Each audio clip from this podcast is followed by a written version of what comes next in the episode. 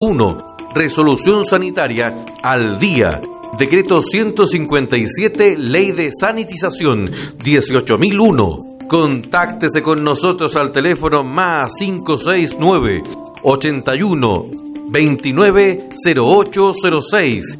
Control de plagas o X. Es sinónimo de seguridad y prevención.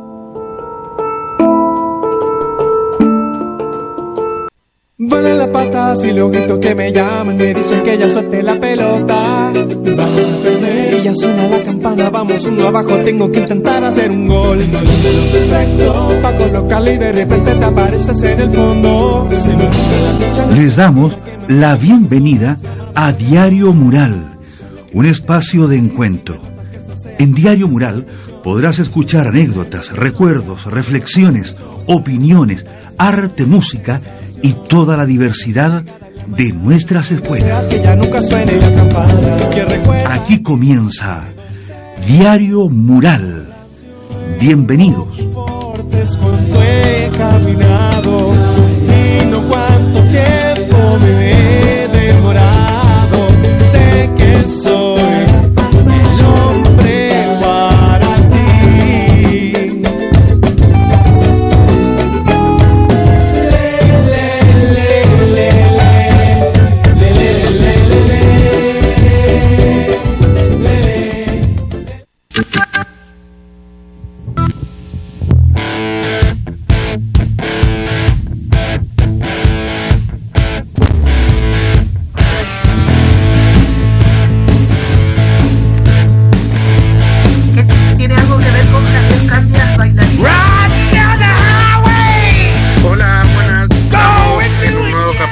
Diario Mural. Ya pedí la cuenta. Son 16 capítulos, 17. Pero vamos en marcha. Bueno, no dos meses en realidad, pero me refiero cada viernes. En esta ocasión, el tema que, que engloba esto, o la pregunta en realidad, tiene que ver que cómo nos vamos parando o cómo vamos saliendo, encontrando soluciones a la crisis. En este sentido, bueno, este programa de educación, aunque intenta ser más global, pero crisis educativa. Para esto tenemos a Nuri Herrera. Antes que se presente, quisiera saludar. Joaquín, ¿cómo está? ¿Cómo va la semana? Eh, Diego, buenas tardes eh, a nuestra invitada, Nuri, Constanza, a usted, Raúl. Eh, bien, pues estamos bien, la semana avanzando. Mañana ya es sábado, esta noche es viernes, así que me imagino que usted como, como joven que se siente va a empezar luego a prepararse para ir a la disco a bailar. Ojalá, ojalá, ojalá. Bueno, Ah, no se va la imaginación. ¿Cómo está usted, Connie? Hola, hola, gracias por, por otro viernes. Connie. Salud- saludar a la invitada, a Joaquín, a Raúl también. Eh, estoy bien, gracias. Claro, ahí está. Sí. Ha sido como una semana igual como complicada, pero por lo ¿Por menos he estado bien. ¿Qué le pasó? Eh, no, obviamente trabajo del liceo y todo. Ah, sí. Bueno, cosas que pasan en esta tele, telerrealidad, por decirlo de algún modo. Estamos en vivo porque hemos seguido al, a la sobreexposición mediática que parece que nos acostumbramos. La gente como que ya no, escu- no escucha mucho, siempre nos preguntan, ¿y dónde se transmite? Bueno, así que encuentren en nuestro Facebook, Diario Mural, también por www.nortefm.cl y por la frecuencia 104.7 FM.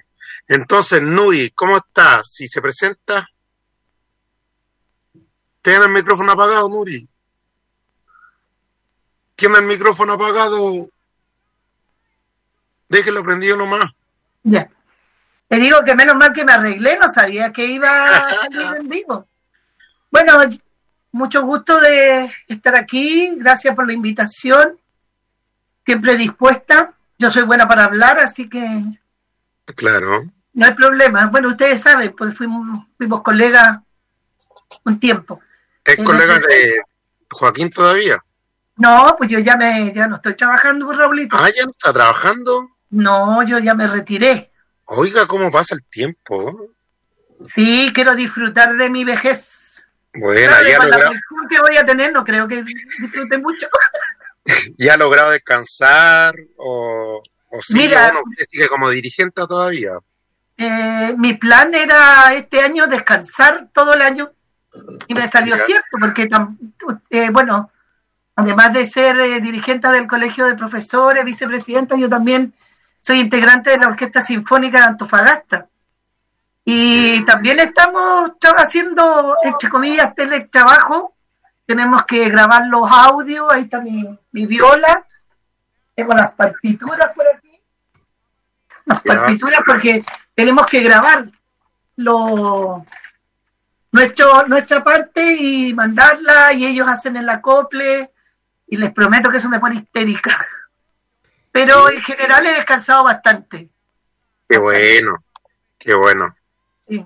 No, y no. esto de, de grabar audio es horrible porque hasta la respiración se escucha, entonces a veces te sale una cosita mala y hay que hacer de nuevo toda la grabación, pero bueno, Sí, es verdad. Oiga, ¿nos puede, nos puede reseñar un poco su, su experiencia en el colegio? ¿Desde qué año ejerció? ¿Dónde pasó? ¿En qué escuela? Bueno, eh, decirles primero que siempre quise ser profesora, de pequeña.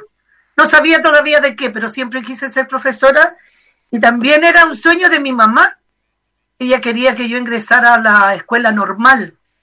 Pero cuando yo ya salí del colegio, ya eh, un caballero había cerrado la- las escuelas normales, pero tuve el privilegio de que el año que yo egresé del colegio eh, se abrió la carrera en la pedagogía en música en Antofagasta, porque por razones económicas para mí era problemático tener que ir a otro lugar. Eh, mi papá era auxiliar del liceo técnico, yo soy la menor de tres hermanos, entonces era difícil que me pudieran pagar los estudios en otro lugar. Mm, Y bueno, como también soy creyente, gracias a Dios se abrió justo ese año la carrera aquí en Antofagasta y logré ingresar a la pedagogía en educación musical. Eh, y mi primer trabajo fue en el hogar de menores, que estaba ahí en el hogar carrera. Eh, fue una experiencia, pero así bien, bien interesante. Yo creo que ahí me fui forjada, como dicen, con el metal lo hay que golpearlo para que eh, sufrí crisis ah, de, de vocación, porque un trabajo Sí. bastante difícil, Eh, duro, me imagino. muy duro, pero también eh, me preparó en, bueno, en la cuestión de preocuparse de los niños, de cómo los niños están necesitados en muchos aspectos. Eh, trabajé tres años ahí y como digo, Ya. tuve una crisis de vocación porque la en las vaca o sea, no hallaba la hora que hubiera vacaciones porque era tan agotador trabajar ahí. Teníamos niños grandes. Yo, eh, la escuela tenía de primero a sexto básico, pero por ejemplo en sexto básico yo tenía alumnos de 15, 16 años, eh, pero eran cursos de 10 alumnos, el curso más grande que tenía era un cuarto básico que tenía como 14. Ya. La señorita, ay, se me fue el nombre, ¿viste? Sí, por eso estoy viejita. Pero era, cada uno valía por 10. Son, eran niños con problemas realmente fuertes sociales, porque los niños que no tenían tanto problema los mandaban a colegios afuera.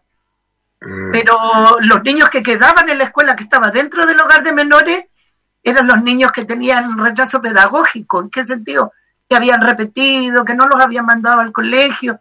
Entonces eran niños con una problemática bastante grande. Entonces era tremendamente agotador. Entonces yo no hallaba la hora que vinieran las vacaciones. Y cuando estaba de vacaciones, yo decía, pucha, tengo que volver. Pero Oiga, fue y de ahí una... después ahí pasó al B13 y en el B13 ya, Ahí trabajé 31 años. mire, en el B13. mire, bueno, Sí. ahí para que nos siga contando después, eh, vamos a pasar el tema plegar al labrador. Antes de pasar a eso, Nuri, ¿por qué eligió ese tema? ¿Qué trae recuerdo? Y preséntelo. Eh, bueno, Víctor Jara es uno de los artistas chilenos que admiro. Y la plegaria de un labrador, una, yo recién dije que era creyente. Me, y me parece que es una, una linda oración, que no solo se preocupa de la cosa espiritual, sino que también del vivir, del diario vivir de nosotros como personas y de que de la lucha y de la injusticia. Entonces por eso me gusta mucho el plegaria de un labrador. Además que es una melodía hermosa. Claro. Ya, entonces nos vamos con, con pregar al, al labrador, perdón, y volvemos entonces a hablar de la mesa Trabajadores Unidos CMS. Ahí les va.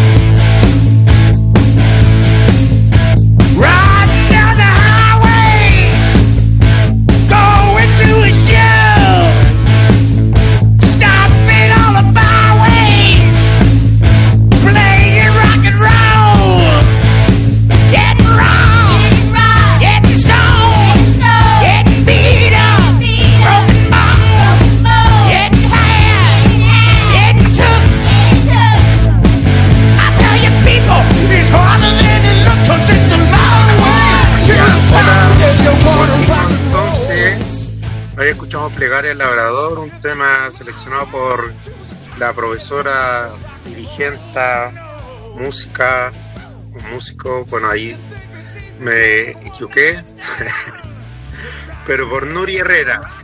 Nuri, cuando hablamos de... Herrera Medina, no te olvides de mi madre. Herrera Medina, cuando hablamos de músico para designar a, la, a la gusta la música en cuanto a la mujer, ¿está bien decir música? Esta, eh, esto que se dice hombre, mujer o músico nomás. Por, por costumbre se dice músico, pero debiera decirse música.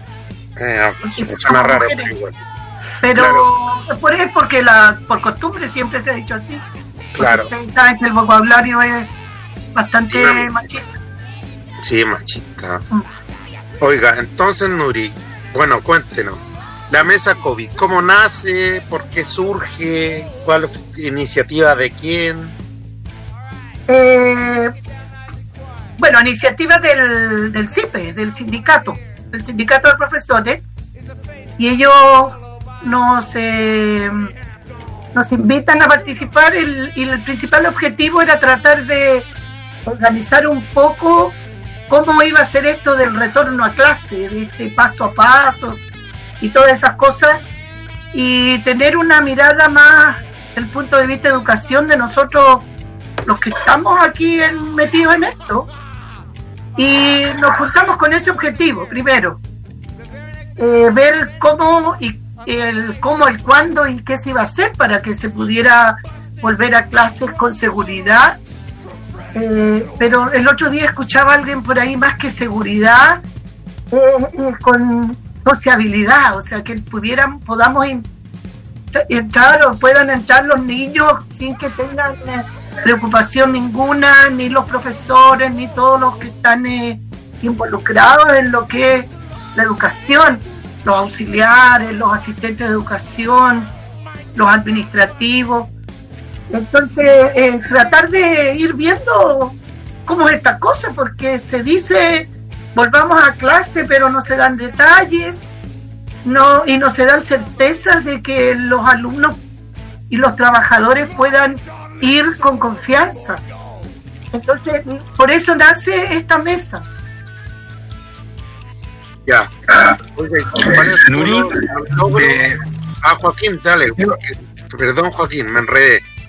Sí, eh, yo le quiero preguntar a Nuri, eh, el, ¿quiénes más conforman esta mesa? Yo tengo entendido que está el CIPE, el Colegio de Profesores y hay también otras organizaciones de trabajadores. Sí, Y, y lo otro también, a propósito de lo que tú dices, decir recién del paso a paso, escucho mal a Joaquín. me parece Joaquín, Yo escuché hoy en la mañana, ah, eh, eh, entre comillas, eh, complicadas por el tema del COVID. No sé si escuché mal, podríamos también si ustedes lo, lo saben algo. Pero en todo caso mi pregunta, Nuri, es esa. ¿Quiénes más componen inicialmente la mesa? ¿Quiénes están continuando ahí en esa mesa? Bueno, son, como decía, el CIPE, el CDP, el Colegio de Profesores, el CIPE, el Sindicato de Profesionales, Profesores y Profesionales de la Educación, el Colegio de Profesores, los asistentes de la educación, asistentes de aula y el Sindicato de la Casa Central. Ellos, son los que eh, ellas, porque somos prácticamente mu- más mujeres que hombres. Componemos los, los directivos Qué bueno, ¿no? Sí, sí, Sí. Y fíjate que había una bien buena eh, comunicación entre nosotros. Hay una bien buena disposición al trabajo. Son... eh, fíjate que he estado bien contenta con la participación en esa en esa mesa. ¿Crees tú que, Nuri, que esa mesa, que yo creo que es bueno que se haya conformado, eh, pueda proyectarse en el tiempo? Porque claro, este periodo va a pasar, pero a lo mejor el tema educacional no, se- no se va a resolver porque se acabe el tema del coronavirus. Entonces, a lo mejor sería bueno que se proyectase. No, no sé qué piensas tú de eso. Bueno, eh, como te digo, se ha trabajado bien. Ya no nos llamamos mesa COVID. Ya nos llamamos atrasado, Joaquín, compréndalo. Sí, es que yo... Trabajadores Unidos de la Educación. ¿Por qué? Porque, claro, ese fue el comienzo, pero a medida que nos fuimos juntando, nos fuimos dando cuenta de que eh, nosotros como gremios de la educación podíamos hacer mucho más. Incluso eh, uno parte importante de que se haya logrado que la que se diera la subvención completa los problemas que hemos tenido los profesores, o sea, todos los profesionales, los trabajadores de la Casa Central, o sea, de la corporación, uno de los gestores de esto fue la mesa, porque se preocupó de esta situación, de que no estaba llegando la subvención completa, que no se estaban pagando algunas cuentas, entonces se llamó, eh, se invitó a conversar con diferentes diputados y con los concejales, con el alcalde, y gracias a eso ellos fueron a, a Santiago a hablar con el ministro de Educación. Entonces la mesa fue parte importante de los resultados de esto, de que en este momento se va a pagar la subvención completa. Entonces va mucho más allá. Incluso se, eh, estamos, se está viendo también todo, todo el, el traspaso que va, se va a producir eh, de la desmunicipalización, también cómo va a ser esto, que esto quede bien saneado antes de... Entonces, se está, se está hablando de, de todos los temas que tienen que ver con la educación. O sea, esta, esta mesa se, se proyectó y lo importante es el trabajo unificado. Yo creo que eso es muy valioso. muy valioso. Esa es la idea, claro. Así es que, y también está, eh, Nuri, también está el sindicato de la Casa Central del CMDS. Sí, también. También están ellos. Ya. Ah, Oigan, Nuri. Ya, gracias. No sé si Constanza. Sí, ahí lo... Mejor Constanza también tiene Sí, me, me, interesaba eso porque hace un rato hablamos lo importante que sería eh, la integración de los estudiantes. Entonces me interesa también saber ahí cómo, cómo Connie percibe este trabajo, por qué cree que los estudiantes están alejados, no se les invita, eh, o los estudiantes no, no... ¿Qué está pasando con los estudiantes que no están participando en esta instancia de agrupación? Porque al fin y al cabo yo creo que más que para arreglar el problema educativo no solo depende de los trabajadores, sino que también de estudiantes y apoderados, a los apoderados otro temón, pero los estudiantes, Connie, ¿cómo ve eso? ¿A lejanía todo? Eh, Sabes que yo justamente me, igual me preguntaba eso porque, eh, por ejemplo, ahora los estudiantes estamos como en un proceso como, entre comillas, de sequía, entonces eh, no se ha visto mucha participación por parte de ellos. Igual, o sea, igual entiendo como eh, las circunstancias en las que estamos porque obviamente no todos tenemos como eh, la misma capacidad, por ejemplo, para simplemente el hecho de salir o, o no sé, tratar de, de, moverse. Yo creo que igual los estudiantes eh, ya cumplen un rol fundamental al, al hecho también de, de manifestarse en contra de, eh, de la vuelta a clase que ha propuesto el ministro por tantos meses se, se logró, pero al final ningún estudiante fue creo que igual eso fue un acto de manifestación que tuvo una repercusión porque ya dimos a entender de que no vamos a volver a clase hasta que las cosas se arreglen, hasta que haya una seguridad, como decía también eh, Nuri. Claro, y ahí la mesa COVID Nuri se ha intentado acercar a los estudiantes, a los apoderados, ¿cómo, cómo Mira, eh, eh, como que ha salido un poco el tema de los alumnos, ¿eh? pero ahí es, yo voy a hacer una, una apreciación personal, que habíamos estado conversando un ratito antes. Eh, creo que es muy importante que los alumnos se organicen, se organicen. ¿Por qué? Por eh, la importancia que tiene la representatividad. Por ejemplo, cuando hablo yo en una reunión, no estoy hablando yo, la Nuri Herrera, sino que yo la vicepresidenta del colegio de profesores y hay un tengo un respaldo detrás mío con respecto a la por eso hablo de la representatividad. Entonces qué pasa con los alumnos como que no, no sé si a lo mejor necesitan algún apoyo para que ellos se puedan organizar. El apoyo solo para organizar no para interferir. Que es como se organizan los centros debieran organizar los centros de alumnos en los colegios. O sea el asesor yo fui asesora Eh, del, del Liceo Domingo Herrera Rivera, fui asesora del centro de alumnos y tenía bien claro que mi función era justamente eso, asesorar, no imponer mis ideas, sino que eh, acompañar a los chicos. Entonces yo creo que hace falta algún grupo, alguna organización y a los jóvenes los eh, asesores para que se puedan organizar. Y al tener organización hay representatividad. Y cuando hay representatividad hay respeto. La gente va a respetar a esos jóvenes que vayan a hablar porque no van a ir a hablar ni Juanito Pérez, ni, ni Raúl Roblero, ni Joaquín Cortés, sino que va a ir el, el que representa a un grupo de estudiantes.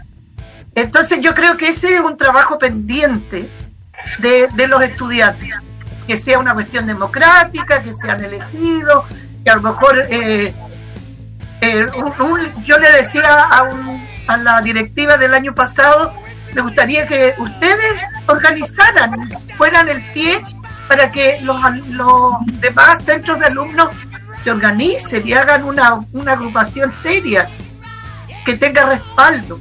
Entonces, yo creo que eso es- está un poquito pendiente y a lo mejor por esa razón nosotros no podemos llamar a quién. ¿Quiénes realmente son los que están representando a los estudiantes? Porque puede que algunos digan, yo los represento, pero nosotros no tenemos la certeza de que eso es así. Puede ser una persona que le interese, un alumno que le interese, que está metido a lo mejor en toda la contingencia, pero eso no es representatividad. Yo creo que para, para un tip- este tipo de trabajo se necesita eso, representatividad. Yo creo que es una... Con la representatividad viene la unión también. Claro, claro. Oiga, en ese aspecto, Nuri, ¿cuál es, cuál es, bueno, a lo mejor ahí Connie desde los centros estudiantes es necesario, porque es más, es más necesario que nunca, pero Nuri, eh, ¿cuáles son los desafíos que tiene la mesa? ¿Tiene algún petitorio? Porque aparte de, del sabido paro de profesores que a lo mejor ahí se puso más en el tapete para la comunidad, pero ¿qué trabajo hay a largo plazo? ¿Qué es lo que se viene? ¿Cuáles son las conversaciones? Mira, eh, ahora más que el petitorio de los profesores fue el, el- todo lo que fue el pago de la deuda, pues de todos. O sea, eso fue de la mesa. ¿ya? Claro. Pero en general la mesa está preocupada de que también tenemos como proyecto también el, el intervenir, no, o sea, hablando en el buen sentido la palabra de intervenir, eh, en, en- la corporación misma, que haya mayor transparencia, que nos quedan como cinco años más o menos para que siga la corporación, porque el 2025 se hace el traspaso, entonces que en este tiempo haya una, una buena administración. Eh, yo tengo, o sea, nosotros vemos en la corporación, los directores de la, cor- de la corporación son eh, instituciones que no tienen nada que ver con educación. Son, Claro, eh, son eh, empresarios o empresas y creo que eso no, no debiera ser porque la mirada que ellos puedan tener va a ser total- totalmente distinta a la que puede tener una institución eh, que sea esté relacionada con la educación. Nosotros sabemos la gran diferencia que hay entre un, un producto y lo que es la educación en sí. Mm, Y creo que en este momento se, se mira como una empresa. Y nosotros, mm, como trabajadores de la educación, no queremos que sea una empresa. Queremos que, toda la, el principal objetivo sea la educación. Y no que, que se priorice el, el dinero. Hoy día conversábamos sobre la, en la conectividad y la discriminación que existe, porque en este rato a los profesores que se les pagó el bono de conectividad o a los que se le, a alumnos que se les entregó el chip son los que en este rato tenían fondos disponibles de los dineros CEP y el Ya. resto no lo tiene. Y eso es discriminación. Porque ¿Y al eso final, la- depende? De dinero. Y eso es injusto. sí, porque Oye. además la educación pública se quiebra ahí cuando el computador al final termina siendo el profe, si uno no paga la luz, se acaba la educación.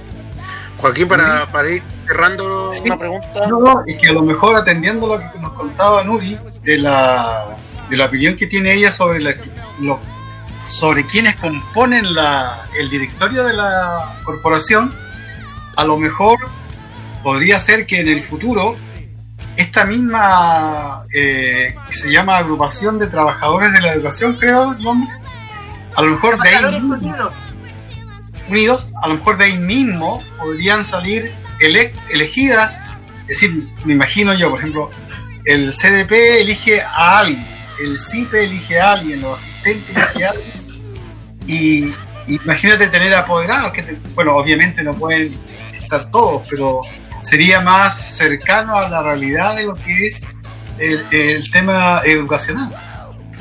sí, mire, eh, con respecto a eso, eh, el concejal Con, Camilo Con, siempre ha hablado sobre el directorio y para eso hay que cambiar los estatutos.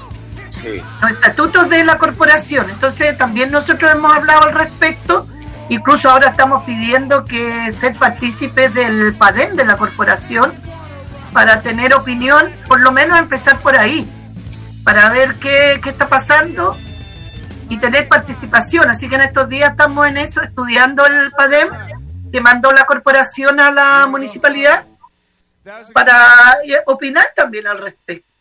Claro. Oiga, Nuri, tal vez como última reflexión para los que están escuchando, que siempre se quedan ese prejuicio de que al final los profes luchamos por la plata y no nos importa mucho los demás.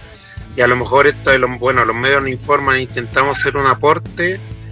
¿Qué importancia tendría esta mesa? Ah, lo, me asumo el papel de ignorante, no que no lo intuya a lo mejor, pero ¿qué importancia tiene esta mesa para la comunidad de Antofagasta, más allá de, desde, los, solamente los trabajadores de la educación?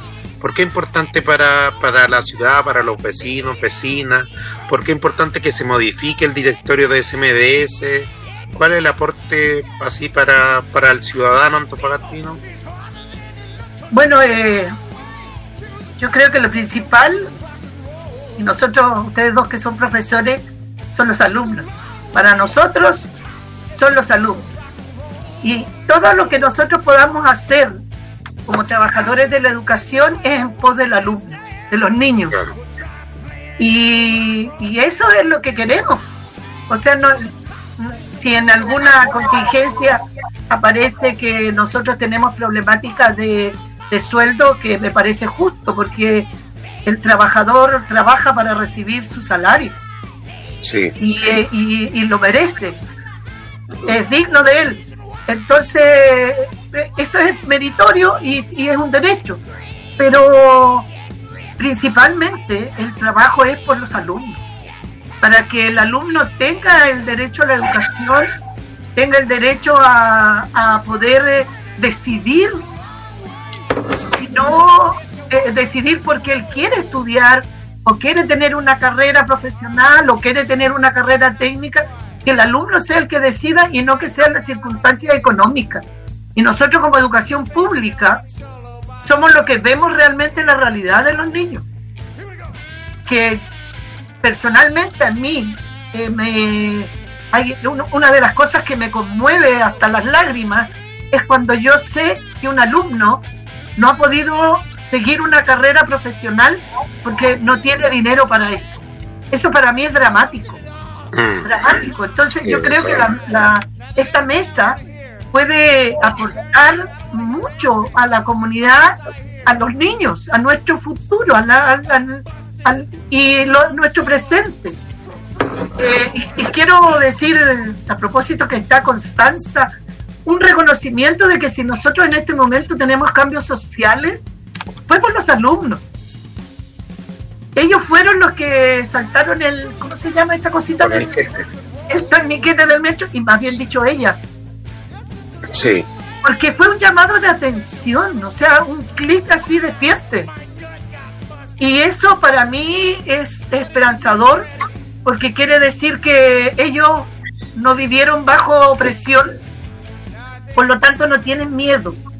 Y queremos a los jóvenes a las señoritas, a los niños, las niñas y los niños, aunque algunos se molestan por eso, tengan la posibilidad de ellos decidir su vida. Claro. Sí, y que no tengan obstáculos de otra cosa. Entonces la mesa yo creo que, eh, que es pretende eso. Ese es el fondo, el alumno, el niño, la niña, el adolescente. Buena, buena reflexión, Nuri. Para, bueno, Nuri, despedimos esta sección. No sé si usted quiere quedar. Ahí entrada Constanza Vergara, una dibujante antofagastina que ya vamos a estar hablando con ella. Un gusto, Nuri. Eh, me despido del, bloque. Si usted decide libre albedrío si se quiere quedar, pero sería un placer. Me invitaron a un cumpleaños, pero voy a quedar. Ah, ya, no, vaya al cumpleaños nomás. O convídanos, tor convídanos torta. Que nos, lleve torta. Sí, que nos lleve la torta. Gracias, Nuri, por la... Que la pase por, por la cámara. claro. Oiga, entonces nos vamos con la canción que eligió nuestro el controlador Eddie, un saludo que está ahí. Se llama Aliento al pueblo chileno de Matt Chopin con Marquicio. No sé si lo dije bien, pero ahí les va. Nos vemos a la vuelta. Oh, yeah, yeah, yeah, Oh, no, no, no. Ya, ya despertó el pueblo contra Babilonia. Ya no hay miedo, va a cambiar la historia. Renuncia Piñera, dale salte piraña. Renuncia Piñera, dale salte piraña. Renuncia Piñera, dale salte piraña. El pueblo despertó, otro discurso ya no engaña. El pueblo despertó mi hermano, estamos todos en la misma, latinoamericano. Tucu pillano también le da la lucha. ¿Qué le vamos a hacer si ya no nos escuchan? Mi pueblo despertó mi hermano, estamos todos en la misma, latinoamericano. El tucu villano también le da la lucha. ¿Qué le vamos a hacer si ya no nos escuchan? Ay, ay, ay, ay, ay, ay, ay. Toco Villa Chile. Brilla ya, brilla ya, ya, Basta ya de tu abuso de poder que no ve cómo sufre mi gente. Basta ya, no nos van a detener, aunque empuñen su arma, su pueblo. Son Puma, atacan a la gente con pistola con luma, han arrancado de la palomita la pluma, pero el pueblo despertó y estamos como Puma, con la boca llena Puma, atacan a la gente con pistola con luma, han arrancado de la palomita la pluma, pero el pueblo despertó y estamos como Puma, con la boca llena Puma. El pueblo unido jamás será vencido, no, no, el pueblo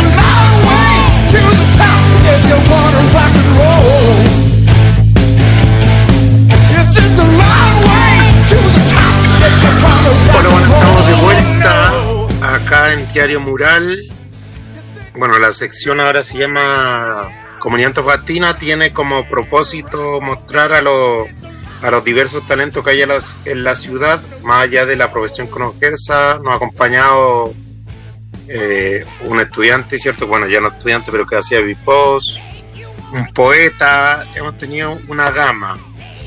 En este capítulo, en esta sección, de aquí hasta 5 para la 8, que después viene Antofa Emergente, un saludo también. Nos acompaña Constanza. Constanza, para no ser un monólogo, eh, nos gustaría que se presentara. Hola, muy buenas. Eh, me llamo Constanza, soy de Antofagasta y muy buenas tardes a todos. un gusto. Constanza, yo la, bueno, le presento a, Jo- a Joaquín, a, Cons- a Constanza también, su mire, también se llama Constanza, nuestra panelista. Hola. Hola, buenas. También es, también es artista.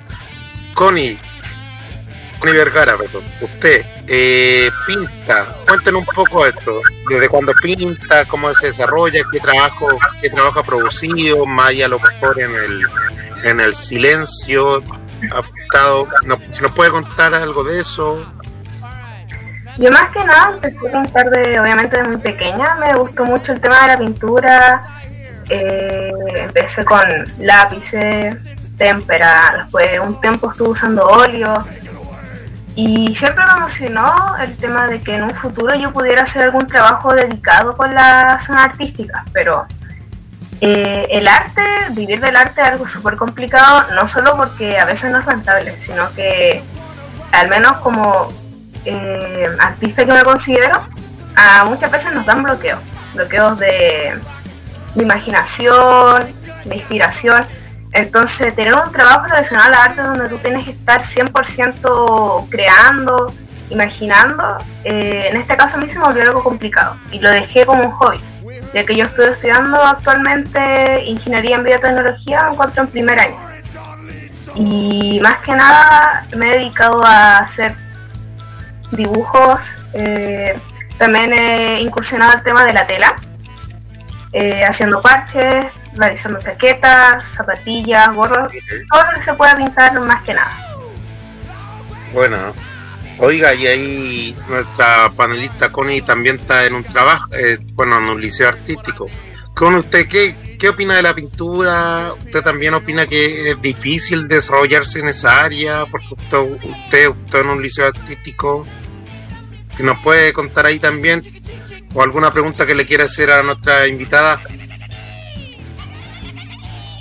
Yo concuerdo mucho con, con Constanza Vergara porque sí, el arte eh, es difícil, además de que eh, no es tan, no te lleva como a algo seguro. Entonces también eh, concuerdo en el hecho de que uno siempre tiene que estar imaginando, creando, y no solamente en el ámbito de la pintura. Igual yo me desenvuelvo más en el ámbito de la escritura, de la lectura, pero ahí lo mismo que, que pasa en toda la arte, por ejemplo, eh, yo siento que las artes se conectan, de, de alguna u otra forma se llegan a conectar porque eh, siempre están en, en un constante apoyo. Eh, me pasó con una obra de teatro que hice que involucramos las cuatro áreas artísticas de, del liceo. Entonces siempre hay un apoyo constante entre artista y eso es lo que también eh, el arte el arte te da, te entrega que eh, humaniza. Y, y también te conecta con otras personas, no solamente como decía recién estás ahí como metida en tu arte, sino que también eh, puedes conectar con otras personas que hagan eh, estén en cosas distintas como por ejemplo en la danza, en el teatro, en la música, incluso hasta la escritura o la lectura, porque eso también es una forma de arte. Claro. Oiga, Constanza, eh, ¿usted dónde ha participado en algún concurso? Eh, ¿Cómo podemos ver su trabajo? Actualmente eh, estuve participando en un concurso de el- la Organización de Biotecnología, era ERT, que consistía en realizar una ilustración científica de algún organismo del filo molusca. Y en este caso yo escogí un pulpo. Ya. Eh, y gané en participación, en votación popular, saqué el primer lugar, actualmente. Mire. Eh, actualmente también me encuentro participando de del Inktober, obviamente no el oficial, sino ¿De que cuál? unas listas que sacarán. Y ahí me, estoy manteniendo haciendo dibujos todos los días por mi página de Instagram. eh, para ir mejorando cada vez más mis habilidades y más que nada la, la habilidad de desenvolverse dibujando. Oiga, ¿cuál es su página de Instagram donde se puede ver? Eh, actualmente me tengo en Instagram como coniprox-bajo Ya. y ahí se ven algunos de mis trabajos en tela y otros trabajos más ilustrativos como eh, dibujo digital y dibujo tradicional. Y por ahí en su habitación no tiene algo para mostrarnos. Sí, actualmente tengo, tengo una chaqueta que yo pinté para mi mamá que es una luna que tiene, eso sí tiene brillo, entonces como que es difícil de ver con la luz claro. y obviamente una luna con su estrella. También estaba desarrollando parches. Tengo algunos terminados así, que son pintados obviamente a mano. Que los planeo vender en algún futuro que a ver Ya, que sí. no, no se ve. Sí, ah, ahí se ve. Ya, está bonito. Un ojo. Otro ojo. Mire. Acá otro parche más. Bueno, ahí para, para los que escuchan esto, estamos viendo ahí una flor. Yo soy medio neófito, soy neófito en este asunto. Pero También este que él fue uno de los primeros parches que hice, entonces como que está más... Está más como... floppy. Oiga, ¿y todo esto es solamente autodidáctica o se metió a algún curso alguna vez o solamente motivación personal? Eh, puramente autodidacta porque al menos yo no he encontrado cursos de dibujo acá en Antofagasta o al menos no he buscado bien. Y solo una vez cuando era bien pequeña participé en uno, que es algo bastante gracioso, de que nos estaban enseñando perspectiva, volúmenes y era la primera clase. Y el profesor me estaba señala- señalando los errores que yo tenía para corregirlo. Y yo cuando le iba a corregir, pescó la hoja y, y la rayó. ¿Y por qué? Mire. Y a mí, a mí por lo menos me dio como un mini ataque cardíaco porque yo no pensaba que me iba a rayar la hoja. Con los errores y pensé que me lo iba a señalar y que yo lo iba a corregir. Y, y como que inmediatamente me salí del curso de, de arte, duré literalmente un día. Ah, o sea, la estrategia del profe fue, fue mala. Al menos mala. Es No lo que haría Joaquín, pero no, no es correcto tampoco. No es correcto. Joaquín, ¿qué le parece a usted? ¿Cómo, cómo usted No, yo creo que fue- Constanza, yo creo que fue malo lo que hizo el profesor, pero afortunadamente tú pudiste superar eso. Eh, Constanza, quiero hacerte una pregunta. ¿Tú qué es lo que dijiste recién que estudias? ingeniería en biotecnología. Ingeniería en nueva tecnología. Biotecnología. En biotecnología. Ah, ya. Es decir, y participaste en ese concurso en que tú trabajaste el tema de un pulpo o una cosa así. Que voy a ver si tengo acá el dibujo. ¿Sí? Que No, no, pero si, si, es decir, tu arte, lo que tú haces te ha servido, eh, te ha servido mucho en tu carrera. Yo creo que te liga de alguna manera. Sí, porque antes ¿Cierto? nunca había ganado un concurso de, de arte, siempre había tenido mala suerte con eso. Eh, algo que siempre me molesta a mis compañeros es que en el colegio saben que el aniversario uno suele realizar lienzos. Claro. Entonces, eh, algo bastante cómico me pasó de que a mí me tiraron eh, como cuarto o quinto lugar porque me dijeron que la combinación de rosa y verde no, no era una armonía. Mm. Por eso me dijeron que me habían tirado para abajo. Y desde ese día que me molesta mucho, ¿no? Porque Muy bien. toda la alianza estuvo diciendo rosa verde, Sí. rosa verde. Oiga, Constanza, en lo personal, bueno, igual si mientras podría buscar el pulpo, que sería bueno mostrarlo ahí. Joaquín quitó la inspiración, pero Mejor que no con tanto, porque no Raúl se lo va a querer comer. no, no. Yo le, eh, Constanza, yo, yo le quería preguntar, vamos a esperar que Preguntar, pulpo. No, pregúntele. Es interesante, ¿verdad? Yo, yo le quería preguntar, Constanza, el, el, usted tiene, eh, es decir, sus, lo que usted hace, tiene, ¿tuvo algún referente? ¿Se basó en alguien cuando empezó? eh, ¿Alguna persona que admiraba, que hacía lo mismo? eh, empecé como con temas más de la naturaleza. Me gustaban mucho los animales, el Animal Planet. Entonces, principio dibujaba más que nada la fauna. Jirafas, leones, caballos. Y después mis gustos fueron cambiando, me fui un poco inclinando ya hacia la caricatura. Más que nada el estilo como anime, y ahí fui desarrollándome de a poco porque realmente me considero que no tengo un estilo propio, no desarrollado, sino que soy bastante variable, que puedo ir de un dibujo bastante simple, de estilo caricatura, a un semi-realismo que si uno los ve pensaría que son de personas completamente diferentes. Entonces, actualmente, eh, que me base en alguien, no. Más que nada estoy con una búsqueda de, de encontrar la- mi propio estilo de dibujo que sea reconocible. Que alguien diga, ah, miren, ese es un dibujo de la Connie. Se nota. No que uno no sepa cuál es cuál. No está bien, pues está desarrollando todavía. Lo que parece bien, porque a veces uno se cierra, Esa es la idea. se cierra y no llega a un puerto. Oiga, Connie, ya que este programa es de profes, de colegio, de estudiantes, eh, ¿cómo usted ve el desarrollo del arte, de la pintura en los colegios? ¿Usted cree que los mata? ¿Que- ¿O en su caso lo ensalzaron?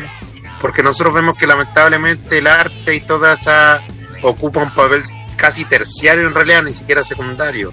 Casi como es la asignatura de que va a ir a relajarse o, ¿cachai? Que nada es mucho, mucho pesca. Lamentablemente, no lo digo desde, el profesor de historia, sino que lamentablemente es el diagnóstico todos los profes, incluyendo los de arte. Entonces, ¿cómo usted ve eso en el colegio y, y, y en lo personal, más allá de- del desarrollo en cuanto a técnica, ¿qué le ha servido a usted en este tiempo de pandemia, de encierro, búsqueda intrapersonal, interpersonal? ¿Cómo, ¿De qué le ha servido todo esto que usted desarrolla? La pintura como forma de expresión. Primero, más que nada, el, eh, la arte en los colegios. Siento que más que del colegio depende del profesor. Porque obviamente el colegio pone sus trabas, pone sus límites, pero al final de cuentas, eh, más que nada depende del docente, de su vocación.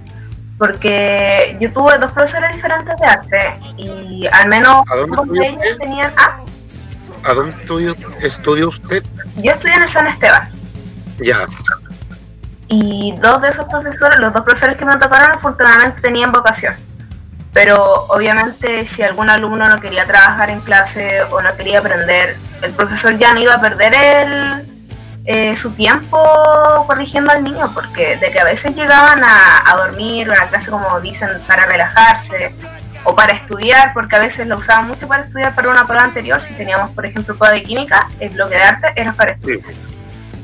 Y al menos las, las artes en mi colegio se dejan muy de lado, eh, empezando de tercero a cuarto medio, porque nosotros entramos en un plan PSU y se elimina, ya no nos volvamos a ver. Y solo sirven para estudiar para la PSU. Entonces, igual siento que están muy dejadas de lado. eh, no sé si será en otros colegios sí, de que especialmente en tercero y cuarto medio ya no se tomen más. Yo no encuentro una falencia porque el arte, aunque no lo aunque no la gente no lo diga o no lo crea, es una parte súper esencial de cada uno, que es una forma de liberarse, una forma de expresarse y es una forma de desarrollarse con el entorno que uno tiene. Entonces, si uno crece sin la habilidad de desarrollar algún tipo de arte, ya sea dibujo, baile, canto, escritura, eh, genera una falencia en el alumno, en el niño, en la persona, a un futuro. Y eso más que nada siento que debería mejorarse, desde, tanto a nivel educacional como a nivel profesional. Sí, es verdad. Oiga, para terminando, Connie, usted que es el artista del grupo, yo acá no, no hay nada. Con alguna reflexión de qué sirve el arte en estos tiempos, sobre todo de encierro. ¿En qué ayuda en la búsqueda, en la sanación del alma, del espíritu, o como queramos llamarlo? ¿Qué, rol cumple la pintura y en su caso la, la escritura? Está, parece que está silenciada. Ahí está. No. Ay, a veces se me, se me va a qué, a qué Connie le está hablando. Oye, con- sí, podríamos diferenciarlo. Pero bueno, ya fue. Eh, Connie eh, eh, pucha, siempre he dicho que, bueno, eh, dije recién de que el arte como que se conecta con, con todo.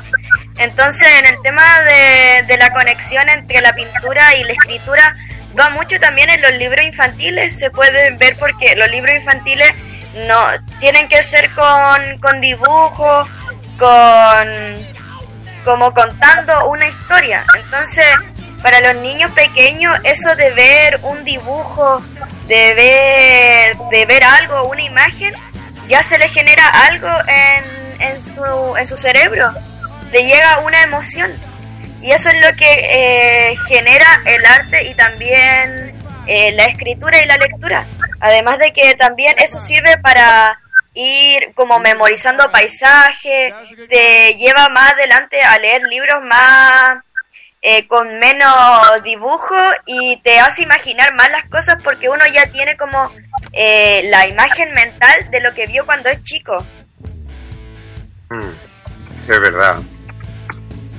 Oiga, nuestra invitada para último, para irnos a despedir, ¿qué mensaje le daría a los, bueno, a lo mejor esto es muy cliché, pero qué mensaje le daría a los nuevos, a los que quieren desarrollar su, su arte, como usted que a lo mejor por tuvo que buscar un camino que le entregara alguna satisfacción más salarial, no, no creo que no le complete tampoco el alma, pero ¿qué mensaje le, le gustaría a los que le entregaría a los que están desarrollando, a los que tienen este hobby, este interés, que a lo mejor piensan que, que están equivocados porque lo que no se puede sobrevivir? ¿Qué- ¿Cuál es su experiencia? ¿Qué les diría? Mi consejo iría de que nunca se comparen el trabajo de uno con lo de los demás, que uno lo está haciendo por uno mismo, no por un por fama o por buscar reconocimiento, sino que siempre busca una mejoría eh, en los trabajos que tú haces, pero no te compares, porque si uno está empezando y ve un trabajo que a veces puede ser mucho mejor que el tuyo, eh, hace que mucha gente se, se desanime y no llegue a alcanzar ni siquiera a desarrollar ese hobby, porque al compararse es cuando caen en, en la decepción. Entonces siempre hay que enfocarse en lo que uno hace y cómo uno va progresando en eso, no, no caer en la comparación. Muy bien. Entonces, oiga, ya estamos justo bien antojo emergente. Si quiere lo escucha la pelota. Vamos a perder y ya suena la campana. Vamos uno abajo, tengo que intentar hacer un gol. Perfecto, pa' colocarle y de repente te apareces en el fondo. Suena la campana y por hoy cerramos los portones imaginarios para abrirlos nuevamente el próximo viernes a las 19 horas en un nuevo encuentro con Diario Mural. Esa extraña sensación. Paciente esperas mi llegada en la mañana y deseas que ya nunca suene la campana. Que recuerda que no puedo ser tu colación. Lo que importa es cuánto he caminado y no cuánto tiempo me he demorado. Sé que soy. Y si mi hambre es real, mi lucha es real.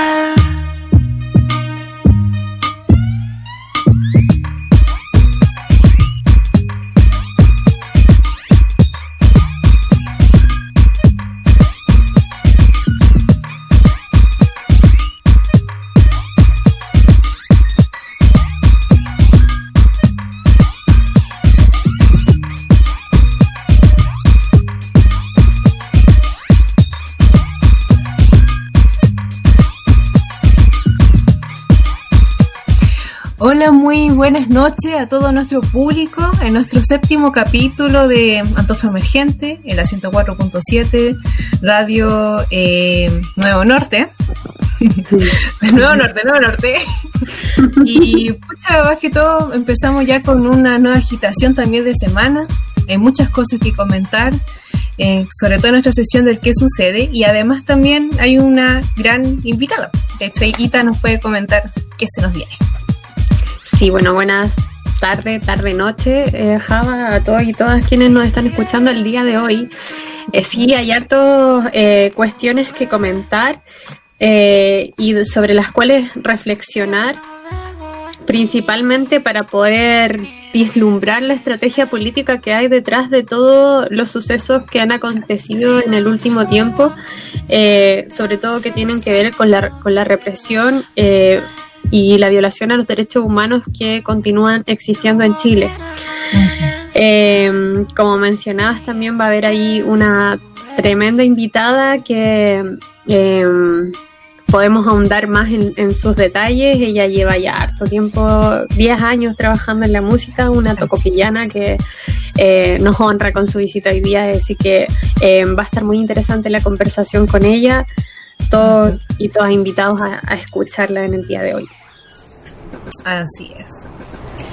Bueno, vamos a empezar ya con nuestra sesión, que es como la de qué sucede y nuestro tema político hoy en día es lo que ha estado hablando, de hecho ya de la semana pasada, eh, con el caso en cierto modo del chico que empujó, el que empujaron los pacos, hay que decirlo, porque mucha en los medios tradicionales dicen hasta el día de hoy que eh, se cayó, pero no se cayó, lo, en este caso lo empujó un paco y el paco en este caso el, funcionario público carabinero se llama Sebastián Zamora. Y de hecho han habido avances eh, dentro de la misma um, fiscalía de que él, eh, hoy en día van a dar en cierto modo de presión preventiva a este eh, carabinero, al Paco. Pero dentro de eso igual han habido muchos sucesos um, esenciales, pero más cuando ya vamos como abordar en cierto modo este suceso. Eh, este contexto en cierto modo de cómo, por qué sucede, fue en una misma manifestación del el tema de mm, que se están dando de hecho igual a nivel nacional, por ejemplo, a, los, a la libertad, a los presos políticos que hasta el día de hoy eh, siguen en cierto modo en, en la cárcel, injustamente en la cárcel por obviamente por manifestarse. Y por otro lado también eh, eh, también a lo que se avicina al, tema de la misma nueva constitución y sobre todo a la manifestación del apruebo de la nueva o sea, de la nueva constitución a través de la convención constituyente. A través de esa misma alusión que se decía a esas manifestaciones, eh, sucede que en cierto modo, como siempre reprime lo, los pacos, eh, uno de estos, de estos funcionarios empuja en este caso a un niño de 16 años al río Mapocho, al río Pío Nono, y deja en total, en cierto modo, de inconsciencia al niño con todas sus lesiones, eh, en este caso física, también del cerebro, etcétera.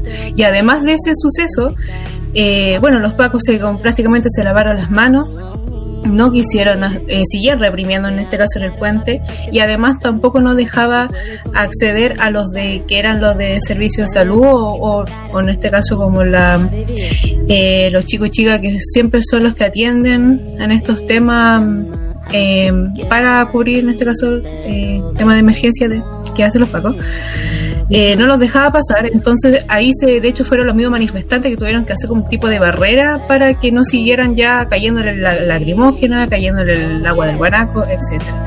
Eso es lo que sucede en cierto modo ese día, pero ese día fue como un despertar nuevamente de la misma ciudadanía a nivel nacional, porque a pesar que estábamos en pandemia y todas las cosas, los pacos no han cambiado nada y no van a no lo van a cambiar tampoco, eh, porque van a seguir reprimiendo. Pues entonces eso fue una de las cosas que a nivel nacional salieron también en manifestaciones, lo vimos también en días anteriores. El día lunes, de hecho, fue una, una de las primeras manifestaciones, hablo de la localidad también, Antofagasta, mucho tiempo no se hacía una manifestación de esa magnitud y masividad también. Se dio demostrado de porque hoy en día con más fuerza tenemos que salir eh, eh, a marcar el apruebo en convención constituyente. Y además de eso, eh, volviendo también eh, al tema de lo que sucedió en este caso con este chico, eh, como mencionaba anteriormente, este carabinero hoy en día está en previsión preventiva, lo van a expulsar, pero sabemos muy bien que las cosas acá en Chile siempre son bien eh, sin escrúpulos y hablo esencialmente de la fiscal que en este caso llevó este caso, que él, em, que es Jimena Chom. Y hoy en día, de hecho, eh, se hace ya el día miércoles, de hecho, se le está acusando ya a Jimena Chom de que eh, está haciendo, o sea, está recibiendo persecución política tanto a ella personalmente como también a su familia, amedrentación a través de mensajes de Instagram y además rondación en su propio hogar de domicilio. Y eso es gravísimo que hoy en día, sobre todo en Chile, eh, la impunidad, que es lo peor, la impunidad sigue siendo vigente en nuestro país. Y es horrible. Sí. no tan solo en nuestro país, sino esta es una realidad más bien de toda Latinoamérica, de toda América y quizás también de otros países eh, y, pueblos de, otros continentes eh, hacia Oriente. Em, el actuar de carabineros tiene una, una base em, doctrinaria que es, la, doctrina de seguridad nacional em, que se establece en la época de la Guerra Fría. Eh, en la Guerra Fría se polariza el mundo o, la, geopolítica con dos bloques principales, un bloque capitalista eh, liderado por Estados Unidos y el bloque eh, comunista liderado por la URSS. Eh, en ese contexto, entonces, Estados Unidos comanda una nueva lógica militar que es adquirida por los ejércitos de Latinoamérica en, en épocas donde comienzan a, bueno, luego se comienzan a establecer las dictaduras cívico-militares eh, de los 70, 80. Em, estos ejércitos entonces de Latinoamérica cambian su enfoque, que hasta entonces era la, defensa de la soberanía nacional, eh, y son eh, ahora utilizados en el fondo por Estados Unidos para combatir al comunismo. Cambia la lógica del ejército de las distintas naciones. Ya no están combatiendo, ya no están eh, luchando, eh, o sea, defendiendo las fronteras para defender la soberanía nacional, sino que ahora la guerra, el enemigo es un enemigo ideológico y por lo tanto puede estar también al interior de nuestras fronteras. De ahí que se eh, define como un enemigo interno al cual hay que atacar este enemigo interno es caracterizado como en el fondo la persona que tiene una ideología comunista. En realidad, al final, es la persona, toda aquella persona disidente al, al, sistema imperante capitalista. Em, producto de ello es que entonces eh, al protestante se le considera como un criminal y se le trata como tal. Y los carabineros, eh, al salir a la calle, eh, van con esa lógica de que acá el enemigo está entre los protestantes, de que son una amenaza eh, para la nación. Eh, bajo esa doctrina eh, se establecen políticas como la ley antiterrorista, bajo la doctrina del enemigo interno, o sea, al, interior de este país hay un grupo terrorista que quiere desestabilizar al país y hay que atacarlo, hay que reprimirlo. ¿Cómo se instala esta doctrina en el país ocurre en 1963 a través de la Escuela de la América, eh, que es eh, una escuela de asesinos, donde ahí se forman 60.000 oficiales chilenos que eh, em, aprenden en esta escuela las técnicas de tortura que luego son utilizadas en la dictadura cívico-militar de, militar de Pinochet.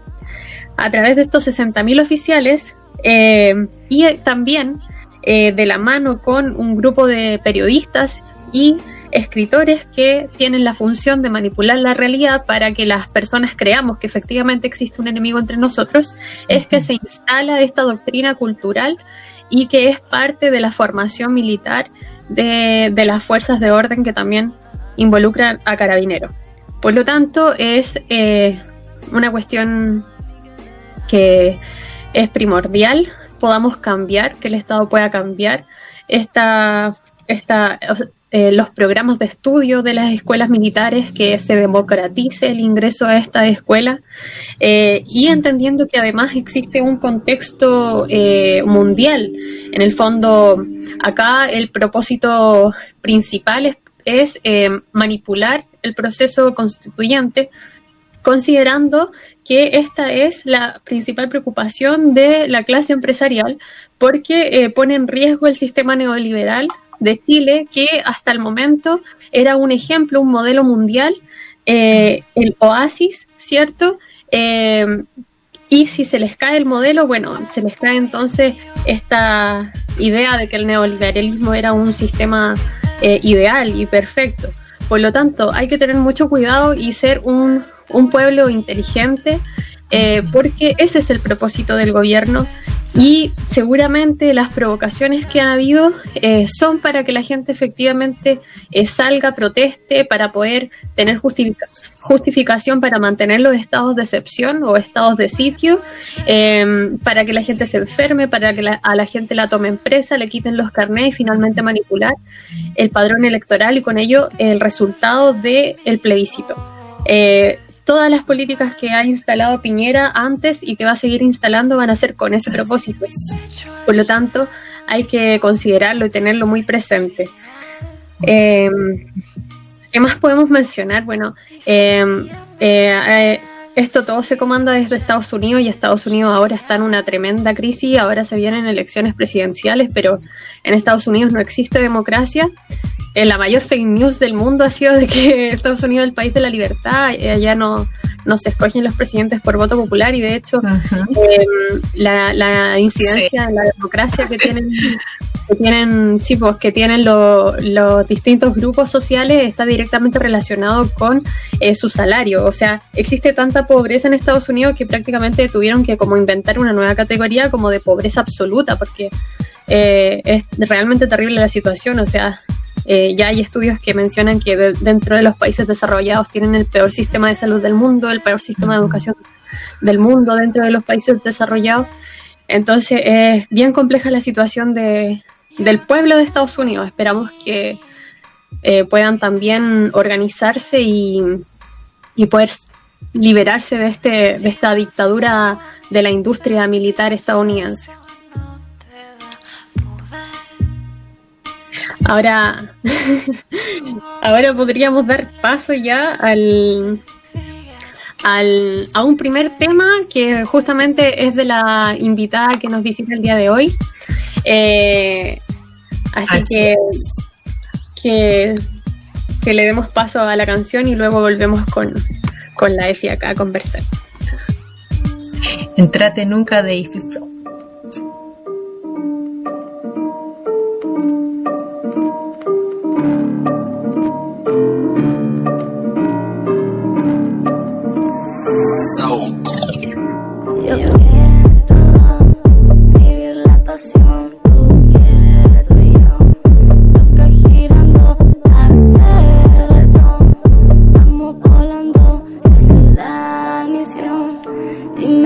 Dime sí o no.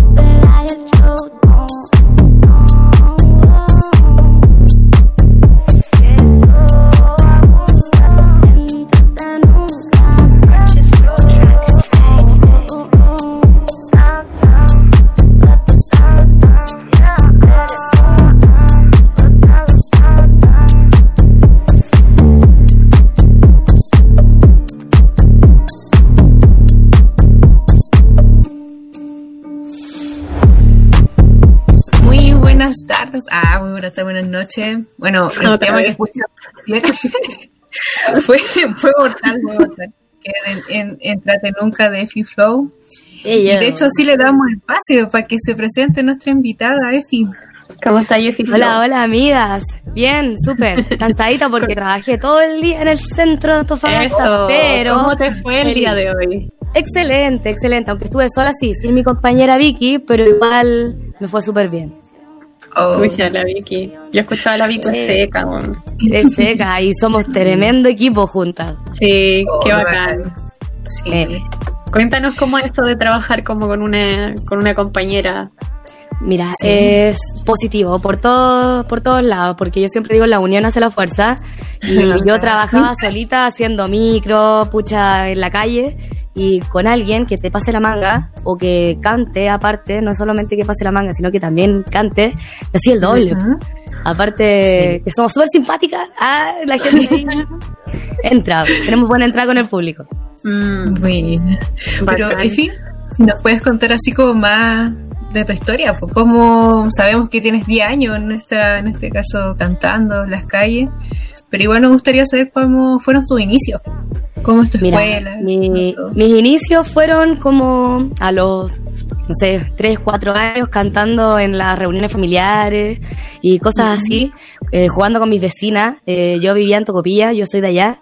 Y siempre, el lugar donde he vivido, juego con mis vecinas a hacer shows. Entonces, si es que alguien se acuerda de haber jugado conmigo cuando chica, siempre era hacer baile, coreografía, canciones, dibujar.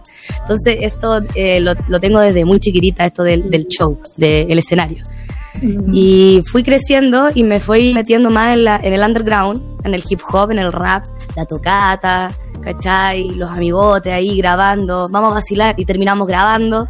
Súper improfesional.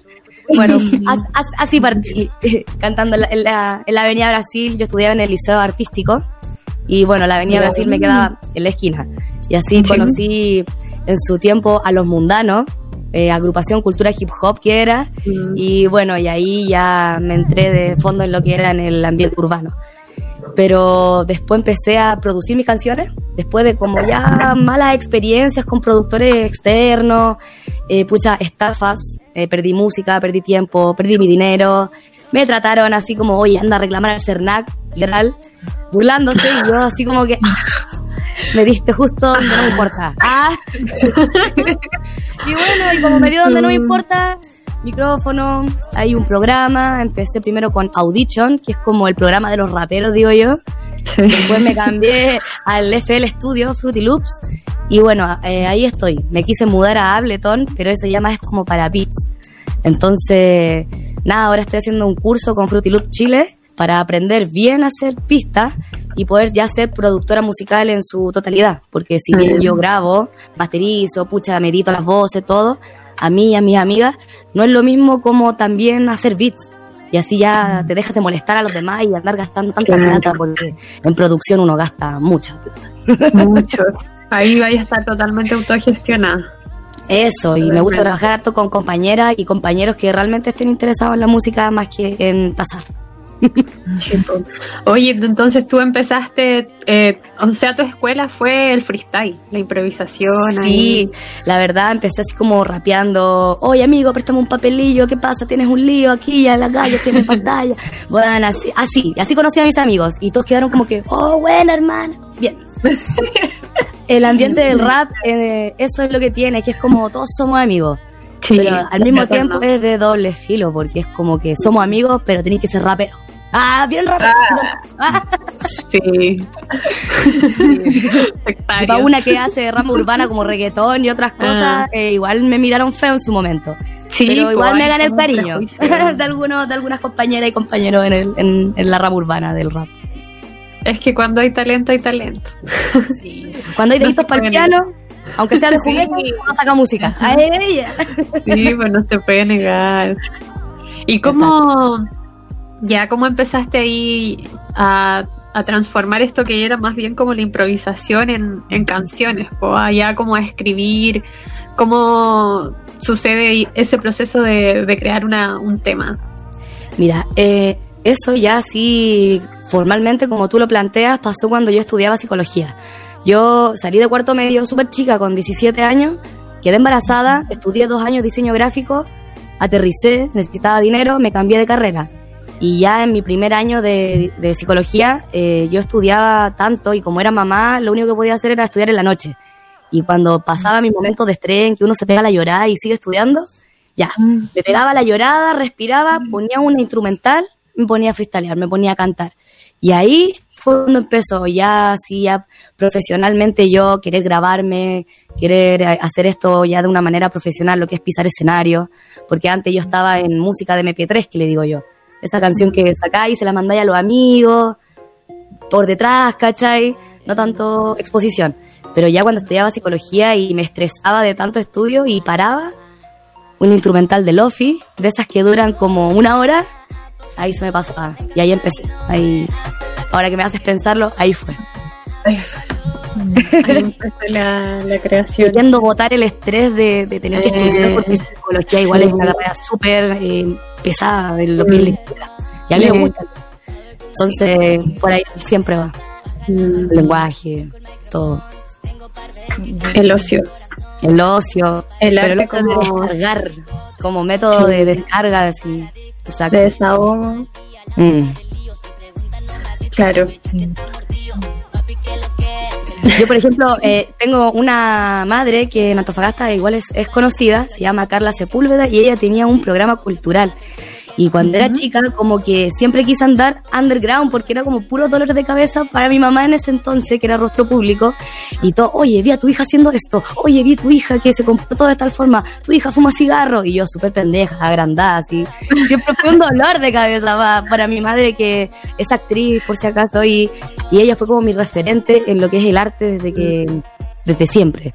Entonces, ya grande, cuando ya dejé de portarme tan mal, ahí me, me atreví a estar en el ojo público y bueno, de ahí empecé a cuidar la imagen, a pulirme, a saber cómo reaccionar ante el hate, porque hate siempre he tenido, eso de cuentas falsas, Facebook falso, bardeo, siempre, pero ahora ya no puedo ponerme a pelear.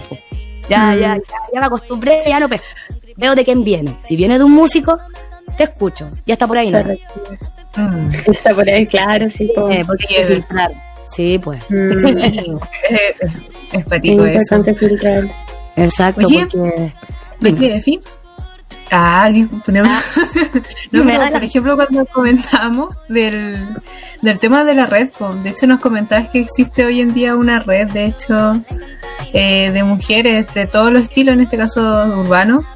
Urbano, Si quieres sí. que, que nos puedes comentar, que de hecho es súper interesante, sobre todo esencialmente de mujeres, que eso es como... Mira, eh, hay una, una agrupación que ya lleva varios años, que la lidera la Coli, eh, Claudia, Sativa. No Sativa Underground, sino Sativa yo la que coloca acá de Antofa, la- mi amiga Claudia, Underwoman se llaman, y son un grupo de chicas que si bien en un comienzo partieron como calibre de fe, yo estuve ahí antes que empezara Underwoman, éramos calibre de fe, y éramos primero un montón de cabras que rapeábamos, autogestión, obviamente puras féminas. Y bueno, eh, yo quedé embarazada y mi embarazo fue de riesgo. No pude asistir a lo que fue Underwoman volumen 1. Y pude asistir recién el año pasado por invitación de Coli, ya después de que se consolidaron y tiraron para arriba con la agrupación. Y no son solo raperas, sino también son mujeres que cantan soul, R&B, sin mencionar obviamente Soul de Lua, grandes, y que también es de esta rama urbana que si bien no es, no es siempre rap, pero también es cantadito y tiene boom bap, ¿cachai? Todo es de esta rama urbana, como también lo es Bad York, Valentina B, Lía, que ya son más del reggaetón, Cami Gold, que es mi amiga que me, que me hizo así como enamorarme de, de la rama urbana del reggaetón con el Muévete. Y pucha, así podría estar contándote varias más compañeras que están en esto, que no solamente hacen rap o R&B, o también hacen cosas más experimentales como lo es el teo, ¿me entiendes? Y nada, pues somos varias, somos varias. Qué lindo. Vamos a hacer un corte chiquitito y, y de ahí volvemos, continuamos conversando con Hello. There's a woman, she feels in every time. can't come.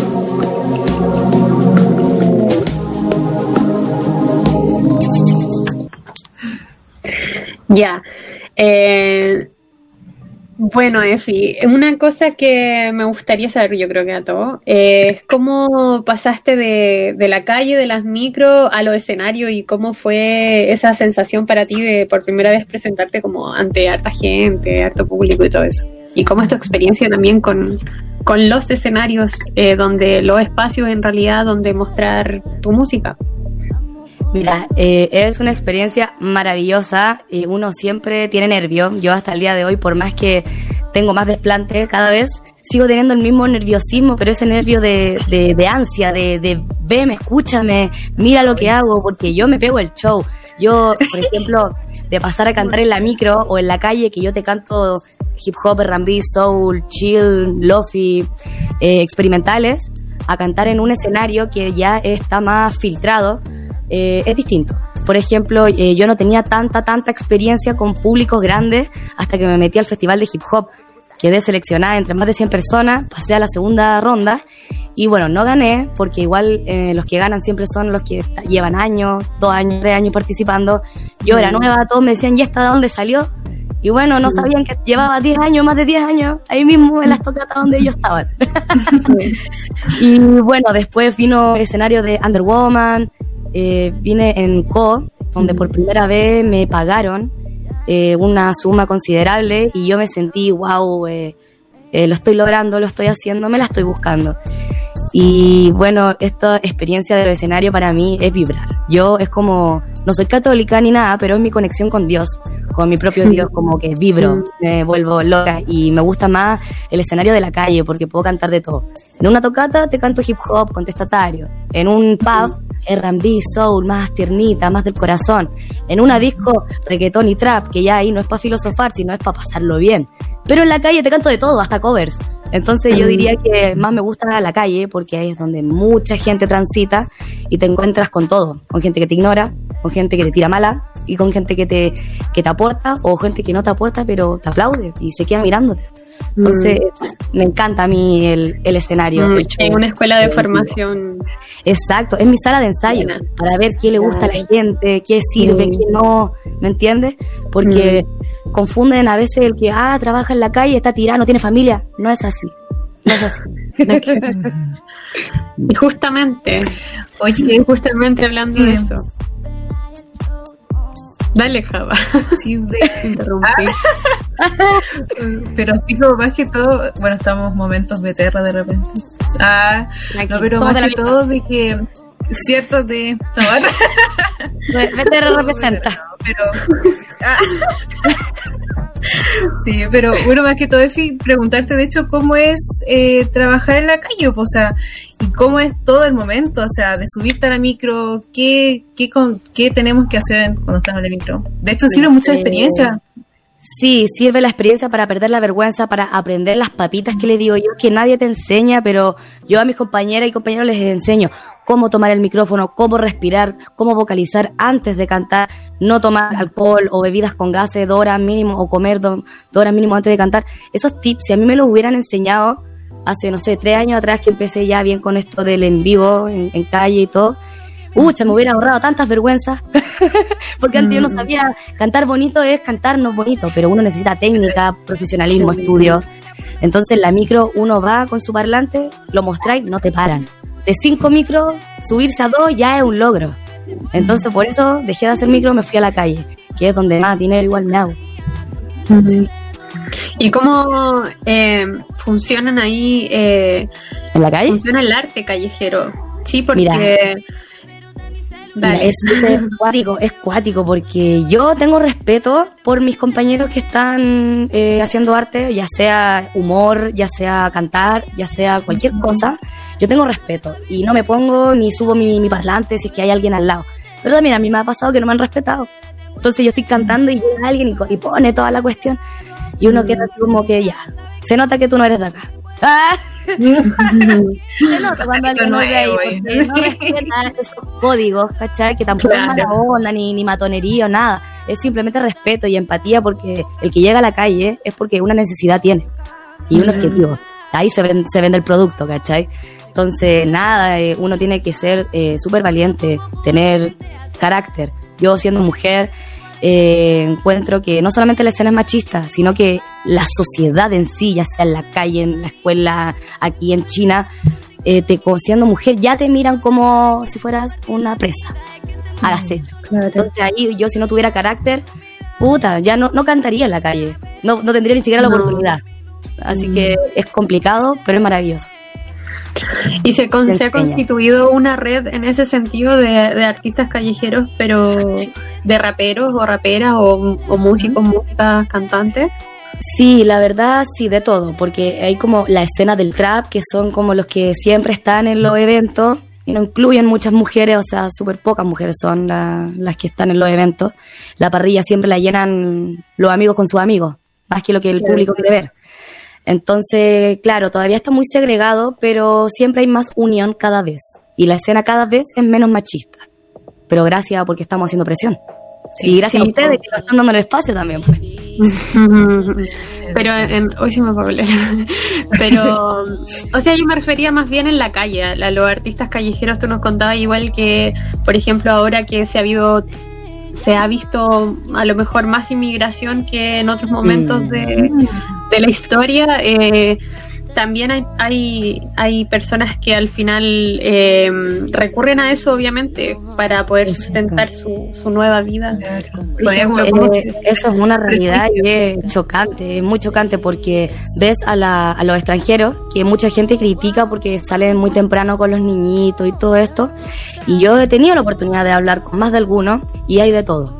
La verdad hay de todo, pero la mayoría, desde mi punto de vista y vivencia, eh, nadie está ahí porque quiere.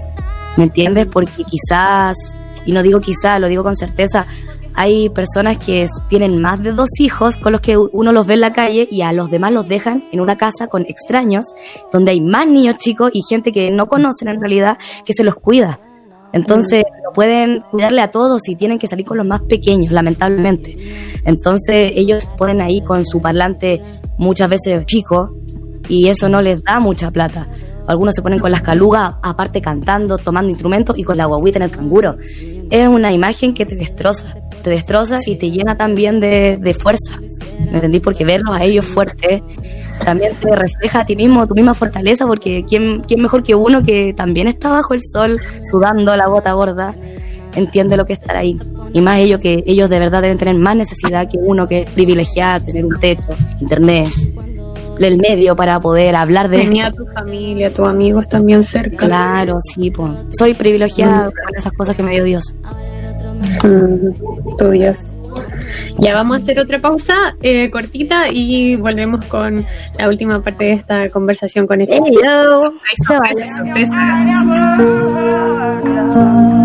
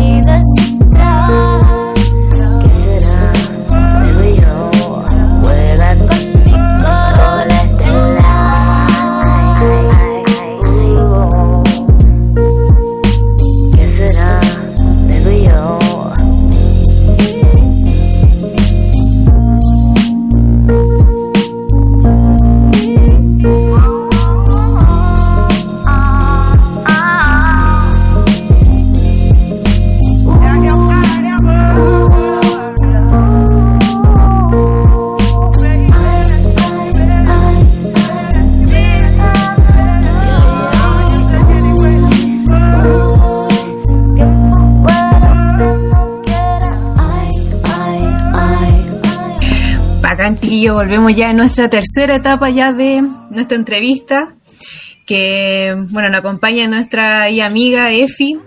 Recuerden escuchar también, sintonizar la 104.7 Radio Nuevo Norte también, porque no solamente estamos en canal de YouTube, también igual nos escuchamos en la radio.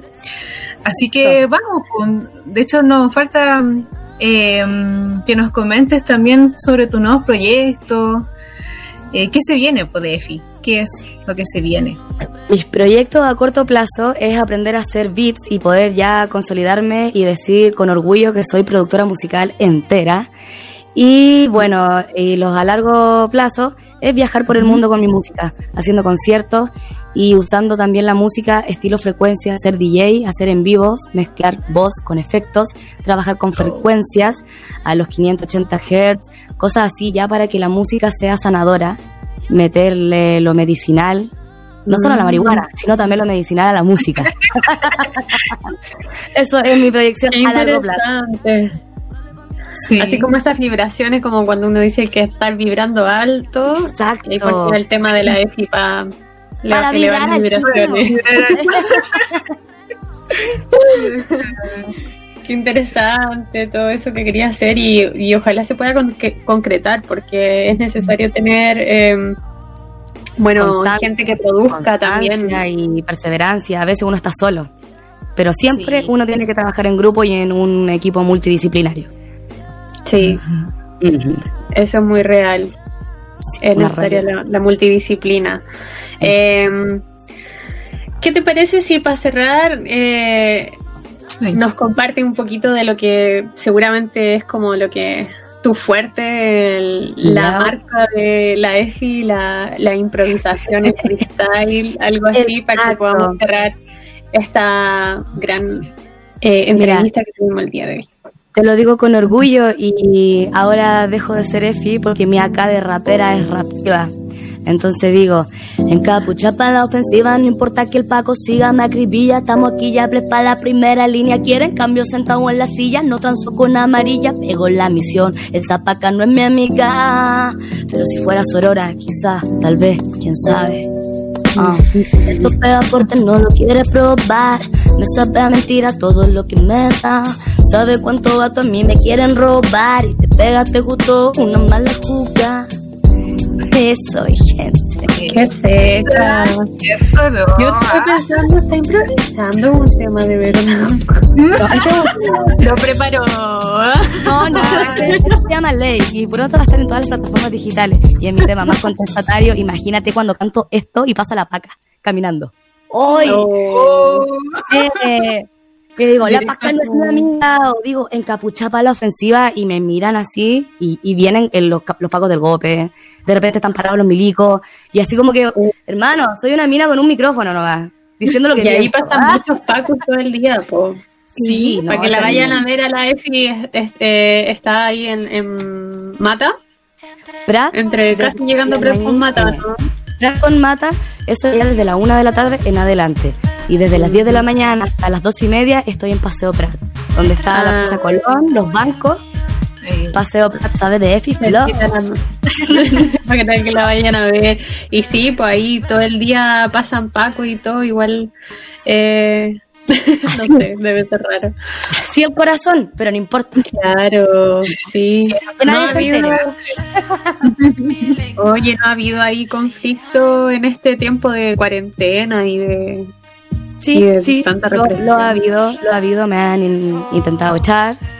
Me, cuando hubo la manifestación hace dos días, si no me equivoco, había una abuelita y los carabineros estaban simplemente esperando que se corriera la abuelita para mojarnos y rociarnos de gas y la abuelita no se movía. Y eso quiero también, como para terminar, la abuelita gritaba, al 80 me dejaron sin familia, por eso yo peleo con los cabros de ahora. Me tocó el corazón, hermana, sabéis que me quedé al lado de la abuelita todo el rato. Abuelita, yo la cuido, yo la cuido. Y no se quería ir. Primera línea, 80 años la mujer. Creo que después salió como en todas las publicaciones de Instagram. Eh, Ella misma, ella misma, hace Mm. dos días. Así es, yo creo que eh, pucha ahí hay un trabajo que hacer todavía a propósito de lo que hablábamos al inicio del programa sobre la impunidad hay Mm. una deuda po, y, y no es como que sea cuestiones de esas familias nomás, que ellos se la arreglen, que ellos vean cómo hacer justicia con sus familiares, sino que a todos nos toca po, y todos tenemos que ser solidarias y solidarios en ese sentido. La justicia una es para todos. es una responsabilidad política. Incluso ser persona, cantante, uno siempre tiene que tomar una postura. No, no podéis Mm. ser así, nunca queda más con nadie. Yo siempre digo, yo no soy de ni de derecha ni de izquierda, yo soy del pueblo. Y eso es la, la mayoría de los chilenos hoy en día, que ya se dio Sí, cuenta po. que las dos cosas son la misma shit. Mm. Sí, pues es verdad, ni chicha ni limonada no puede ser. Hay No, que sí. tomar una postura al respecto. Sí, Está bueno ya. Está bueno ya, está bueno ya. Ya, pues, Efi, Nuestra muchas, muchas gracias. Ah, sí, pues eso nos La quedaba. recomendación musical para después invitarlas, invitarles también a nuestro programa. Recomendadas totalmente a mi compañera Vicky Soul, a mis amigas Camila, eh, Sativa Underground, eh, pucha, a una niña que admiro mucho, que también era de acá de Antofagasta y ahora ya está en lo alto, Flor de Rap. Me encantaría Mm. que también conversaran con ella porque eran- yo la admiro. Ella vino de abajo. Tuve la Mm. oportunidad de conocerla, estar en uno de sus cumpleaños. Y bueno, Belén, Cami Gold, eh, creo ya estuvo con ustedes Van York. Y Sí. eso. Varias igual. Hay que Sí, me- escuchar música, sobre todo las que hacen las compañeras que trabajan en esto, que obviamente ahí cuesta aún más todavía. Ya es difícil tener como espacios para poder compartir la música eh, y que sea valorada y más todavía si es mujeres. Son Sí, mujeres. po, y para finalizar, amigas, hermanas, cuenten con Efi Flow para hacer sus producciones. Sí, Mm, ella. Ya saben, No te ya. voy a cobrar, cabra. En la unión está la fuerza. ¿Cuánto Ya sabe? ¿Cuánto Ya, supo? ya. Muchas gracias, Efi, a todos y todas. Eh, véanla, eh, escúchenla, valoren la música cuando la pillen ahí en la calle, en cualquier parte también en las urbano. Sí, y, y eso, pues nos vemos por ahí, que estoy súper bien. Un, un abrazo grande. Un abrazo, bendición y mucho éxito, amigas. Sigan en lo que están porque van para arriba. Todos vamos para arriba. Muchas gracias. Muchas gracias. Vamos a un corte chiquitito y ahí volvemos. Sí.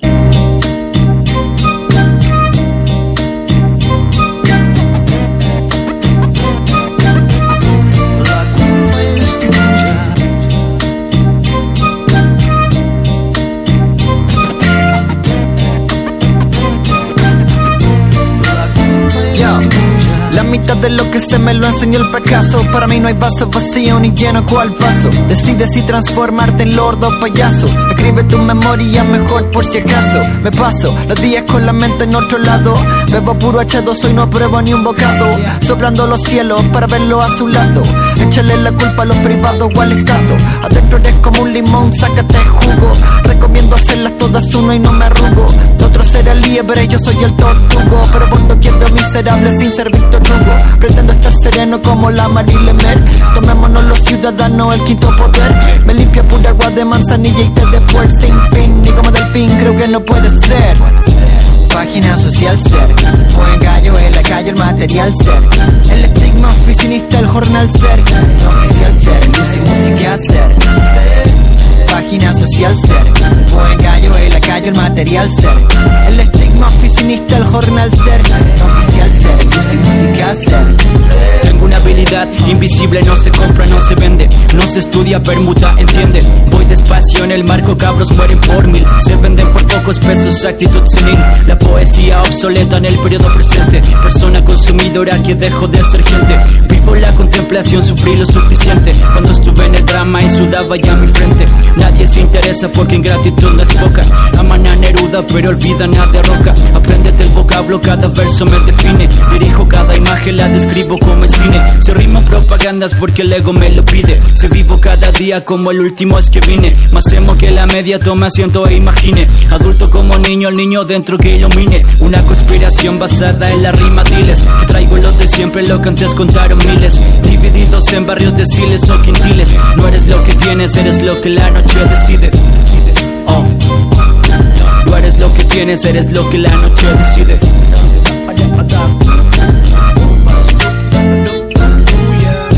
Página social ser Por engaño, el lacayo, el material ser El estigma oficinista, el jornal ser Oficial ser, música ser Página social ser Lacayo, el ser.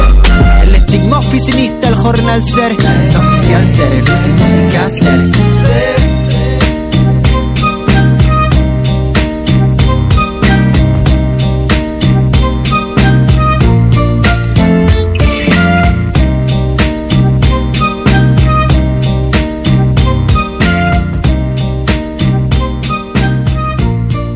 Bueno, chiquillos y chiquillas, ya vamos a nuestra última sesión ya de nuestro programa, agradeciendo como siempre la asistencia.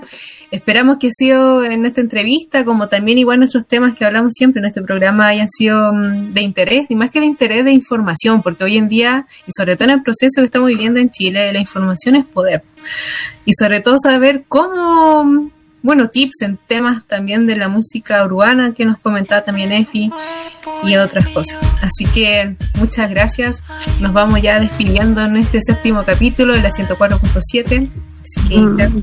Recuerden eso, recuerden que esto también se transmite por la radio. La radio es una gran herramienta de contrainformación, así que hay que darle el lugar que corresponde en nuestras vidas. Eh, y nos vemos el próximo viernes a la, a la misma hora, en el mismo lugar. Cuídense, cuídense, aunque hayan bajado la cuarentena, hay que cuidarse igual. Recuerden que, que cuidarse a uno mismo, a una misma, es estar cuidando a la gente que quieren, a su amigo, a su familia, a todo el resto de la comunidad. Así que tenemos una responsabilidad con nosotros mismos, pero también con el resto y con el proceso constituyente, porque no se olviden que acá hay una mano negra intentando eh, quitarnos. Eh, lo que tanto nos ha costado lograr, que si bien a lo mejor no es lo que aspirábamos absolutamente en relación particularmente a la constitución de la o a la constitución, a la conformación de la convención constitucional, cierto que a todos nos gustaría que particularmente la, forma de elección fuera más democrática y no se rigiera por los mismos parámetros de elección por lista con los cuales se rige la elección de los parlamentarios, eh, aún se puede incidir en ello. Todo depende de nosotros, de que nos podamos organizar eh, y de que los dirigentes sociales y las dirigentes so sociales postulen y nosotras y nosotros lo, los elijamos y las elijamos a estas personas que nos van a, a, representar en esta convención constitucional. Así que hay que seguir profundizando, corriendo acerca de lo posible eh, y nunca abandonar eh, ningún frente de lucha. Hay que estar en la calle, hay que también cuidarse y hay que estar el 25 de octubre con el lápiz azul, sin nada que diga prueba, eh, pero votando a prueba. Y convención constitucional. Así que, chao, chao, nos vemos el próximo viernes. Chao, cuídense. Vamos para el siguiente tema. Con el último.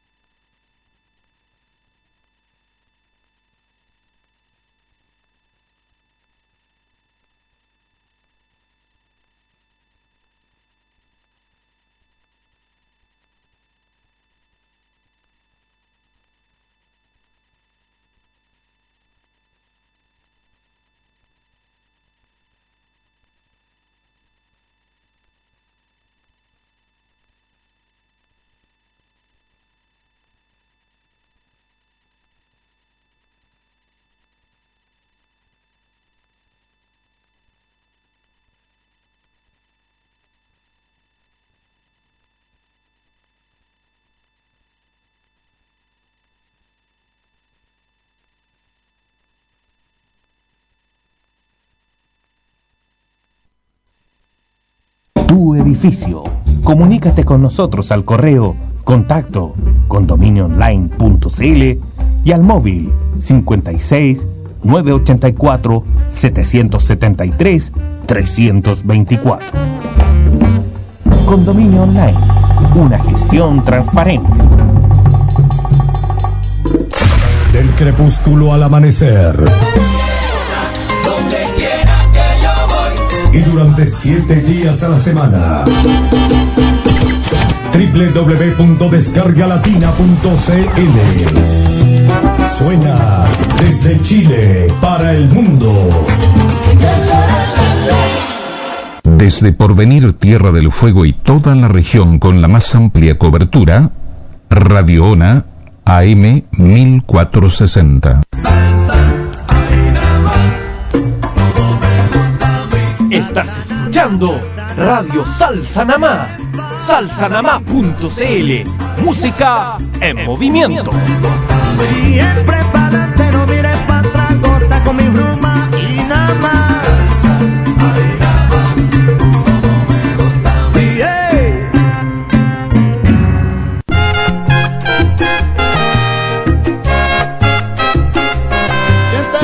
Desde aquí y ahora comienza el movimiento eterno de Estación Aeropuerto. Estación Aeropuerto, fuera del radar.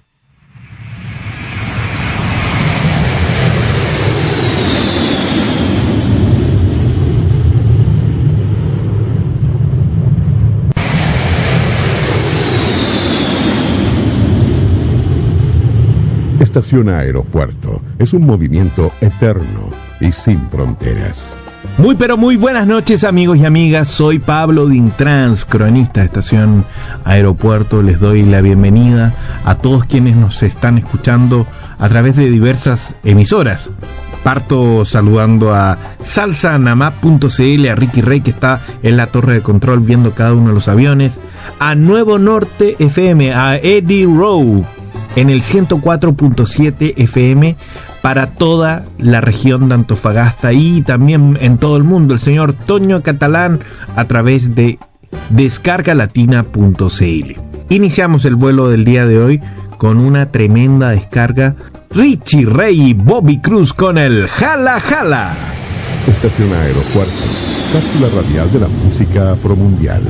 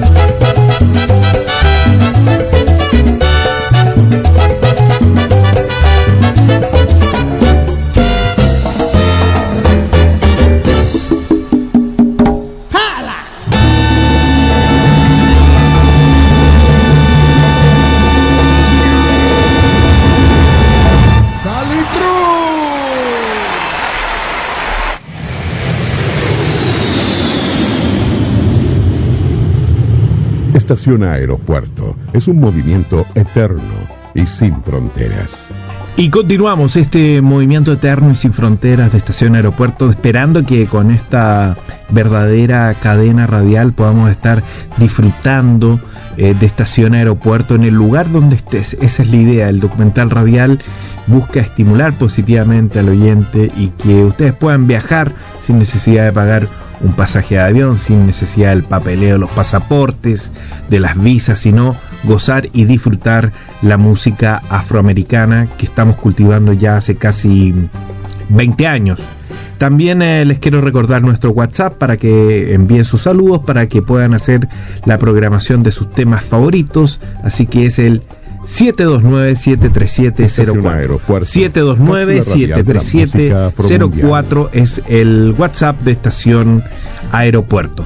Y bueno, vamos a mm, escuchar a continuación un tema muy cubano que lo interpreta Eliades Ochoa, que es el calderito de tostar café, que es eh, un instrumento con el que se colaba el café y se compartía colectivamente. Es un tema muy sabroso, un son que nos remota a la zona oriental de Cuba y que quiero que ustedes lo disfruten en este momento aquí y ahora en Estación Aeropuerto. Estación Aeropuerto, cápsula radial de la música afromundial.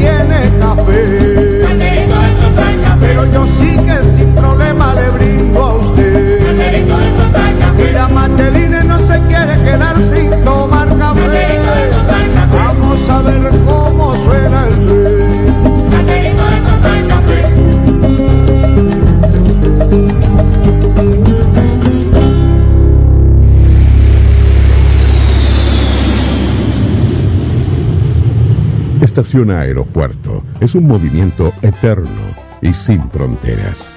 A la velocidad del sonido, viaja estación, aeropuerto y también recordando viejas piezas clásicas de la música cubana. Es el caso de este tema que interpreta Mayito Rivera, una de las voces más importantes de Bambán, el tren de Cuba, y que ha desarrollado ya hace durante varios años una carrera solista muy, muy exitosa.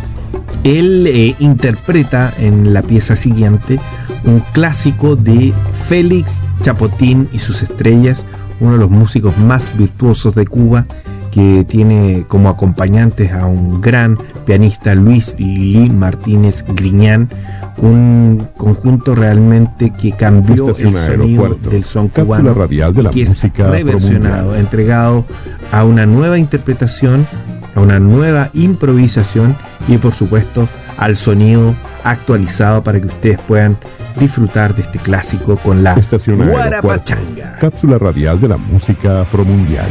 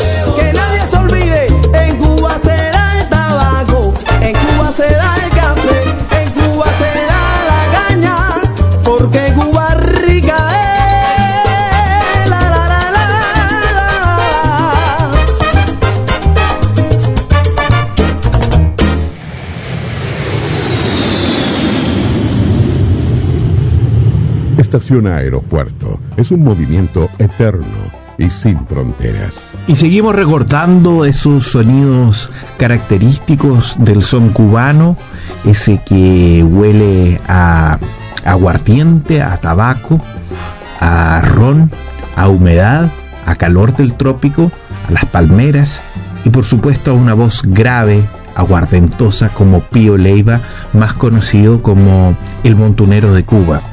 Él nos interpretará un son.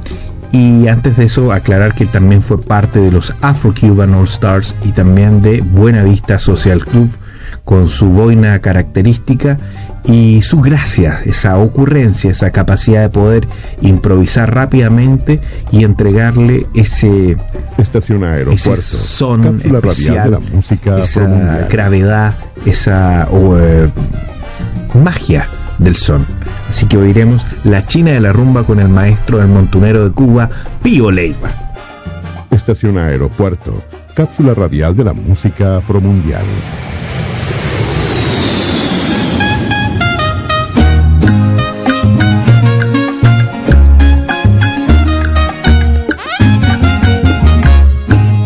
a una fiesta que yo fui, a una fiesta que yo fui, escaseaban las mujeres, ahora verán ustedes cómo, cómo yo me divertí, a una fiesta que yo fui, a una fiesta que yo fui.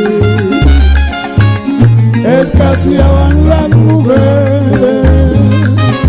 Ahora verán ustedes cómo, cómo yo me divertí. A China mandé a buscar a la reina de la rumba.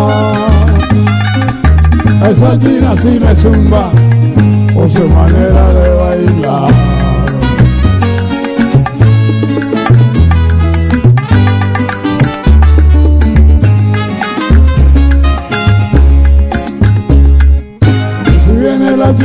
Pongo a bailar. Si viene la y se va, yo también.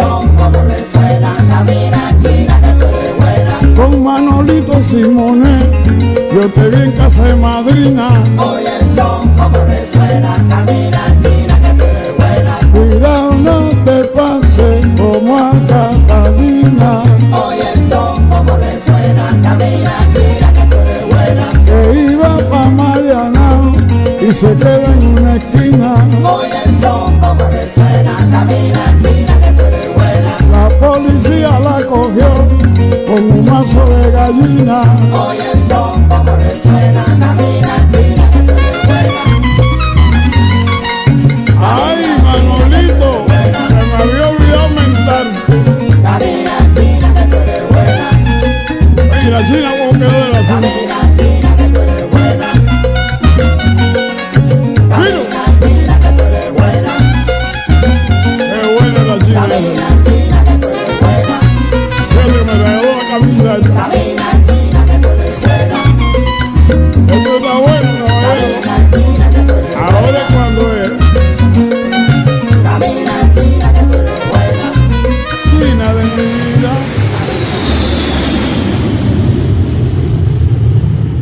Estación Aeropuerto es un movimiento eterno y sin fronteras. Y continuamos acá en Estación Aeropuerto, muy agradados que ustedes estén escuchando nuestro programa. Y hoy tenemos eh, varias eh, sorpresas. Eh, una es de Colombia, de Henry Benavides, es un cantante de, Bogotá, quien entrega el cuarto tema de su producción Mi Vida, de su artista exclusivo. Es un tema muy sabroso, bailable, con un gusto clásico para el bailador, para la bailadora y con la frescura de los arreglos actuales. Así que la idea de este tema y de este artista Henry es llegar a todas las generaciones, a todas las edades y bueno, es parte de las eh, primicias que estamos entregando hoy esta es de Colombia, Henry Benavides y también David Luca y los clásicos con el tema Ponle. Así que música nueva de aquí ahora en estreno total en Estación Aeropuerto. Estación Aeropuerto, cápsula radial de la música afromundial.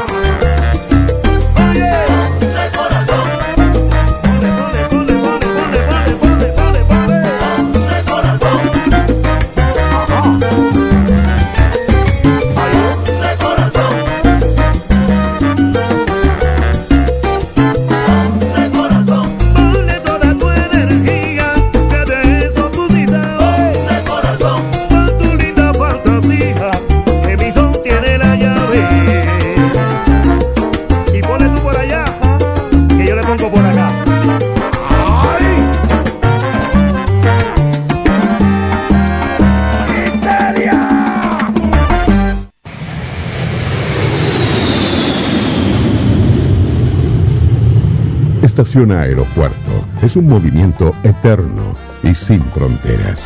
Y continuamos acá en Estación Aeropuerto. Quiero enviar un gran saludo al colectivo ahí de Aeropuerto Kimmel Club.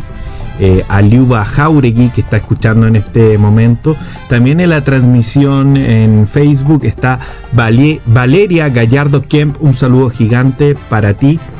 Y Pablo, mi Pablo Rojas, eh, quien es también un histórico de Estación Aeropuerto, Dice que está de cumpleaños, así que su tema favorito desde el poeta de la salsa, Rubén Blades, con Amor y Control, que vamos a escuchar a continuación. Estación Aeropuerto, cápsula radial de la música afromundial.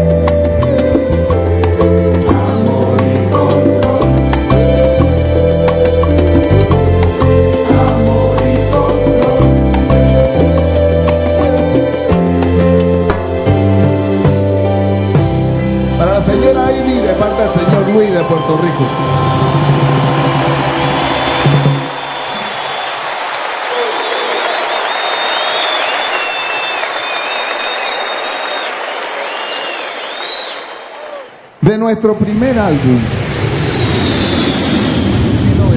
Estación Aeropuerto es un movimiento eterno y sin fronteras.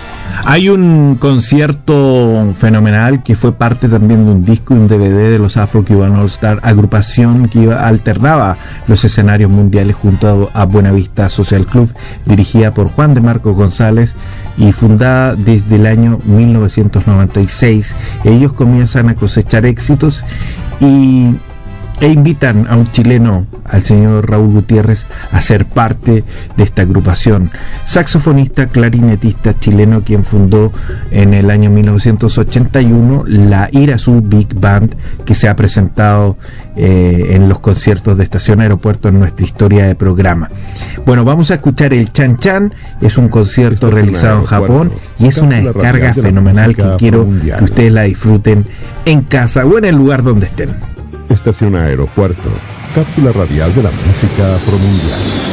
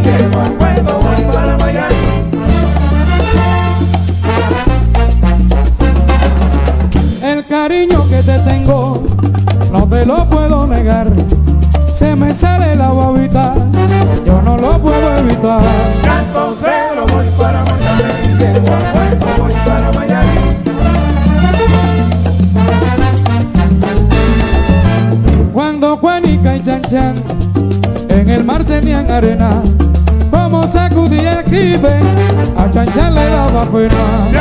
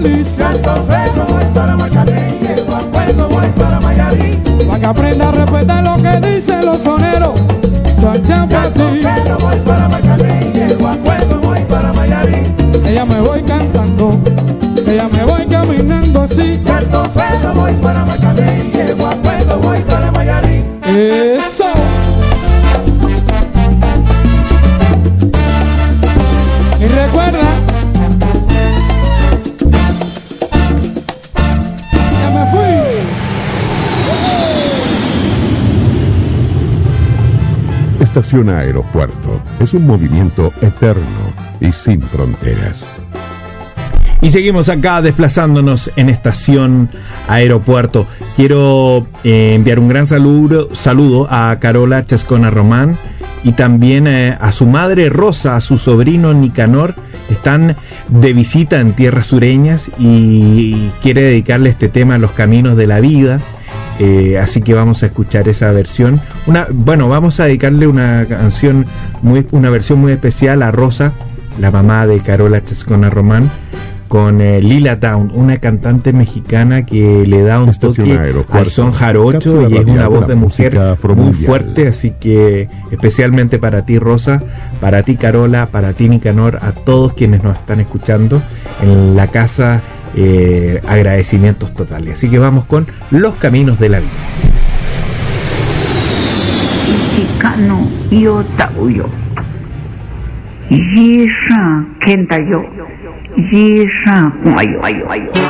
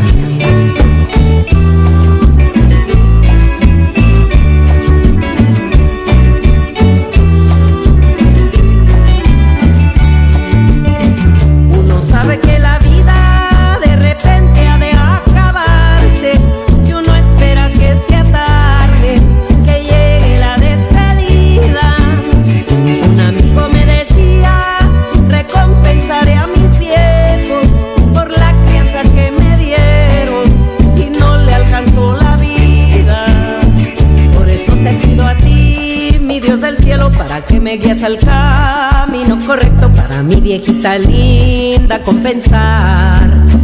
Para que olvide ese mar de sufrimientos que de ella se aparte todo tormento. Para criarme tuvo que pasar. Los caminos de la vida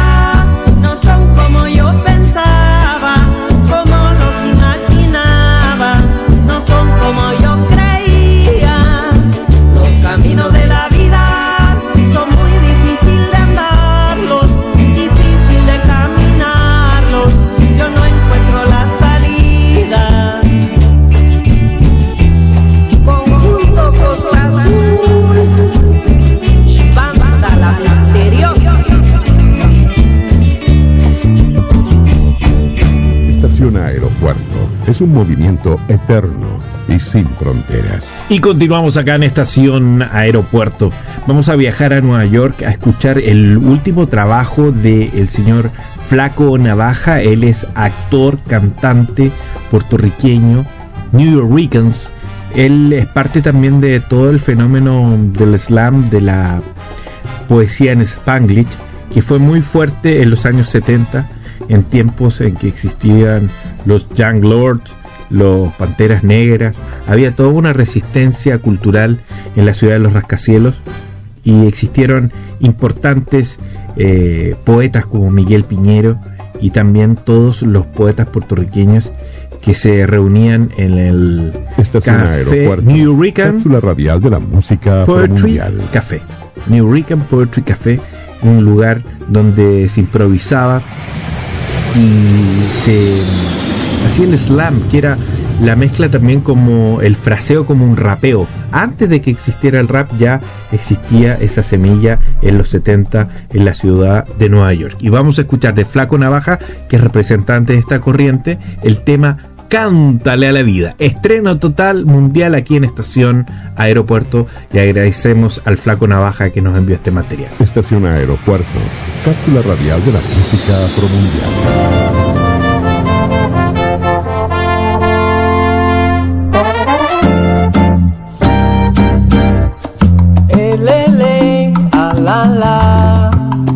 Necesitamos amor.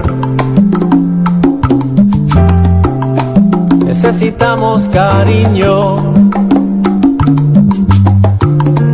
aunque sea de lejitos, a proteger los niñitos. Anoche soñé contigo. Soñé que yo te abrazaba y que el tiempo no sobraba,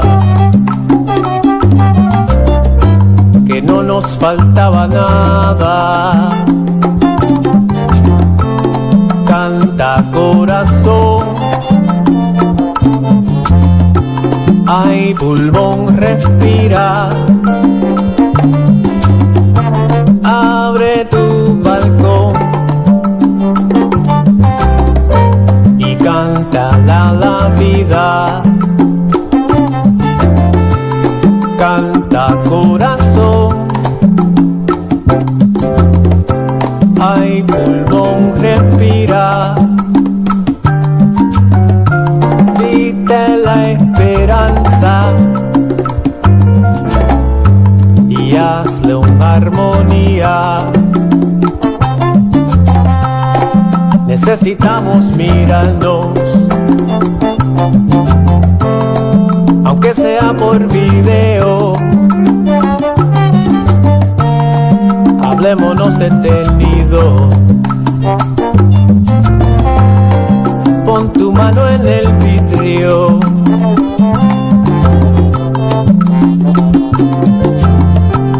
Canta corazón, ay pulmón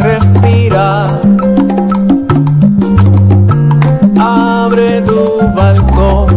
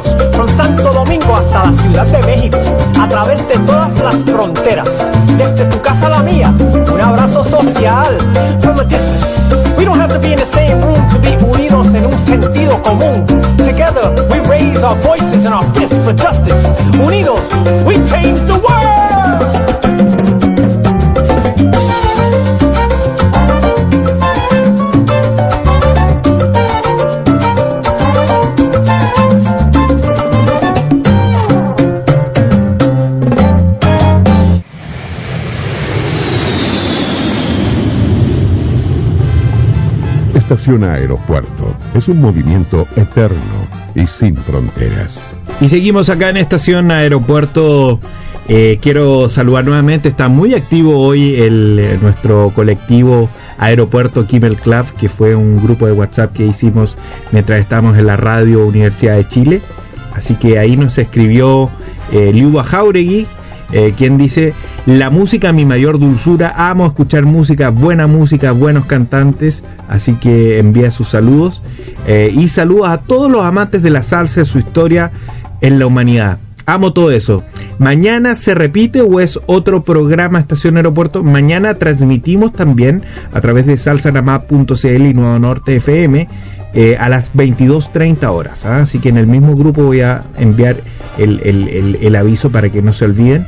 Dice, hace tanto tiempo que no sintonizaba con este amor que tengo, así que eh, un saludo muy grande para ti, Liuba. También saludos para Colombia, un saludo grande, afectuoso a Luz Marina que nos escucha desde la capital de la salsa. Así que vamos a escuchar El Cangrejo con Germán Olivera. Estación Aeropuerto, cápsula radial de la música afromundial.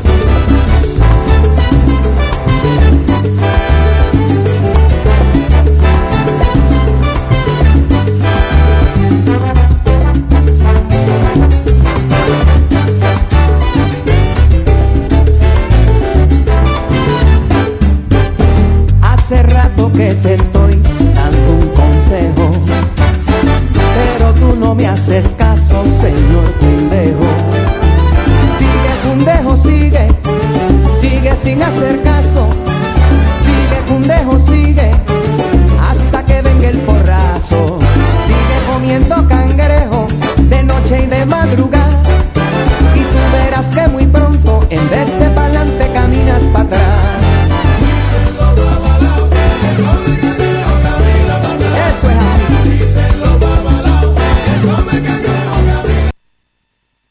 Recuerda, más 569-3280-3154, el WhatsApp de Nuevo Norte, FM. En octubre, Chile tendrá un plebiscito nacional. ¿Sabes cuáles son las principales fechas a las que debes prestar atención? El periodo de propaganda se inició el 26 de agosto y a partir del 3 de octubre podrás conocer tu local de votación y si las juntas electorales te designaron como vocal de mesa. Conoce estas fechas y todo lo que necesitas saber sobre el plebiscito en www.plebiscitonacional2020.cl. Infórmate y participa. Servicio Electoral de Chile. Elige el país que quieres. Lea, visite y comparta en el siglo.cl. Información, análisis, columnas, videos, editoriales. En las redes sociales infórmese con las notas del portal elsiglo.cl. Apoye visitando y difundiendo. No deje de acceder cada día. No sea parte, sea parte de la prensa alternativa. Visite elsiglo.cl.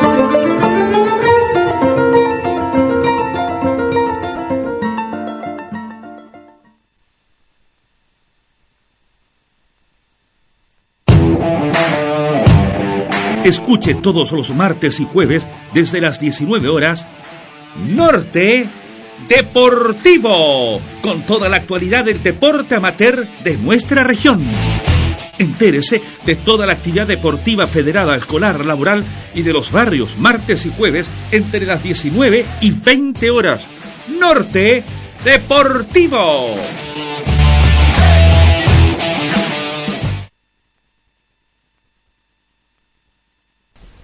Una economía social y solidaria es posible. Despensa Popular de Antofagasta compra al costo abarrotes, frutas, verduras y útiles de aseo. Con las utilidades generadas, estas van al funcionamiento de ollas comunes y familias de la comuna. Compra barato, recibe calidad, solidariza y comparte. Elige una o más canastas según tu grupo familiar desde los 17 mil pesos. Llama al fono o envía WhatsApp al más 569 6525 7861 a cualquier hora. Mayor información en todas las redes sociales buscando las palabras Despensa Popular.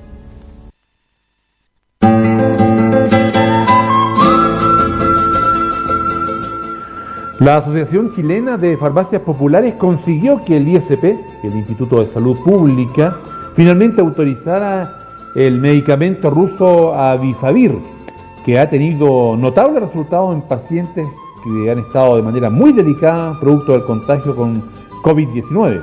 Como este medicamento ruso está provocando resultados positivos en pacientes que han estado muy graves, sería importante que las municipalidades de la región especialmente Calama, Antofagasta y otras, pudieran traer este medicamento, eh, coordinarse con el servicio de salud de la región. Lo importante es que este medicamento llegue a la región, que en definitiva va a permitir salvar vidas, vidas de muchos nortinos que hoy día prácticamente están echados a su suerte. Un mensaje del profesor Esteban Velázquez, diputado por la región de Antofagasta. Visite sus redes sociales y el sitio web diputadovelázquez.cl para mayor información.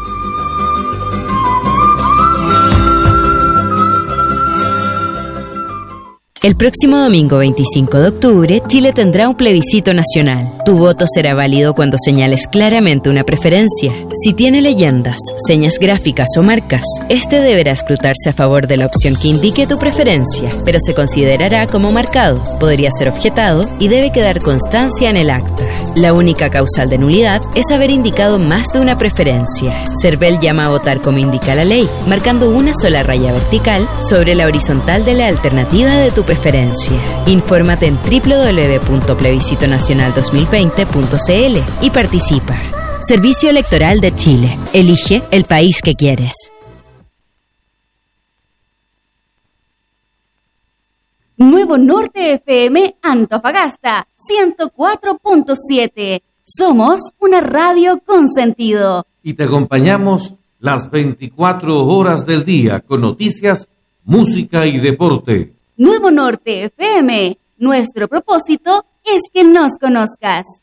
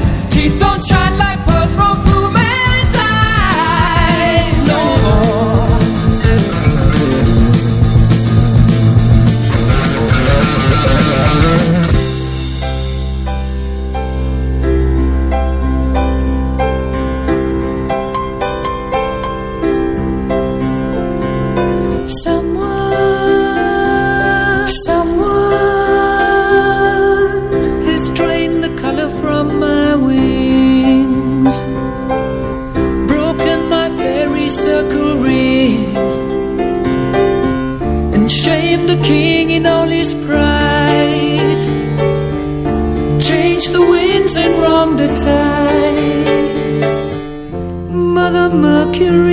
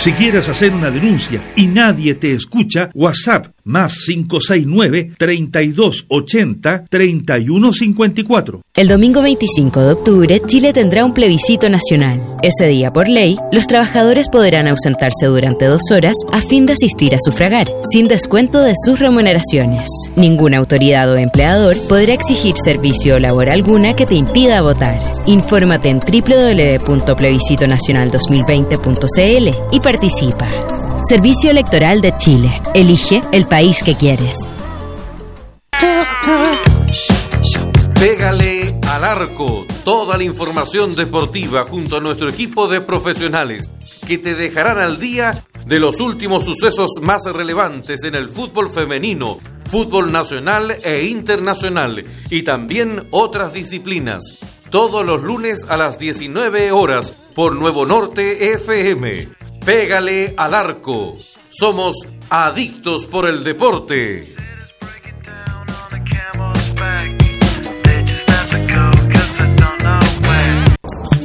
Control de plagas o X. No usamos elementos tóxicos. No dañamos el ecosistema. Somos expertos en flora y fauna. Trabajamos en minería, hoteles, restaurantes, áreas verdes y residencias particulares. Contamos con ISO 14001 y 9001. Resolución sanitaria al día. Decreto 157, Ley de Sanitización 18001. Contáctese con nosotros al teléfono más 569 81 29 0806.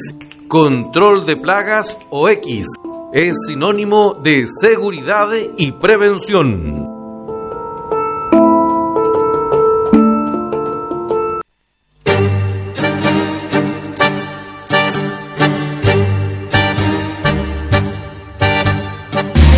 Cada domingo le invitamos a hacer un alto en la rutina y disfrutar una hora de música y grata conversación. Nuevo Norte FM 104.7 les invita a escuchar su programa Tangos y Boleros. Cada domingo de 2 a 3 de la tarde. Tangos y Boleros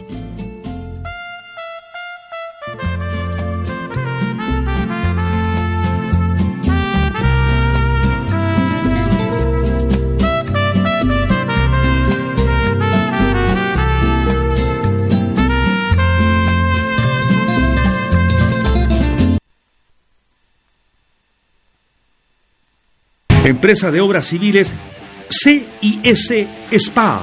Edificación de viviendas, ampliaciones de estructura metálicas, todo en construcción, años de experiencia y seriedad. Contáctanos al más 569 4578 1825 o solicitar presupuesto gratuito al correo gmail.com Empresa de Obras Civiles CIS SPA.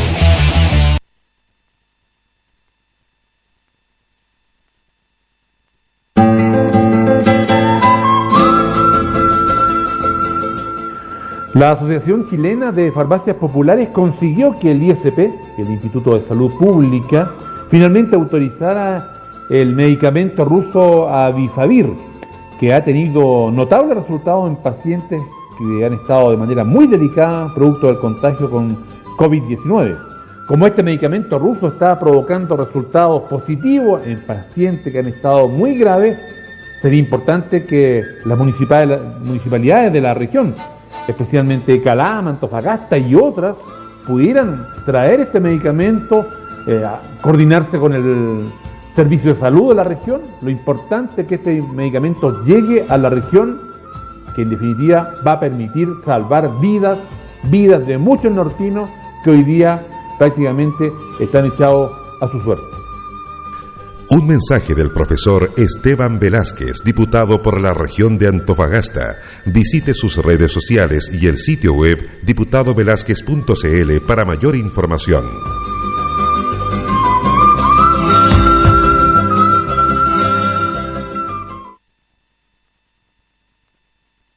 Recuerda, más 569-3280-3154, el WhatsApp de Nuevo Norte, FM.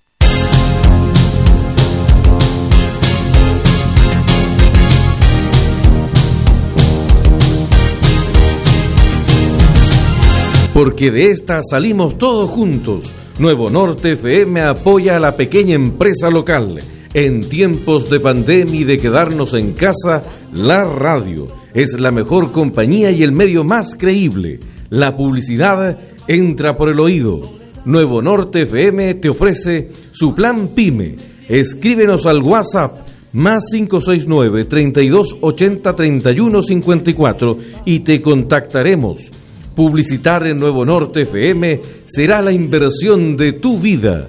Recuerde, Plan Pyme, escríbenos al más 569 3280 3154. Nuevo Norte FM apoya a la pequeña empresa local.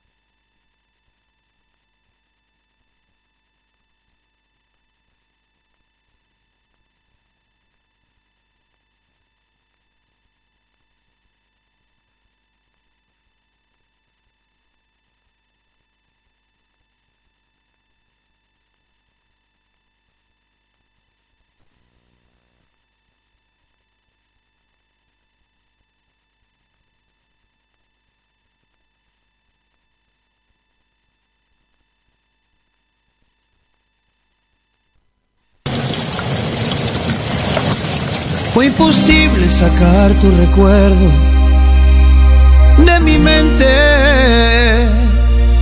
Fue imposible olvidar que algún día yo te quise.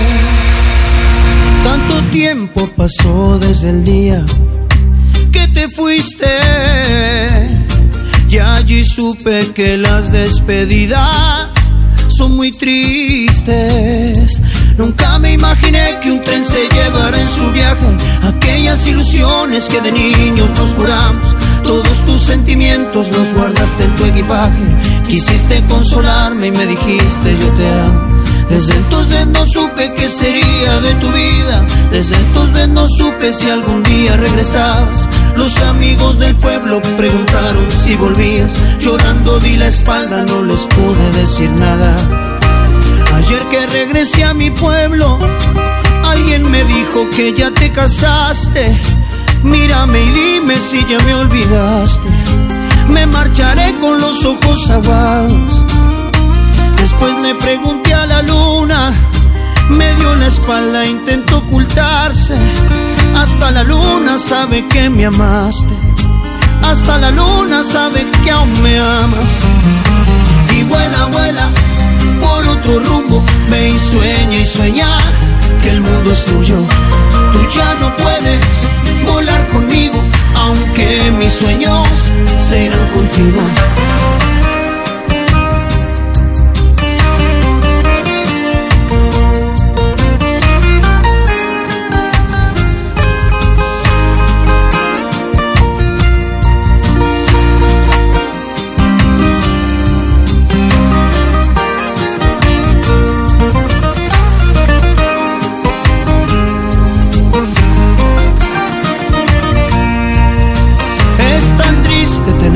Que decirte que me olvides. Otro amor ha llegado a mi vida y no te quiero. Es muy tarde y no puedo negarte que me muero. Pero no callarán mis palabras para decirte que soñaré contigo siempre que cierre mis ojos y entonaré por ti mis cantos tristes noche a noche, que lloraré sin ti cuando recuerde que estoy solo y al recordar que duermes en los brazos de otro hombre. Me pregunto si aún reflejas algo de mi vida, si en tu memoria vive aquel amor de tantos años, aquel hombre que siempre te ha querido desde niña y hoy llora porque el amor de su vida se ha casado. Es triste ver que un tren se aleja y en él se va lo mejor de tu vida. Dime el motivo de tu despedida, porque te fuiste dejando mil penas. Un día recibí tu carta, quise leerla y era una hoja en blanco, pues de tu vida nunca supe nada. Como preguntas que si aún te amo. Y vuela, vuela otro rumbo, ve y sueña y sueña que el mundo es tuyo. Tú ya no puedes volar conmigo, aunque mis sueños se irán contigo. Y vuela, vuela por otro rumbo, ve y sueña y sueña que el mundo es tuyo. Tú ya no puedes volar conmigo, aunque mis sueños se irán contigo. Y vuela, vuela.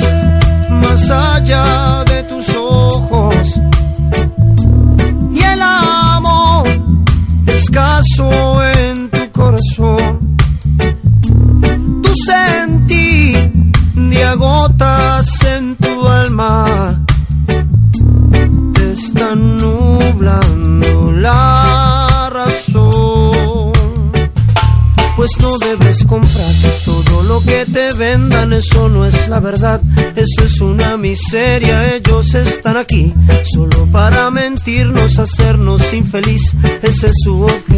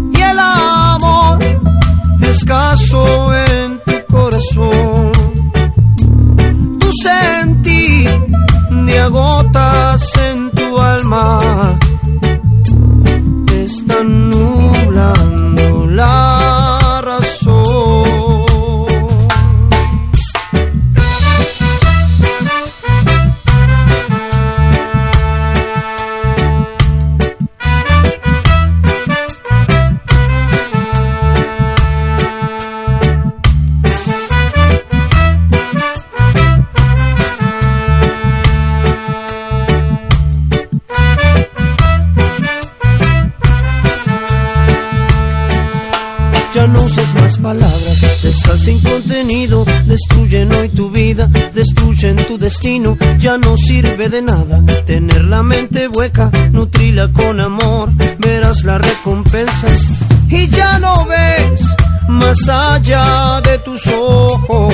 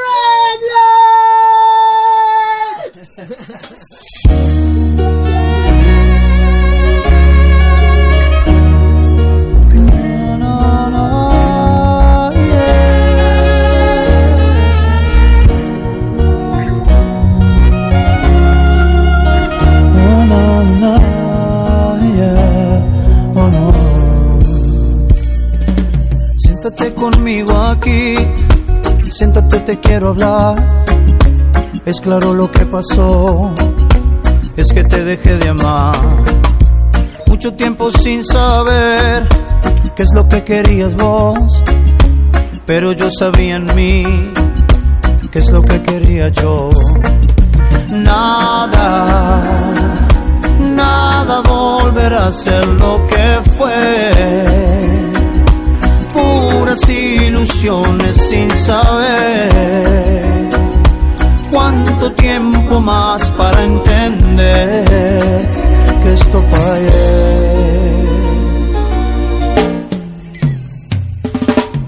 Mucho tiempo te esperé y sigo sentado aquí. Pasa el tiempo en mi canción, ya no suena como ayer. Marchitándome estoy, si sigo pensando así, si detengo el corazón por lo que ya yo te di. Nada, nada volverá a ser lo que fue. Puras ilusiones sin saber cuánto tiempo más para entender que esto fue.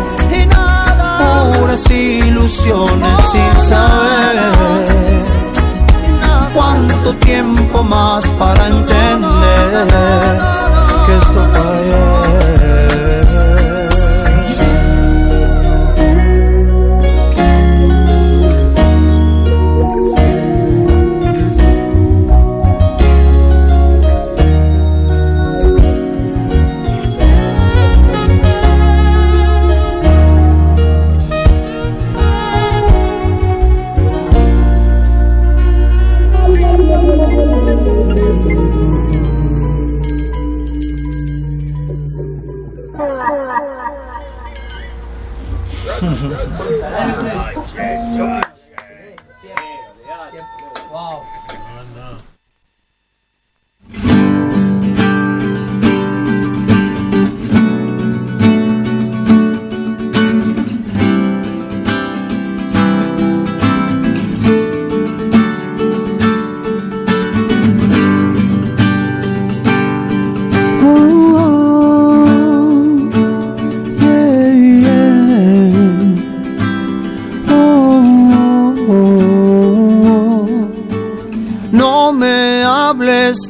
Justicia si te fuiste sin aviso? ¿Y qué hago yo?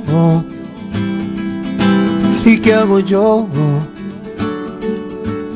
¿Cuánto tiempo esperando un regreso, pero en vano? ¿Y qué hago yo? ¿Y qué hago yo?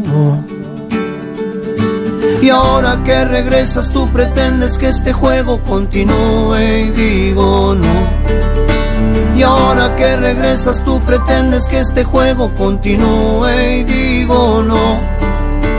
Si cuando te estaba amando tú te estabas alejando y qué hago yo? ¿Y qué hago yo? Cuánto tiempo esperando un regreso, pero en vano. ¿Y qué hago yo? ¿Y qué hago yo? Y ahora que regresas tú pretendes que este juego continúe y digo no. Y ahora que regresas tú pretendes que este juego continúe y digo no.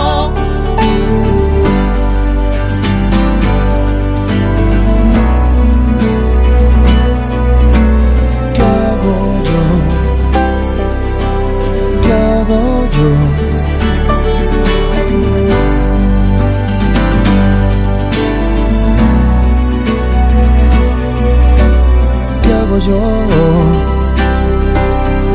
¿Qué hago yo? Y ahora que regresas tú pretendes que este juego continúe y digo no, no, no. Y ahora que regresas tú pretendes que este juego continúe y digo no. No, no, no, no, no, no, no, no, no. No, no, no, no, no, no, no. Dime qué hago yo troubled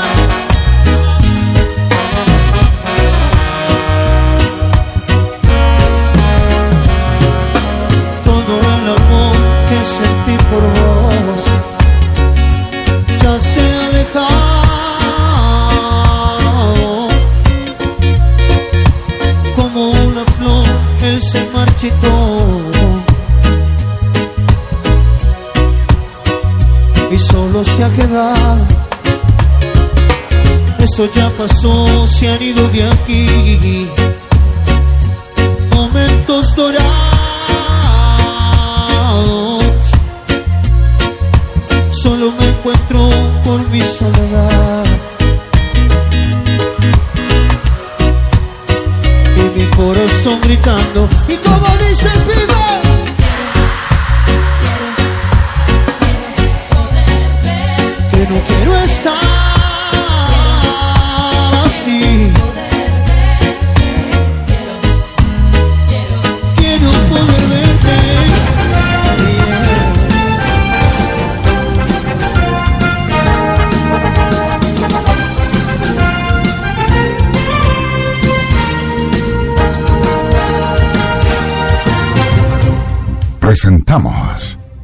Agenda Informativa, líder en noticias.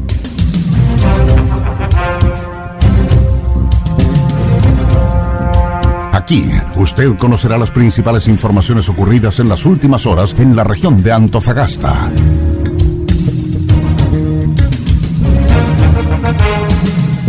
Agenda informativa. Nos escucha la gente que decide. Somos líder en noticias. Estas son las noticias para hoy.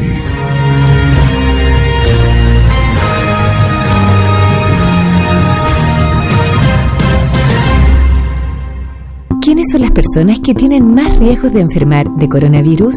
aquellas personas que hayan viajado a países y zonas con casos confirmados o brotes activos y quienes tengan contacto cercano con enfermos. ¿Cuál es la población de riesgo del coronavirus? Solo un 2% de las personas que se ha contagiado ha muerto, pero pueden desarrollar una enfermedad más fuerte las personas mayores o quienes padecen de afecciones médicas preexistentes como hipertensión arterial, problemas cardíacos o diabetes. Archie, somos lo que Chile escucha. Contigo en todas. Hola, ¿cómo están? Bienvenidas, bienvenidos. Placer enorme de saludarles y de acompañarles en esta edición 429 de Agenda Informativa, edición 589. Aquí les vamos a detallar y contar las principales informaciones que han ocurrido durante las últimas 72 horas y que ha preparado el departamento de prensa Román Hernández de Radio Litoral de Mejillones 104.3. Agenda Informativa. Nos escucha la gente que decide. Soy José Barraza y los invito a conocer las noticias para el día de hoy. El domingo 25 de octubre, Chile tendrá un plebiscito nacional. Ese día, por ley, los trabajadores podrán ausentarse durante dos horas a fin de asistir a sufragar, sin descuento de sus remuneraciones. Ninguna autoridad o empleador podrá exigir servicio o labor alguna que te impida votar. Infórmate en www.plebiscitonacional2020.cl y participa. Servicio Electoral de Chile. Elige el país que quieres. Noticias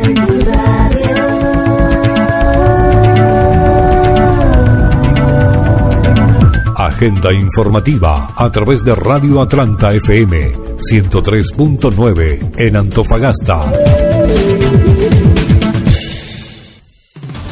Antofagasta. Colisión entre camiones deja una persona lesionada en la ruta B400 de la región de Antofagasta.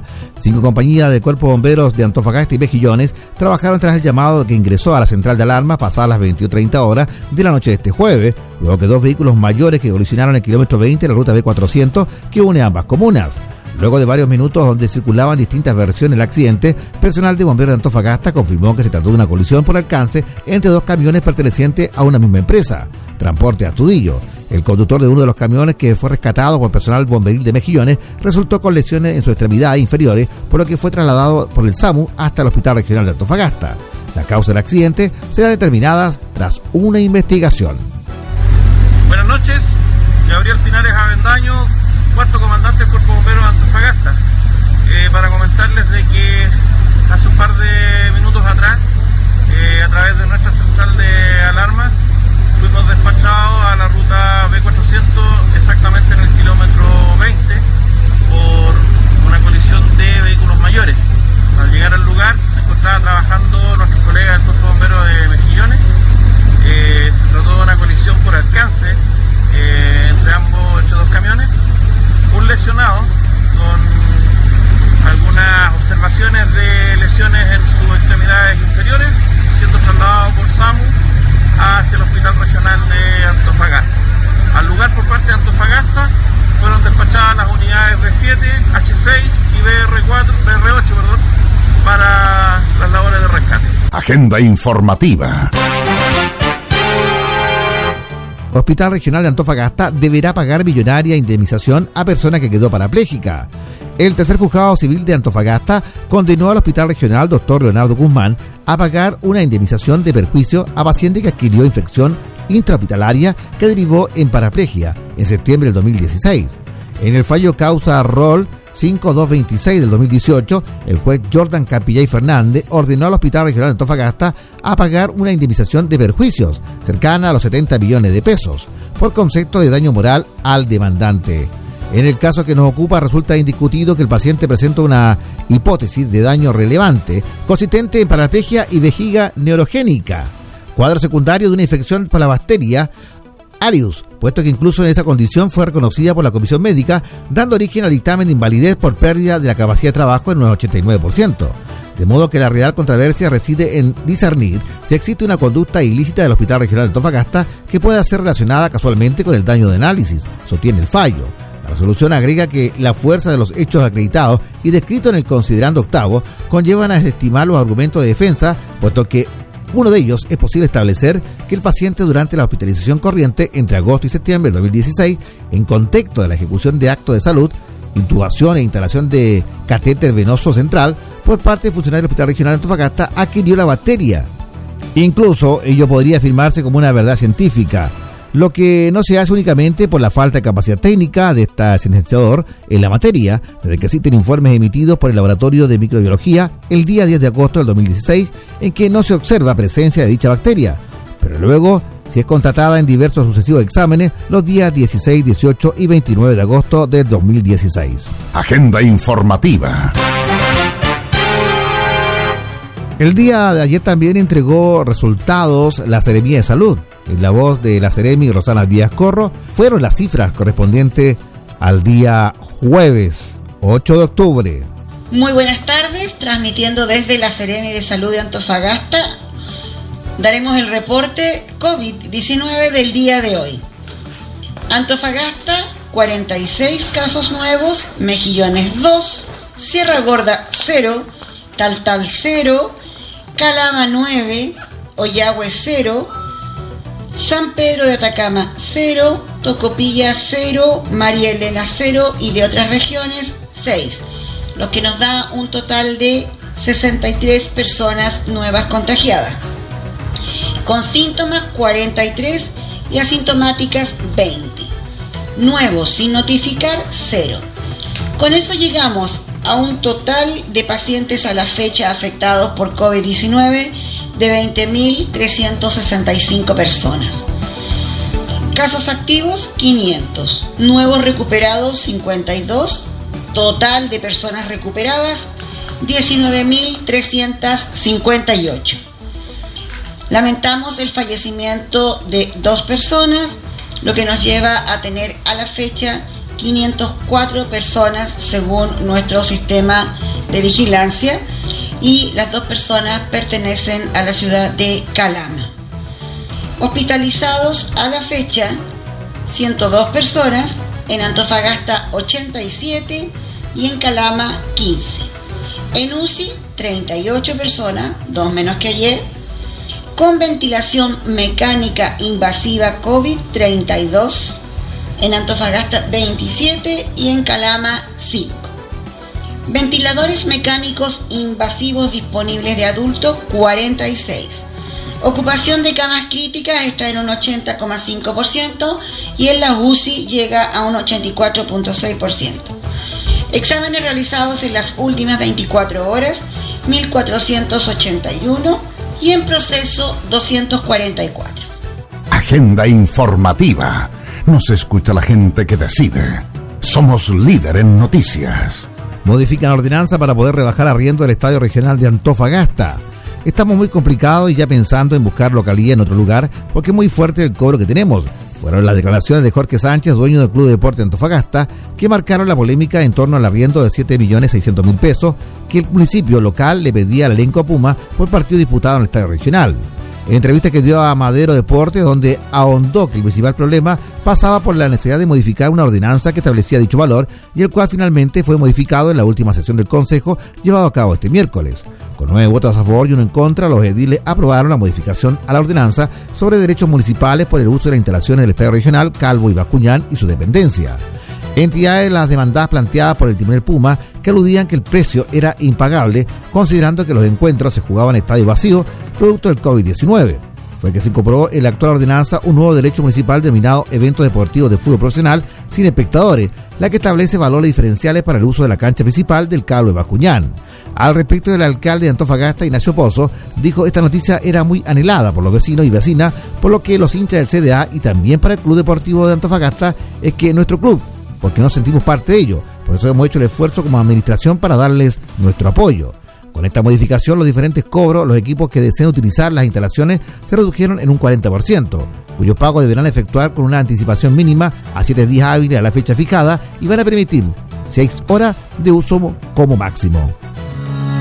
Hola, soy la doctora Pamela Bendaño, médico general de zona de Antofagasta te quiero pedir que evites salir con niños pequeños a lugares con alta aglomeración de personas. Los pequeños, por su naturaleza, tienden a tocar todo a su alrededor y eso puede producir que se contagien de COVID-19 o que lleven la enfermedad a sus hogares, generando un riesgo importante para la familia y principalmente los adultos mayores. Somos médicos, estamos preocupados por ti, por tu familia y queremos cuidarte. Campaña de prevención del coronavirus del Colegio Médico de Chile Regional Antofagasta y la Asociación de Radiodifusores de Chile Archi, segundo comité. Juntos para vencer al COVID-19. Noticias. Agenda informativa a través de radio FM Mix 100.3 en Calama. Noticias. Minuto a minuto. Calama. El Ceremi de Educación de nuestra región señaló que el retorno a clases presenciales será con seguridad gradual y voluntario, si las condiciones sanitarias lo permiten. Además de esta aseveración, la Autoridad de Educación confirmó que los establecimientos educacionales podrán solicitar la autorización para comenzar a funcionar de manera presencial cuando la ciudad comience la fase 3 del plan sanitario. A prácticamente siete meses desde la suspensión de clases presenciales en las escuelas, liceos y colegios de la región, ya llevan más de 50 establecimientos educacionales en todo el país que han vuelto a recibir a sus alumnos. Una situación que se ha desarrollado a través de un programa de siete pasos por parte del gobierno a fin de resguardar la seguridad sanitaria de las personas, en el cual se indica que el retorno presencial a clases no se puede producir sino hasta la fase 3 del plan paso a paso. Muchos han hablado del retorno a clases presenciales eh, y creo que es bueno aclarar desde esta Seremía de Educación que este retorno a clases presenciales necesariamente debe ser con seguridad, gradual y totalmente voluntario tanto para los sostenedores como para los apoderados y por supuesto considerando que las condiciones sanitarias lo permitan.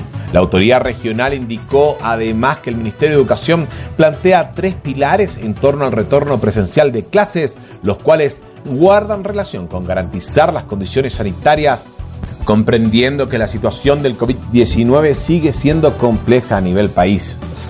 Desde la fase 3 en adelante, los sostenedores podrían eventualmente solicitar la apertura de establecimiento, en el caso de la fase 3, previa autorización y evaluación de la autoridad sanitaria. Y en fase 4 es directamente la Secretaría de Educación quien autoriza el funcionamiento al sostenedor que así lo solicite. Uno espera, ¿verdad?, que estas eh, solicitudes vayan apoyadas por la comunidad escolar, vale decir, alumnos, apoderados, asistentes de educación y profesores, por supuesto equipo directivo de los establecimientos y, por, y, claramente sostenedor. Una espera a la fase 3 que busca que los colegios puedan asegurar el cumplimiento de los contenidos pedagógicos tanto en aula como en clases online y si bien las condiciones son complejas, no existe un método que reemplace el que hoy se obtiene de una clase presencial sin embargo, especialistas en educación plantean una transformación radical en torno a lo que hoy conocemos por educación, con un paradigma distinto en cómo se realizan las clases luego de vivir esta pandemia y de que las redes sociales y el Internet se convirtieran en un aliado de la educación más que en un enemigo. Agenda informativa.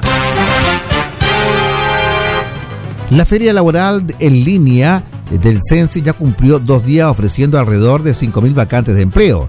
El evento va a terminar este viernes y quienes no han participado podrán sumarse a través de las redes sociales en busca de una oportunidad de trabajo. Esto es gentileza de Calama Televisión. Y tal como se había señalado, la feria laboral en línea gratuita comenzó este miércoles buscando entregar cerca de 5.000 vacantes de empleo una acción que ya lleva dos días y que este día viernes será su finalización. Bueno, queremos seguirlos invitando a participar en nuestra feria laboral, la inauguramos ayer. Eh, ya tenemos 6.600 visitas, más de 2.800 postulaciones, así que la invitación a toda la región de Antofagasta, tenemos 5.000 vacantes de empleo, más de 222 empresas corresponde una actividad que se llevó a cabo a través de las plataformas de trabajando.com, en donde están participando cerca de 200 empresas en 4.883 vacantes disponibles, en donde 500 vacantes son dirigidas a mujeres. Y con una fuerte orientación a contratar mujeres. En este momento más del 12% de las vacantes que tenemos son para mujeres. Así que quedan cordialmente invitados a seguir postulando a nuestra feria. Va a estar abierta esta mañana a las 12 de la noche, así que tienen todo lo que queda esta tarde, más mañana todo el día para poder seguir postulando. La Feria Laboral en Línea de la Segunda Región, hashtag Hay Oportunidades, es una iniciativa que busca mitigar el impacto que ha generado la pandemia, donde tendrá un foco especial en las mujeres. Recuerden que este viernes es el último día. En el actual escenario del coronavirus, si vengo llegando a Chile, ¿qué debo hacer en el aeropuerto? Hay protocolos para quienes entren por mar, aire y tierra, que identifica casos de sospecha altos, bajos y mecanismos de acción en cada caso. Todo viajero que ingrese al país tiene la obligación de realizar una declaración jurada respecto a su historial de viaje de los últimos 30 días y su estado de salud que le será entregada en el aeropuerto por la aerolínea. Los pasajeros que provienen de Italia y España deberán permanecer en aislamiento por 14 días a partir de su salida de alguno de estos países ante un posible contagio de COVID-19. Archie, somos lo que Chile escucha. Contigo en todas. En la mañana, cuando la casa queda sola, ahí acompaña. Uno se ríe con los locutores, como que mm, son parte de la familia, ¿sabes? Si pareciera que le conocen los gustos en las canciones, no sé. Y mm, así se pasa volando en la mañana, hasta que los niños vuelven. Ahí ellos me la cambian, al tiro. La radio que te acompaña es la que quieres seguir escuchando. Archie, Radios de Chile. Noticias en tu radio. Agenda informativa a través de Radio Litoral, FM 104.3 en Mejillones. Mejillones. Carabinero en retiro es asesinado tras asalto en su domicilio. El ex carabinero fue identificado como Juan Aguirre Vargas. Esto y otras noticias en la presente nota. ¿Qué tal? Muy buenas eh, tardes, eh, Nico. Vamos a ver inmediatamente las imágenes eh, de la investigación que está desarrollando Carabineros respecto a la muerte de uno que era de sus filas, un sargento en retiro de 49 años, quien se encontraba durante esta mañana al interior de su domicilio en calle Cardenal Caro, a pocos pasos de la quinta comisaría de Conchalí. Fueron vecinos del sector, según los antecedentes preliminares que maneja Carabineros, que escucharon algunos gritos de auxilio desde el interior de esta vivienda. Por lo mismo, es ahí cuando la policía uniformada verifica eh, de que había un sujeto el cual estaba completamente ensangrentado y que inmediatamente huyó del lugar. De todas maneras, eh, se estuvieron realizando algunos patrullajes en el sector justo acá en las inmediaciones de la quinta comisaría de Conchalí, donde se detuvo al presunto agresor. Estamos hablando de Marco Antonio Maldonado Garrido, de 23 años, un sujeto con un amplio prontuario policial y lo que se está investigando hasta estos instantes, una de las teorías que maneja la policía, que el móvil de todo esto habría sido el robo del sargento primero de carabineros en retiro, Juan Aguirre Vargas, de 49 años, eh, durante esta mañana. De hecho, cuando se le trató de prestar auxilio, se encontraba sin signos eh, vitales, eh, luego de, al parecer, haber sido acuchillado por parte eh, de este sujeto. De todas maneras, hay todo un chequeo que se va a tener que eh, realizar. El laboratorio de criminalística ya se encuentra acá en el lugar con el fin eh, de poder entrevistar a los vecinos, a algunos eh, familiares que han llegado hasta el exterior eh, de este inmueble y además eh, para poder ver en definitiva si esto queda en manos de carabineros en la investigación o en los funcionarios de la policía de investigaciones. A ver, señora, hola, ¿qué tal? Muy buenas tardes. Muy cortito, conocí al vecino. No. Bueno, perfecto. A ver, vamos a consultar. Caballero, ¿qué tal? Muy buenas tardes. ¿Te conocía al vecino? Lo conocía, pero en referente a lo que pasó, no tenía ni menor idea, porque yo recién ya había llegado y estaba durmiendo y me sorprendí esto, de lo que pasó. ¿Sintió los gritos nomás? No, no, yo no sentí nada, no. que dijeron que, que habían Ellos- sentido los ellos gritos sintieron unos- y, y vieron al compadre que arrancó, arrancó no, sino, sino que Arrancando. claro, salió arrancando. El Y grito de el, de la víctima. claro, del, de la víctima, ah, disculpa, de la víctima que se llama que estaba ahí, que se llama ¿Te conocía al vecino? de, de, de pasar nomás, así cuando pasaba por aquí, pues yo vivo aquí en la vuelta, pero llama yo lo, lo conozco así de pasar. Me imagino que se generó un operativo al momento de cuando el sujeto. Claro, llegaron, llegaron al tiro, pues se llama los, los carabineros. Llegaron al tiro y lo salieron persiguiendo, pero cre- creo que es conocido, así que no, no, no, no, no demoraron mucho en, en pillarlo. Se habla de una teoría de un robo. ¿Usted sabe algo? Creo que sí, creo que sí. que sí están los comentarios que se llama que fue eh, a- a- por parte de robo que se llama y, se- y creo que, el- que tiró la cuchilla pasada y creo que lo, lo, lo, lo degolló. Muchísimas gracias. Eh, vamos a tratar de conversar con más vecinos que se encuentran acá en el lugar. Hola, hola señor, ¿qué tal? Muy buenas tardes. ¿Quiere saludar? ¿Usted vecina del sector? Nos dicen que algu- algunas personas sintieron gritos de auxilio. Miren, bueno, lo que pasa es que nosotros recién tuvimos la, nos avisaron porque él es el tío de un amigo de mi hijo. Entonces recién nos enteramos de la noticia y veníamos a ver que, porque él lo está llamando a su amigo porque para venir a ver a su tío, porque el tío creo que vive solo. Agenda informativa. Lleva 17 años en fiscalía y en ese tiempo ha estado a la cabeza de casos como Corpesca, OAS y Gustavo Gatica, que han remecido a la opinión pública. Hoy está en el centro de la noticia por su investigación a carabineros por un adolescente que cayó al río Mapocho. Una descripción de la persecutora en la voz de quienes han trabajado con ella. Desde la persecución de delitos tributarios en el Servicio de Impuestos Internos hasta dirigir emblemáticos casos como OAS Corpesca y la investigación de Gustavo Gatica, conocida como la fiscal de hierro Jimena Chong, jefa del Departamento de Alta Complejidad de la Fiscalía Centro Norte, hoy bajo amenazas por la investigación que lidera tras la caída del menor de 16 años desde el puente Pío Nono.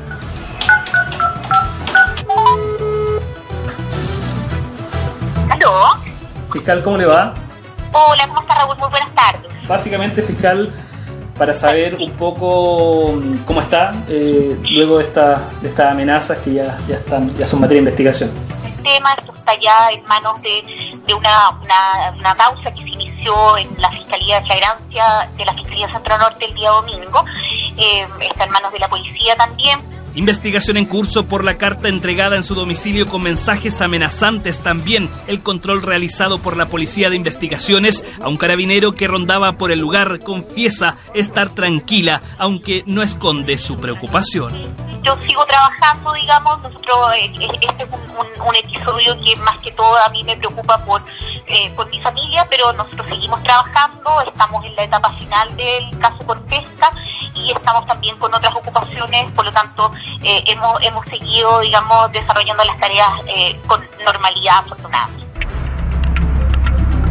Es el punto de origen de un caso que ha levantado voces en todos los poderes del Estado, desde la alerta expresada por el fiscal nacional al ministro del Interior hasta la preocupación generada también en la propia institución de carabineros. Preguntarle respecto de lo que pasó con la fiscal las condenamos como corresponde. Y las desconfianzas son permanentes y nosotros tenemos que trabajar para que las instituciones sean creíbles. Y si hay una persona es problema del gobierno o es responsabilidad del gobierno que haya amenazas eh, hacia otra autoridad de, un- de una institución distinta es irresponsable el gobierno de eso claramente no es el responsable final Poco que hablar, mucho que trabajar para el general director sobre un caso que se ha trasladado también al Parlamento luego de dichos como los expresados por el senador Iván Moreira, esbozando un supuesto sesgo político de la persecutora. Estamos acostumbrados, y yo estoy acostumbrado a recibir amenazas permanentes. Y cuando uno entra a la arena política, obviamente estas situaciones son normales. Bueno, creo que eso le hace mal a Chile y le hace mal a este Senado tener a uno de sus miembros que sea un abierto incitador al odio.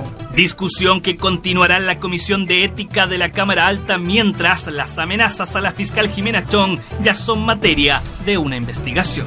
El próximo domingo 25 de octubre, Chile tendrá un plebiscito nacional. Por primera vez se podrá decidir a través del voto si se quiere o no una nueva constitución. ¿Cómo se vota? ¿Cuáles son las principales fechas de este proceso? Y toda la información necesaria encuéntrala en www.plebiscitonacional2020.cl y en las redes sociales verificadas de CERVEL. Infórmate y participa. Servicio Electoral de Chile. Elige el país que quieres. Agenda informativa a través de Radio Nueva Coya, FM 92.5 en María Elena.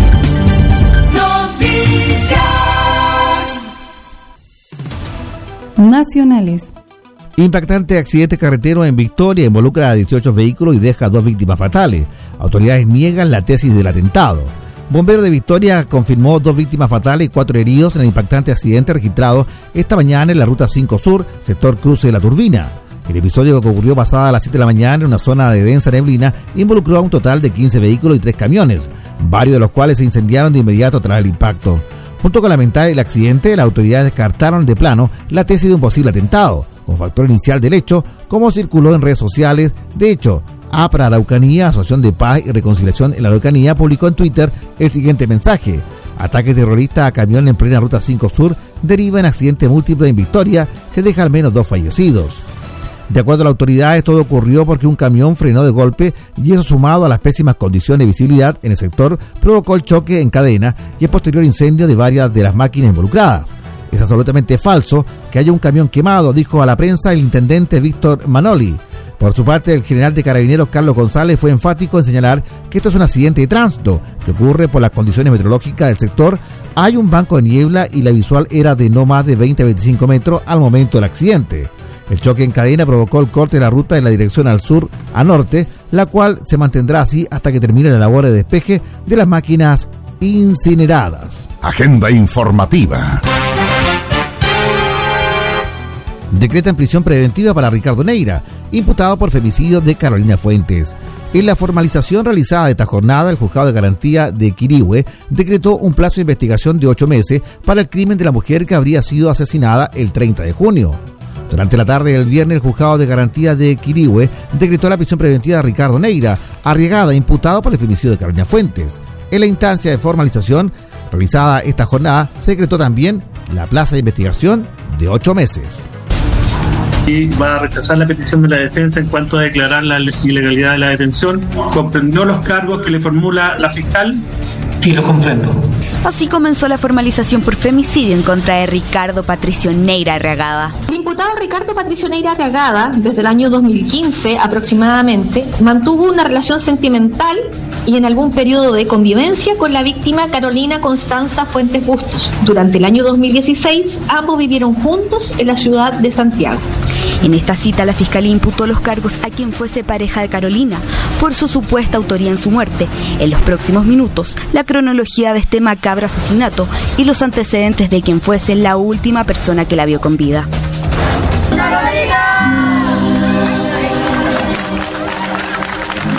El llamado que hace este fiscal de manera respetuosa al tribunal es anotar o poner atención en ciertas fechas que son icónicas para entender y comprender la dinámica delictual que tuvieron los hechos investigados. Sin duda la familia Fuentes como los Bustos esperaron por meses que llegase este momento. La justicia cara a cara con el supuesto responsable de la muerte de esta mujer de 42 años. El imputado, quien condujo el vehículo, trasladó a la víctima a un lugar cercano a su domicilio, dentro de la comuna de Portezuelo, en donde procedió a agredirla en diferentes partes del cuerpo. Una audiencia a cargo del juez Adolfo Montenegro, en la que se expuso parte de las pruebas que incriminarían a quien en su momento dijo estar preocupado pero tranquilo con la desaparición de Carolina. A juicio del Ministerio Público, estos hechos son constitutivos del ilícito de femicidio, del artículo 390 bis del Código Penal. El grado de desarrollo del delito es consumado y al imputado le corresponde eh, participación en calidad de autor. Detalles que no dejan a nadie indiferente, más aún cuando atamos los cabos de esta historia que comienzan a mediados de junio cuando Carolina viajó hasta Ningüe para vender una camioneta heredada de su padre. La última vez que Carolina compartió con nosotros fue el bautizo para mi hija. Después por el tema de pandemia no nos vimos más solamente por teléfono, redes sociales. Fecha 25 de junio, último día con su familia. El 24 de junio Carolina celebró su cumpleaños. El 25 Ricardo la recogió en la casa de su hermano para pasar cinco días juntos. Fue el 30 cuando dijo haberla dejado cerca del terminal de buses para que regresara a Santiago. Paralelamente, fecha en que su familia le perdió el rastro. En el que no se podía viajar y tenían que cumplir una cuarentena de cierta cantidad de días para poder tener su retorno a domicilio. Y ella después de cumplir esa, esa cantidad de días, ella iba a retornar a Santiago. Nosotros nos enteramos que mm, Carolina estaba desaparecida 4 de julio, cuando se le empieza a informar allá en Santiago a todos los familiares. Carolina no respondía al teléfono, que iba ya del 30 más o menos desaparecida. Primero de julio, un día desaparecida. Se hace una transferencia de 95 mil pesos a la cuenta de Ricardo y entre el primero y 3 de julio una serie de WhatsApp enviados desde el celular de Carolina con faltas de ortografía hicieron dudar a su familia de la veracidad de estos. Los WhatsApp que se le envió a varios eran como bastante raros, entonces yo le empecé también a mandar WhatsApp y a llamar y su teléfono aparecía totalmente desconectado, fuera de línea y todo. Mensajes emitidos desde Chillán, según datos de georreferenciación, se convirtieron en una línea clave para la fiscalía a la hora de vincularlo con Ricardo. Luego, el día 30 de junio, que es la última vez que su teléfono genera algún tipo de señal, tanto de tráfico de datos como tráfico de llamadas, y posteriormente los días siguientes, donde aparecen una serie de información que es absolutamente indiciaria y determinante en torno a la participación que tuvo el imputado en estos, en estos antecedentes, como demostraré en su oportunidad. Fecha 13 de agosto, Ricardo habla con la prensa. Tras 44 días desaparecida, militares, la policía e incluso la familia no descansaban para buscarla, mientras que Ricardo da su testimonio en la misma camioneta que fue detenido. ¿Y usted por qué no hizo la denuncia respectiva? Porque yo no tenía idea que estaba perdida. ¿Se hicieron cualquier día? ¿El día 3, 4? ¿Cuándo fue la desaparición? No, pero yo la veo el último día, el día 30. Pero usted está diciendo que ayudó con la búsqueda desde el principio. Si usted no hizo eso... que supe eso. Se perició su casa, pero no hubo antecedentes que lo relacionaran con la desaparición, o por lo menos eso parecía. El objetivo, como veremos, es trasladarla hasta el domicilio que en ese momento tenía el imputado. Carabinero va hasta el domicilio del imputado en el sector ya antes referido, a quien no entrevistan, de acuerdo a lo que indican dicho documento policial, sino que entrevistan a su hermano Rodolfo, quien dice que efectivamente la víctima se encontró en dicho domicilio hasta el día, eh, hasta el día 30 Fecha 5 de octubre, 97 días desaparecida. Encuentran el cuerpo de una mujer en la ribera del río Ñuble. El cuerpo tenía unas vestimentas eh, que fueron analizadas ayer. Nicolás, su hijo mayor, se somete a un examen de ADN para reconocer el cuerpo encontrado en el río, que estaba en avanzada descomposición. Y tengo que esperar los resultados dentro de los próximos días. No sé cuánto va a tomar, cuánto se va a demorar, ni cuándo va a llegar el resultado. Horas después, un comunicado de la Fiscalía de Ñuble confirma que la familia identificó una prenda que se presume era de Carolina. Finalmente, la agonía y desesperación comenzaba a tomar otro rumbo. Fecha 8 de octubre detienen a Ricardo Neira. Ayer cerca del mediodía, detectives de la Brigada de Homicidios detuvieron a Ricardo Neira como presunto autor del delito de su propia pareja. Ricardo, Ricardo, Ricardo, ¿tienes algo que decir? Ricardo. En alguna instancia, en algún momento se habló también por un medio de comunicación que estaba muy hermético, pero la, la- la diligencia, las investigaciones son así.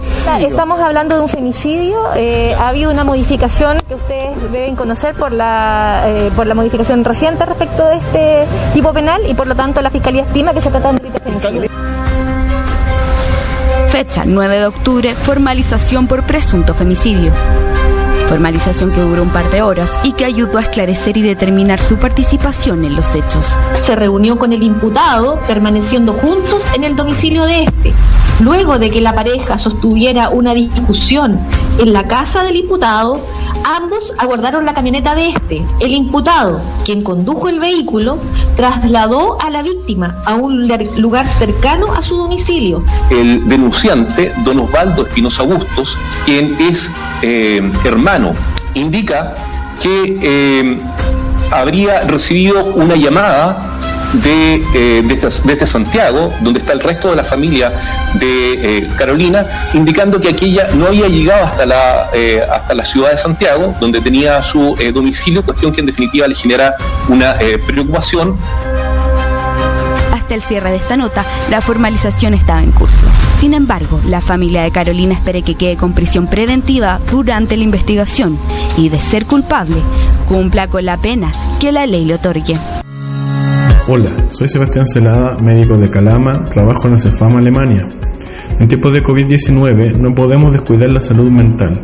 Para minimizar los síntomas de ansiedad, evita al máximo los estimulantes como café, bebidas energéticas, gaseosas y alcohol. No pases más de dos horas seguidas frente a la pantalla, mantente activo durante el día y duerme al menos 8 horas. Con mente sana tendremos adecuadas defensas para enfrentar esta pandemia. Somos médicos, estamos preocupados por ti, por tu familia y queremos cuidarte.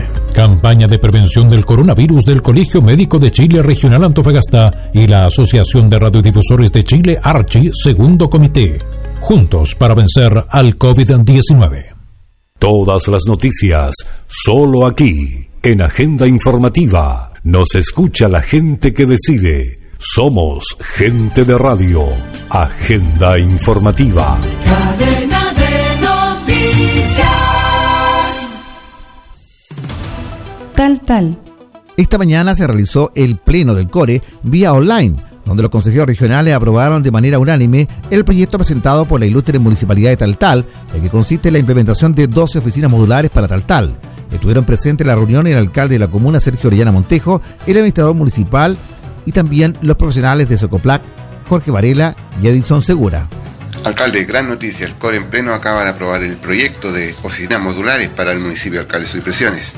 No, eh, de verdad que sí. Hoy día se critica muchas veces que uno no postula a proyectos FNR, los cuales están, eh, este circular 33 va asociado también al FNR, y creo que es la mirada, hoy día nosotros hemos avanzado a pasos gigantados haciendo cosas, estos modulares eh, vienen, luego tienen que haber estado hace muchos años instalados ya en el municipio por, por todo el hacinamiento que tenemos en una cantidad enorme hoy día de instituciones que tenemos asociados aquí en, nuestro edificio y creo que estar también lejos de donde está el circulante de, la comunidad, ¿cierto? No es, no es bueno. Creo que hoy día nos ayuda bastante el poder lograr este, este tremendo proyecto, ¿cierto?, de, de, que nos lleva a, de verdad a solucionar problemas críticos y graves que también van en beneficio de, la construcción del Politécnico. Todo va como asociado. El Politécnico necesita sí o sí llevar a los chicos después a estudiar y eso lo vamos al centro abierto, ¿cierto? Donde verdaderamente allí tenemos OPD, tenemos otros servicios, otras instituciones que lo están ocupando hoy día ese recinto y vamos a tener que dejarlo para que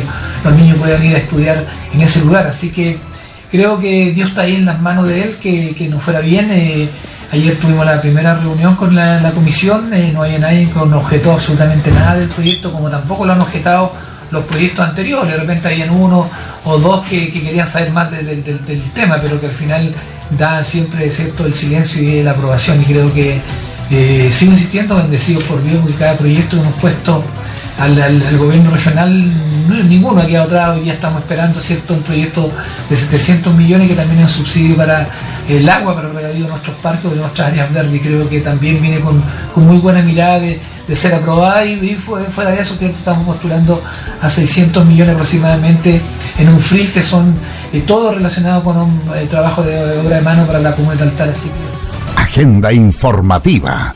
Nos escucha la gente que decide. Somos líder en noticias. Hugo Gutiérrez ve ridículo que sea formalizado por fiscalización de la Armada. Estoy un poquito perplejo, reaccionó el diputado comunista tras conocerse que la Fiscalía Tarapacá lo va a imputar por el episodio que protagonizó en agosto. No esperaba un acto tan abiertamente arbitrario de parte de un ente que debe ser imparcial y objetivo, postigó apuntando al Ministerio Público. El diputado Hugo Gutiérrez reaccionó y deploró que la Fiscalía Tarapacá lo vaya a formalizar por los delitos de amenazas contra funcionarios de la Armada y de negación de auxilio, tras conocerse el registro de un control sanitario que dicho personal pretendía realizarle y que el parlamentario habría intentado eludir. En el video captado en Cabancha el 8 de agosto pasado, el legislador descartaba poder ser sujeto a una fiscalización, manifestando a los militares que él, por ser más autoridad que ellos, no podía ser controlado, y argumentó además que a él le corresponde esa labor por su cargo en el Congreso.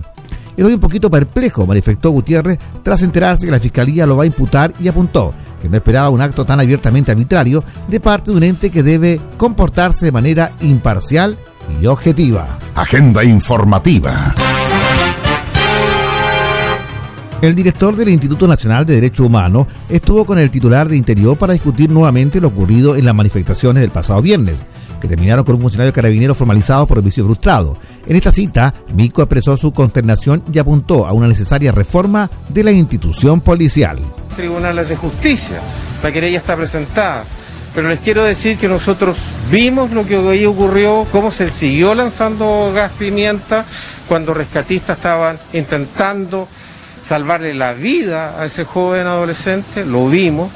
Estuvimos en la clínica Santa María, yo personalmente vi la situación de total y completo abuso con respecto a una familia que estaba viviendo este horror.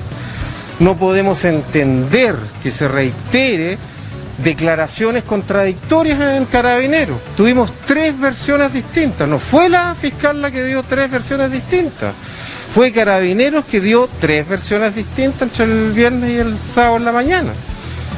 Luego, ¿cómo es posible que nuevamente tengamos los problemas que tenemos con el sumario?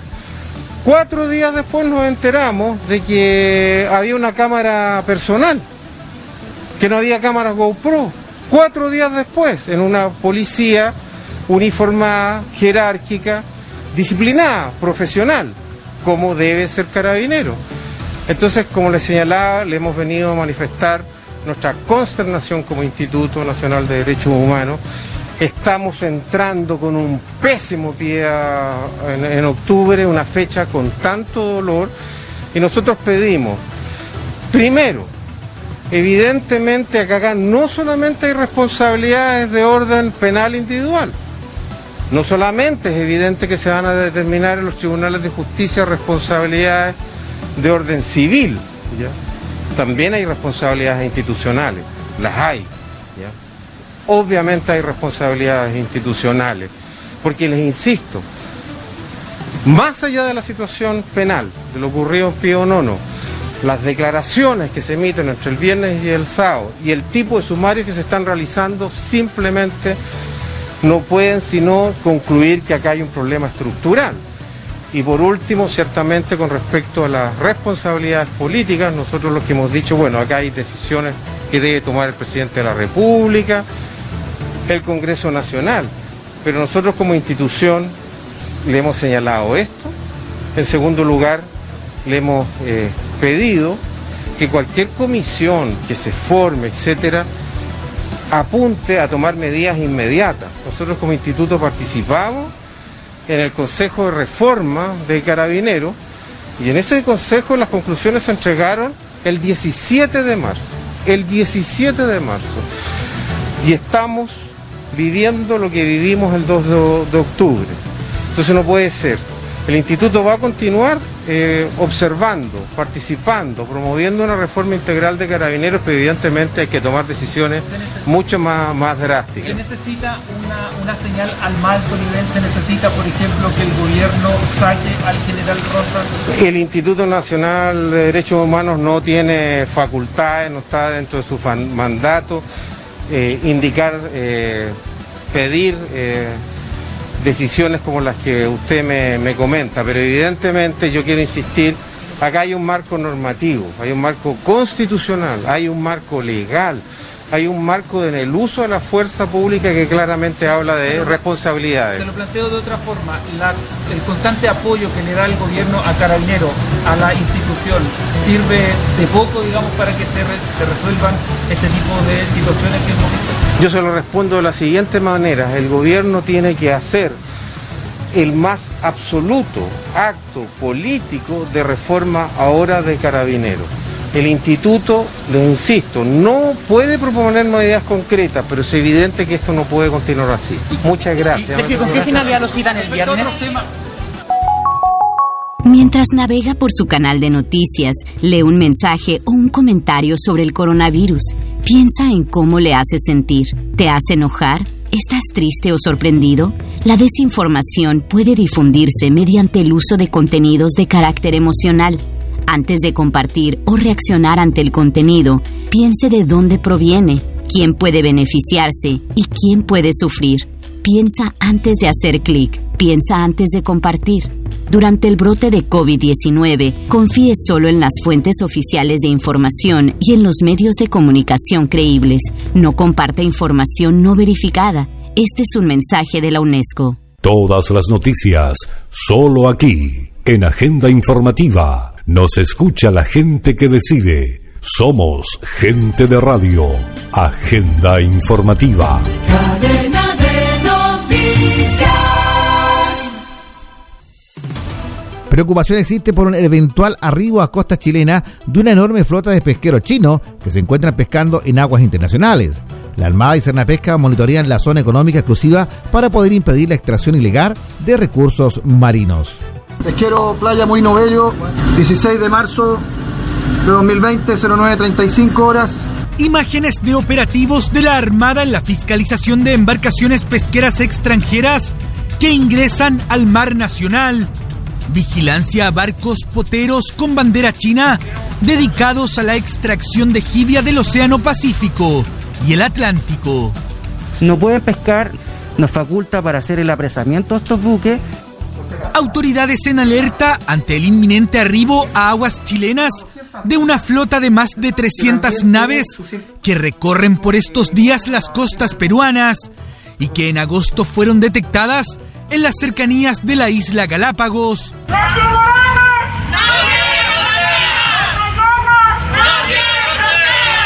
Situación que derivó en protestas medioambientales y la intervención del gobierno ecuatoriano cuando se deja de recibir la señal de este sistema de posicionamiento satelital. Porque eso hace muy difícil saber dónde se está esa embarcación, dónde está. Los llaman barcos fantasmas, apagan sus radares y es prácticamente imposible detectarlos. El trabajo de los funcionarios navales en el Centro de Coordinación de Análisis frente a la costa de Valparaíso ha permitido un control del tráfico en mares nacionales efectúan eh, cruces por el estrecho Magallanes para cambio de océano durante la época de junio-julio y después, posteriormente de haber efectuado la pesca en el Pacífico, retornan nuevamente al Atlántico. Actividades de pesqueras chinas que se realizan todos los años en esta época. La preocupación surge debido al gran número de embarcaciones frente a las costas peruanas que viajan rumbo a la zona sur de nuestro país con el fin de concretar su pesca, algunas de carácter ilegal, en el mar Atlántico frente a Argentina. Un buque es libre de transitar por ella sin darle aviso al país costero. Lo que no puede hacer es extraer los recursos. Desde el gobierno vigilan el avance de la flota para proteger la zona económica exclusiva. Por ahora no se ha tomado contacto con autoridades del país asiático, pero no descartan en caso de ser necesario que se vulneren los límites de nuestra zona económica exclusiva, eh, ciertamente no descartamos hacer las presentaciones que corresponden. Hasta ahora esto no ha ocurrido. Operativos como este donde controlan las maniobras de la tripulación del barco extranjero. O esta fiscalización que realiza el submarino chileno Simpson a una flota pesquera china. En los últimos tres años, más de 700 naves chinas han cruzado el estrecho de Magallanes pero desde la Armada aseguran que ninguna de estas ha pescado en zona marítima chilena. Labores de vigilancia que se realizan durante las 24 horas del día, con especial preocupación ante el inminente arribo de esta numerosa flota. Agenda informativa. voz pone presión a la moneda por amenaza a la fiscal Chon. Pide acciones concretas y advierte que el Estado de Derecho está en riesgo. Tras participar de la reunión de la comisión que analiza la reforma a carabineros, el fiscal nacional confirmó que hemos hecho presente al gobierno que es imprescindible para el trabajo de los fiscales que tengan la más absoluta seguridad de que pueden desarrollar sus funciones sin verse enfrentados a amenazas de ninguna naturaleza. El caso de Chon ha generado una oleada de reacciones de solidaridad, como la carta de 103 abogados que criticaron el carácter misógino de muchos de los insultos y críticas hacia la fiscal, en tanto, el teniente coronel de carabineros que fue sorprendido rondando la casa de la persecutora este viernes declaró ante la Brigada de Investigaciones Policiales de la Policía de Investigaciones. Con la moneda como escenario y tras participar de la reunión de la comisión que analiza la reforma de carabineros, el fiscal nacional Jorge Abot planteó la inquietud del Ministerio Público por la amenaza contra la persecutora Jimena Chón, quien ha sido víctima de acciones de amedrentamiento en redes sociales e incluso en su domicilio por investigación del caso Puente Pío Nono. Agenda informativa. Viña del Mar y Valparaíso salen de cuarentena. Gobierno anuncia cambio en 14 comunas. Nueve zonas del país van a avanzar en el plan paso a paso, mientras que otras cinco van a retroceder. El gobierno anunció cambios para 14 comunas del país en el marco del plan paso a paso, destacando que Viña del Mar y Valparaíso van a salir de cuarentena. Según detalló la subsecretaria de Prevención del Delito, Katherine Martorell, nueve zonas del país van a avanzar en el plan, mientras que otras cinco van a retroceder. Los anuncios para la zona son, avanzan a preparación Quillota y Linares. Estos cambios van a regir desde el día martes 13 de octubre a las 5 horas. Salen de cuarentena Viña del Mar, Valparaíso, Alicante, San Clemente, Hualqui, Lonquimay y Maulín. Estos cambios van a regir desde el día martes 13 de octubre a las 5 horas. Retroceden a transición Cañete, Cuyipulli y Pucón. Estos cambios se van, a regir el día sábado 10 de octubre a las 5 horas.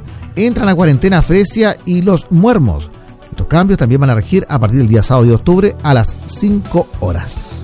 El domingo 25 de octubre, Chile tendrá un plebiscito nacional. Las personas con discapacidad que acudan a votar podrán optar al voto asistido, recibiendo ayuda por parte del presidente de la mesa receptora de sufragios o alguna persona de su confianza mayor de edad, que lo podrá acompañar hasta la Cámara Secreta.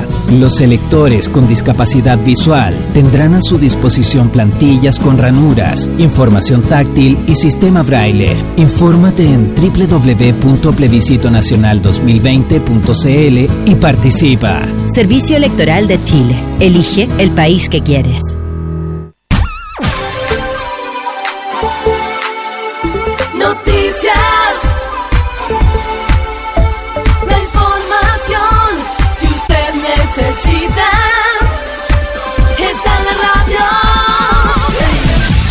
Estamos presentando Agenda Informativa, preparadas por nuestra central informativa. Si lo dice Agenda Informativa, es verdad. Bueno, de esta manera estamos llegando al final de las noticias correspondientes al día de hoy. El día 8 de octubre, Mejillones celebró un nuevo aniversario, 141 años. Saludos para toda la comuna de Mejillones, la comuna del megapuerto. 141 años de la conmemoración del combate naval de Angamos y Día de Mejillones. Un fraternal abrazo. Y también eh, para todos los mejilloninos que en estos días eh, no la están pasando muy bien. Una cantidad, ¿cierto?, de vecinos, vecinas que eh, han partido, lo cual han enlutado la hermosa comuna de Mejillones. Nuestra solidaridad y cariño para con ellos. Agenda informativa. Nos escucha la gente que decide.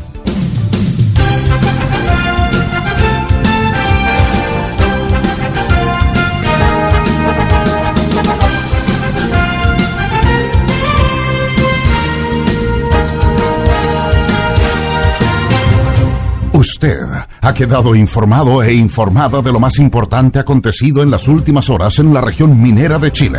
Hemos presentado Agenda informativa, líder en noticias.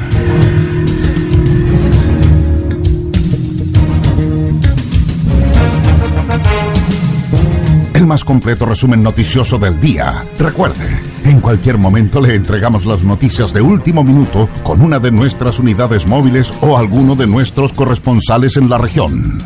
Fue Agenda Informativa. Nos escucha la gente que decide.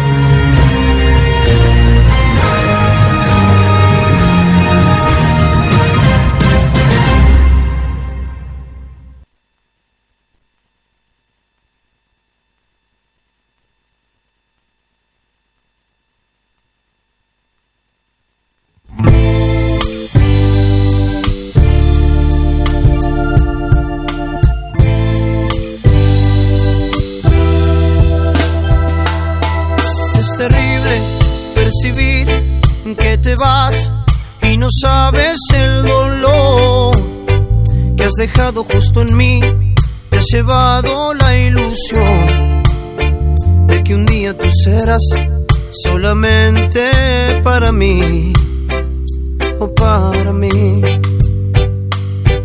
Muchas cosas han pasado, mucho tiempo, fue la duda y el rencor que despertamos al ver que no nos queríamos. No, ya no, ya no nos queríamos. Oh, no. Y ahora estás tú sin mí. ¿Y qué hago con mi amor? El que era para ti y con toda la ilusión.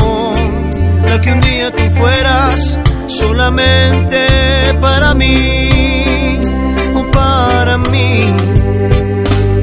Y ahora estás tú sin mí. ¿Y qué hago con mi amor? El que era para ti y con toda la ilusión de que un día tú fueras solamente para mí o para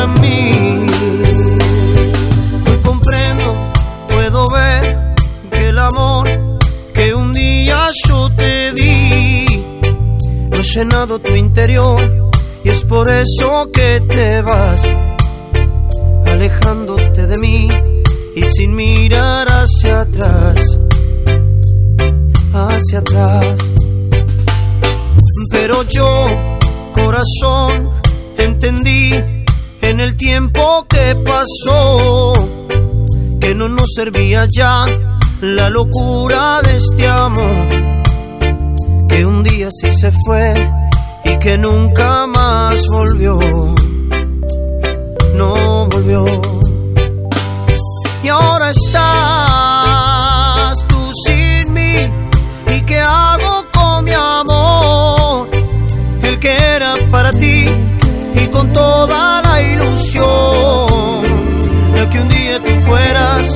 solamente para mí o para mí.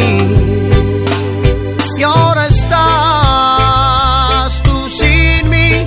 ¿Y qué hago con mi amor? El que era para ti y con toda la ilusión de que un día tú fueras solamente para mí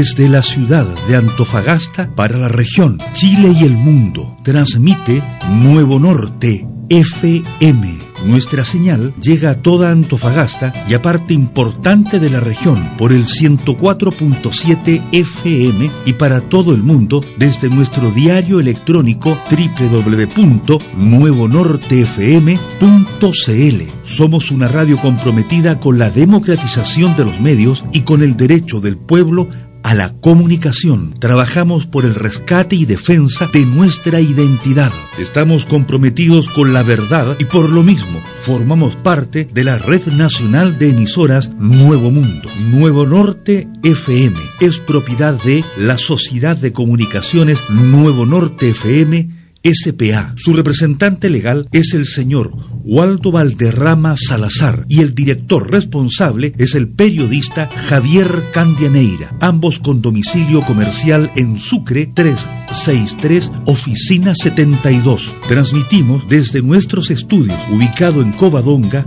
871, oficina 6. La antena y planta transmisora está en las alturas del Cerro Los Morros. Somos una plataforma comunicacional pensada desde y para Antofagasta y todo el norte grande. Les invitamos a seguir en sintonía de Nuevo Norte FM en el 104.7 del dial de frecuencia modulada.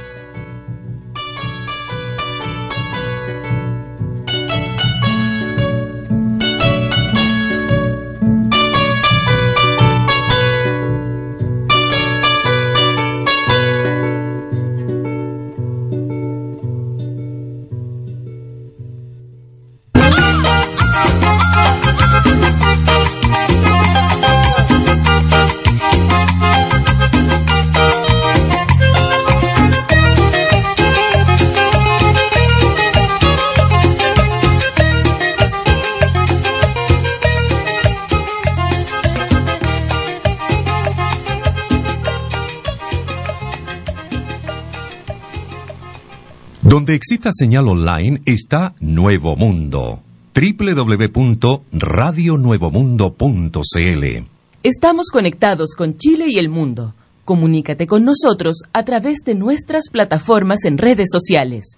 Nuestro Twitter, arroba R Nuevo Mundo. Nuestro Facebook, Red de Emisoras Nuevo Mundo. Atención a la red informativa Nuevo Mundo. Emisoras Nuevo Mundo y su sitio en internet www.radionuevomundo.cl presentan Entre Telones, lo que hay tras cada noticia.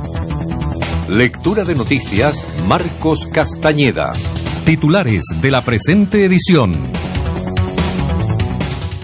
Banco Mundial empeoró su estimación para la economía chilena para este año ante los efectos de la pandemia y prevé que la actividad se contraiga menos 6,3% este año.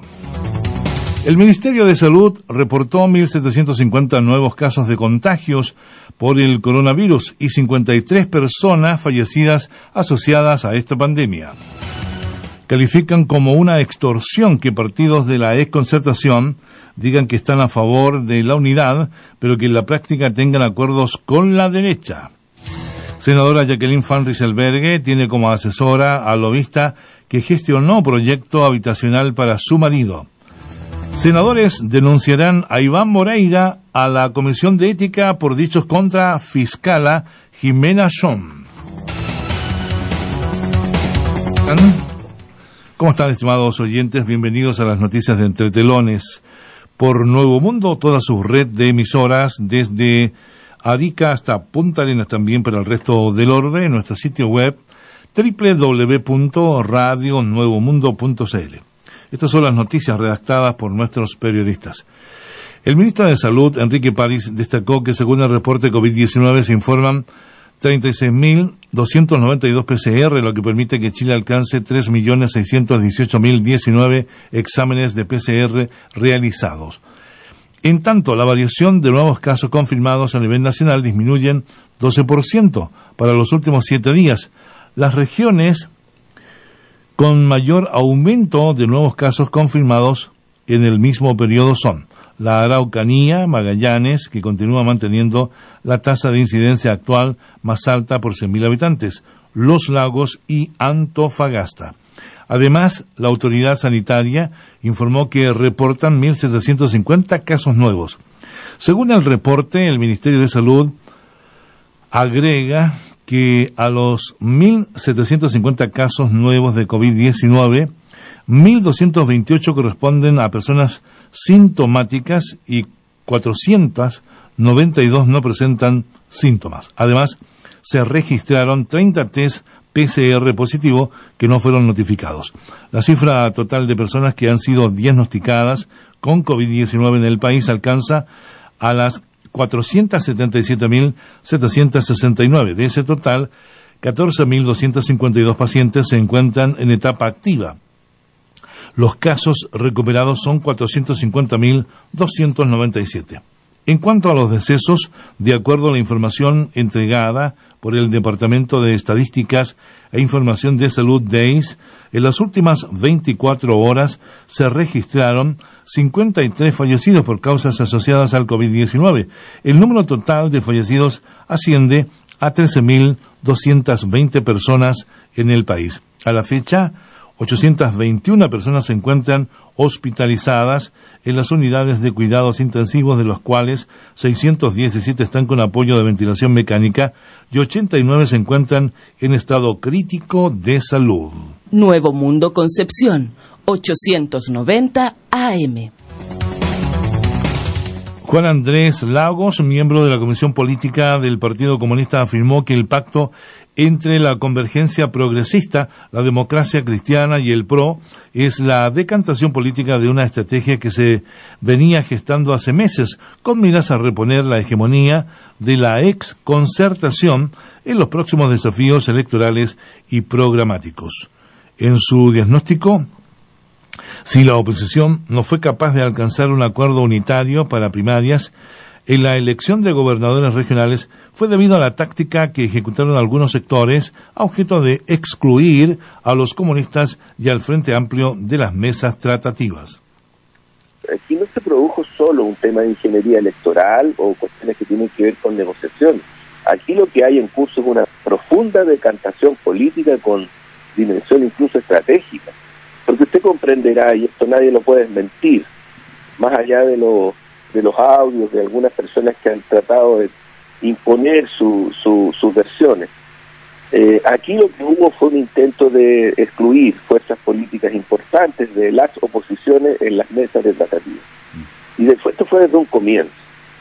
Y esto después se fue acentuando. Incluso al propio Partido Comunista hubo fuerzas de la convergencia progresista que lo acusaron de ser el responsable de haber llegado a este punto por haber eh, hecho todo para que no quedara nadie excluido de, de la mesa de tratativa. Juan Andrés Lagos calificó como una extorsión que Convergencia Progresista diga estar a favor de la más amplia unidad, pero que en la práctica solo busque imponer sus términos paralelamente a tomar acuerdos con la derecha. Entonces, cuando, cuando, se, cuando se hace este tipo de política, uno tiene que pensar de verdad y sinceramente, bueno, es que realmente se estaba buscando la unidad, o alguien cree que le vamos a ganar a la derecha excluyendo. Yo creo que hay que tener bastante abierta la vista y el pensamiento para observar lo que realmente está pasando. Yo siento que con este suerte de extorsión que se ha hecho y de querer aparecer como que la unidad por sobre todo, la unidad por sobre todo se está ocultando en verdad los intentos de sectores que no somos nosotros, que no es unidad para cambio, que no es Chile digno, que lo que está buscando es simplemente imponer sus propios términos, hegemonizar y finalmente hacer tomar acuerdos con la derecha, porque son ellos los que han hecho los acuerdos con la derecha. Pero si es cuestión de ver lo que está pasando en el Senado con, con, con una nueva negociación que hay ahí, una cocina que se está armando para hacer reforma al sistema previsional, pero dejar bien paradita la AFP. Y eso no solamente lo están haciendo senadoras o senadores de derecha, también lo están haciendo senadoras y senadores de un sector de la oposición. El dirigente comunista aclaró que el descontento de la ciudadanía responde a la crisis de un sistema político que algunos buscan mantener intentando deslegitimar a personeros políticos que sintonizan con las demandas de las grandes mayorías sociales.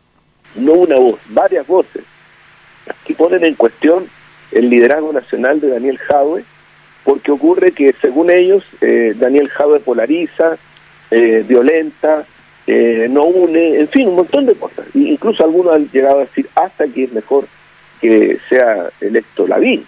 Yo le estoy hablando de Insulza, le estoy hablando de Huachaín, le estoy hablando de gente que tiene mucho peso y poder, mucho peso y poder político en ese sector. ¿Y qué quieren? Yo lo he dicho otras veces, que fondiemos a Jadwe, que ahora en la última encuesta supera a Lavín. O sea, esta democracia que ellos quieren imponernos, esta entre comillas democracia, yo no le concedo los estándares democráticos que algunos quieren concederle a, este Estado institucional político que emerge de los 90 y que ciertamente ha cambiado en algunos aspectos, pero en otros no ha cambiado. Si por algo llegamos a esta situación de ahora, aquí no hay una crisis de la democracia, aquí hay la crisis de un sistema político y económico que efectivamente por no ser democrático en los estándares mínimos de derechos humanos de primera, segunda y tercera generación, se llega a esta situación, a un descontento generalizado del pueblo. Asimismo, Juan Andrés Lagos ratificó que el bloque Unidad para el Cambio integrado por el Partido Comunista, el Partido Progresista y la Federación Regionalista Verde Social sigue adelante con el desafío de impulsar primarias regionales de cara a la elección de gobernadores.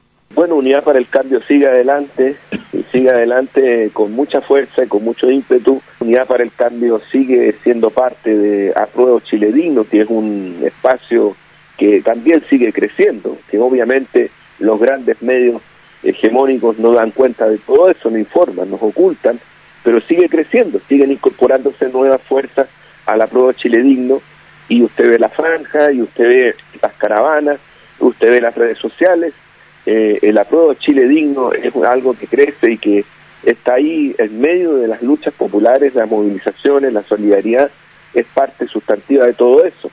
Eh, es, una, es una expresión política, social, cultural, que sigue avanzando en Chile, a pesar de todas las trabas que se le ponen, a pesar de lo que algunos creen que estamos aislados, que estamos solas o solos. Eso no es verdad.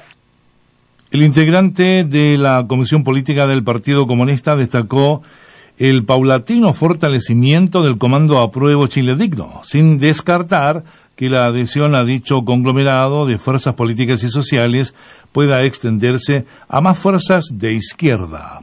Y tenemos también una relación que yo diría que se va incrementando con distintas fuerzas que, que constituyen el Frente Amplio, en donde hay un debate, un debate en curso, y nosotros esperamos que ese, ese debate se haga eh, definitivamente. No, no, no, no es nuestra intención imponerle a nadie los términos de su debate. Respetamos la condición eh, autónoma del Frente Amplio en este aspecto, por cierto, pero lo que nos interesa es llegar a términos de acuerdos con el Frente Amplio respecto de cuestiones políticas, de fondo, proceso constituyente y otros más.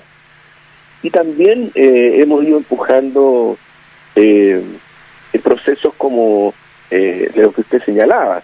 La, eh, en las comunas se están abriendo, incluso ya no hay una, dos o tres, hay bastantes más procesos de elecciones eh, para, para abrir el, el camino no a, la- a las primarias legales, sino que las primarias convencionales. Y es un proceso que está en curso y que yo diría que va a seguir creciendo en las próximas semanas. El integrante de la Comisión Política del Partido Comunista reafirmó su disposición de llegar a acuerdos con el Frente Amplio respecto a lineamientos programáticos de fondo con miras a abrir el camino de primarias convencionales. Todos los matices de la noticia, entre telones. Y el Banco Mundial empeoró su estimación para la economía chilena para este año ante los efectos de la pandemia y prevé que la actividad se contraiga menos 6,3% este año.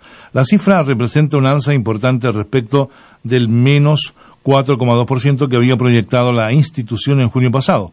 Con todo, esta proyección es más negativa que la estimada por el Banco Central, entre menos 4,5 y menos 5,5%, y el Ministerio de Hacienda menos 5,5%. Para el próximo año, la entidad monetaria prevé un alza del PIB del país de 4,2%, mejorando el pronóstico de 3,1% estimado hace cuatro meses, mientras que para el 2022 se estima un crecimiento de 3,1%. Nuestra región soporta el peor impacto económico en salud debido a la COVID-19 de todo el mundo, algo que exige mayor claridad respecto a cómo combatir la pandemia y recuperar el rumbo económico de cara a una rápida recuperación, señaló Carlos Jaramillo, vicepresidente del Banco Mundial para la región de América Latina y el Caribe. Las proyecciones para la región en sus previsiones el Banco Mundial espera que las tres economías más grandes de la región, México, Brasil y Argentina, registren también descensos significativos este año del menos 10%, menos 5,4% y menos 12,3% respectivamente. Estas tres naciones lideran la recuperación del próximo año, según las estimaciones del informe, ya que la economía mexicana se espera que crezca un 3,7%, la brasileña un 3% y la argentina un 5,5%. Perú, en tanto, caerá este año menos 12% y crecerá 7,6% en el año 2021. No obstante, el organismo indicó en su reporte que a pesar de las perspectivas negativas, existen señales de que el impacto podría ser menos grave de lo que inicialmente se temía. Nuevo Mundo Punta Arenas, 104.7 FM.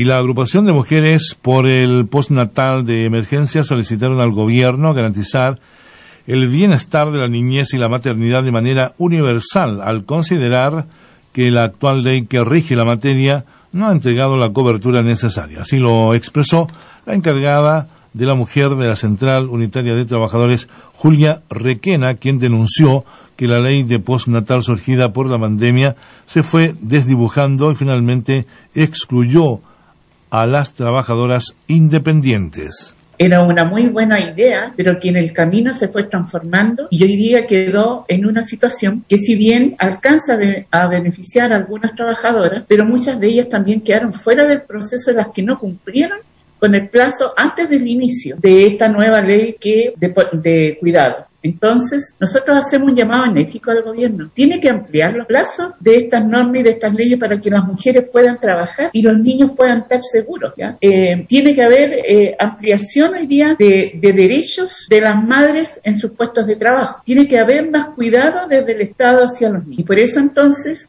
hoy día nosotros estamos eh, solidarizando con las compañeras del postnatal de emergencia para que el Estado se haga cargo de estos, de estas dificultades que día tienen las madres que no las van a hacer incorporar al mundo laboral y que de alguna manera también eso eh, merma la economía de este país.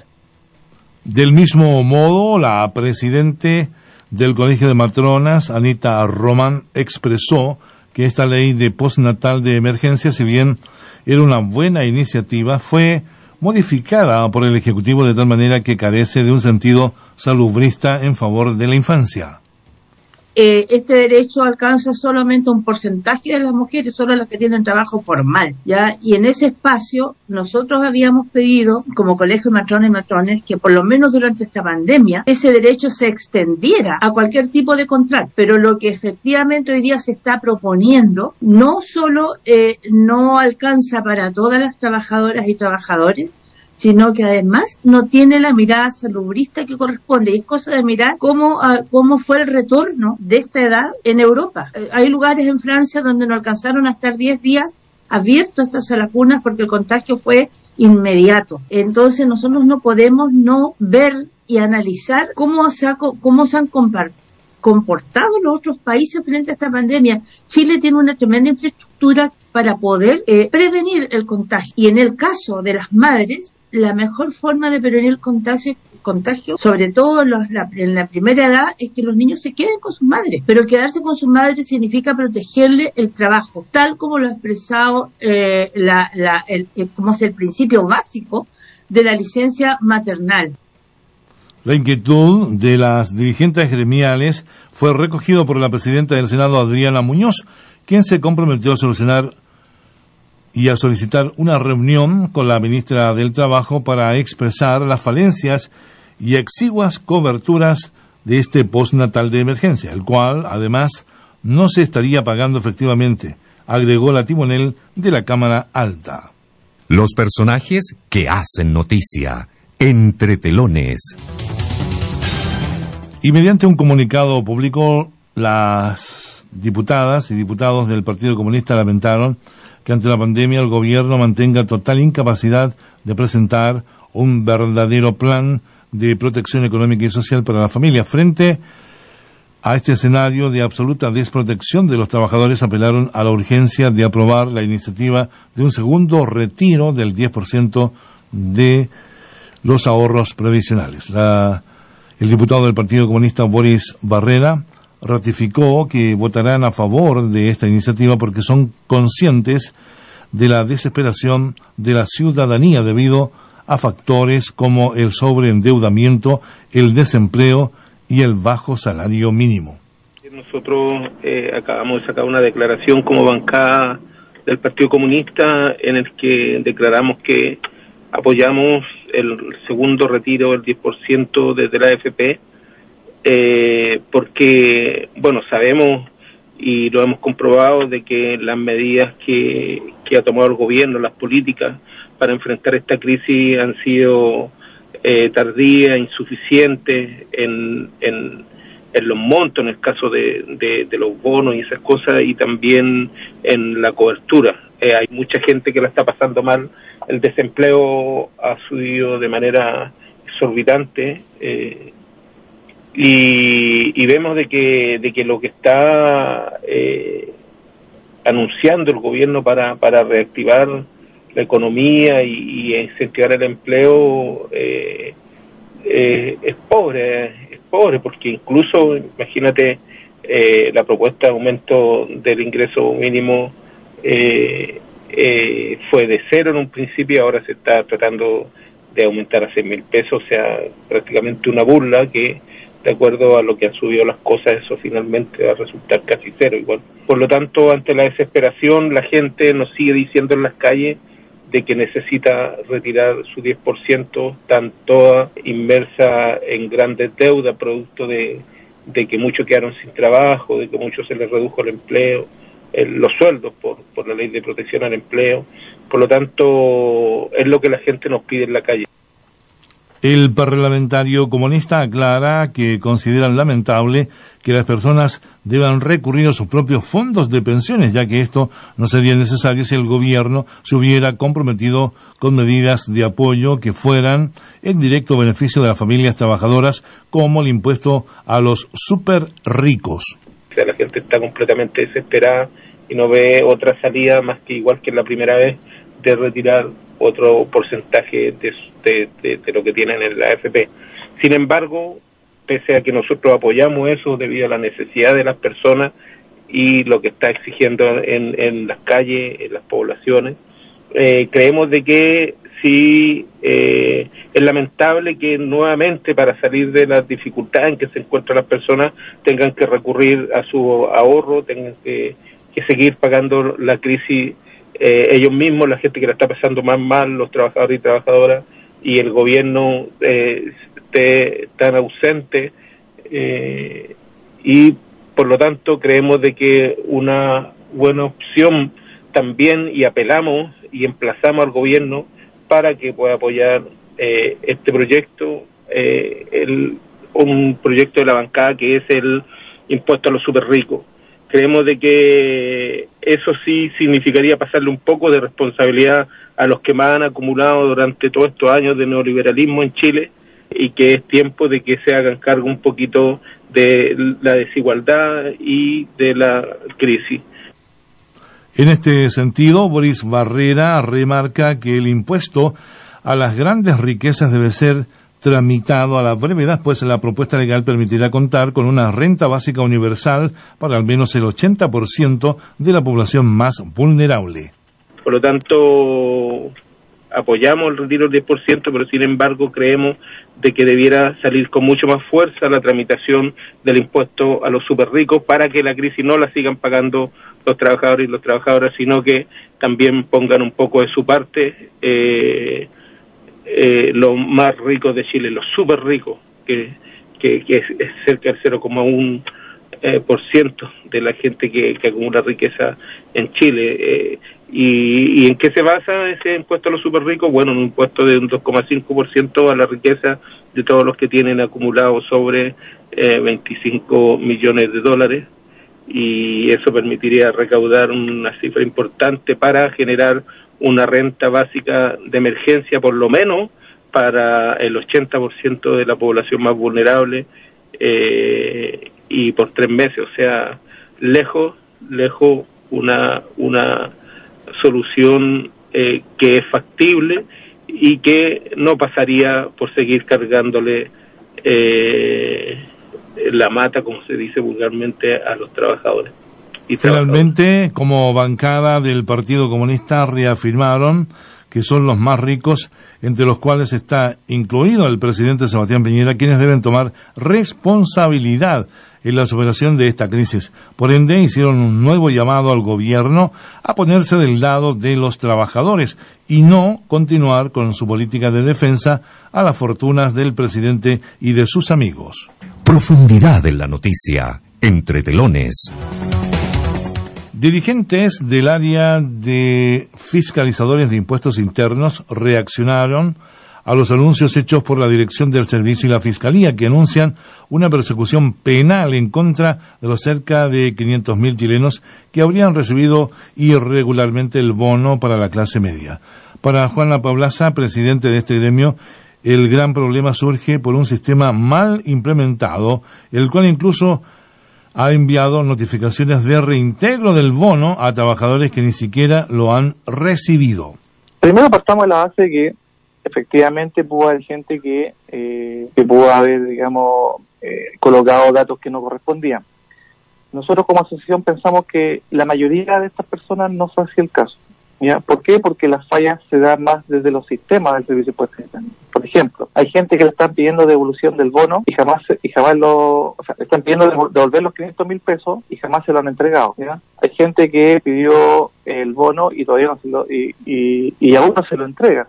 Hay gente que pidió una cuenta corriente que se lo depositaran y lo depositaron en otras cuentas corrientes. Hay gente que colocó un monto en el mes de julio y el sistema le ingresó cero automático y que después no pudo rectificar. Hay gente que se confundió con el tema de la remuneración bruta respecto a la líquida.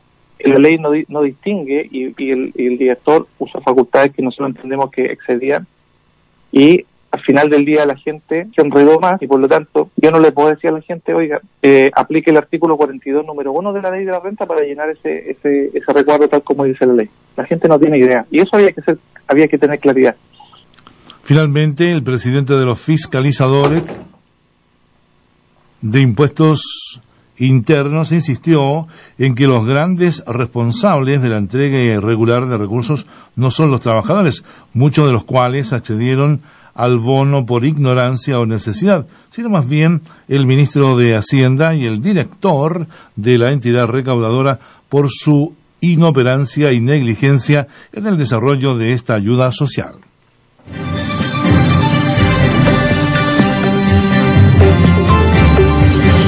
Entre telones. Resumen de noticias. El Banco Mundial empeoró su estimación para la economía chilena para este año ante los efectos de la pandemia y prevé que la actividad se contraiga menos 6,3% este año. El Ministerio de Salud reportó 1.750 nuevos casos de contagios por el coronavirus y 53 personas fallecidas asociadas a esta pandemia.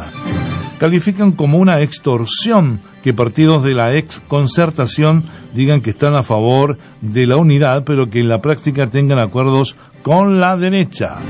Senadora Jacqueline Van Rysselberger de la UDI tiene como asesora a la lobista que gestionó proyecto habitacional para su marido. Y los senadores denuncian a Iván Moreira a la Comisión de Ética por dichos contra la fiscal Jimena Schon. Así finalizamos las noticias de Entre Telones en esta jornada. A través de Nuevo Mundo y toda su red de emisoras desde Arica y hasta Punta Arenas también para el resto del mundo en nuestro sitio web donde están las principales noticias www.radionuevomundo.cl. Muchas gracias a todos ustedes por informarse con nosotros. Hasta pronto.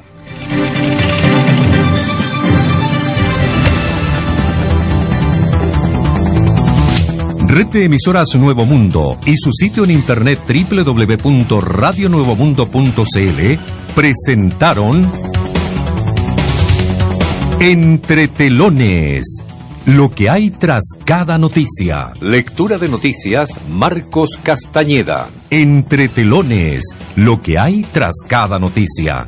Informativo del Departamento de Prensa de Red de Emisoras Nuevo Mundo. Solo la verdad.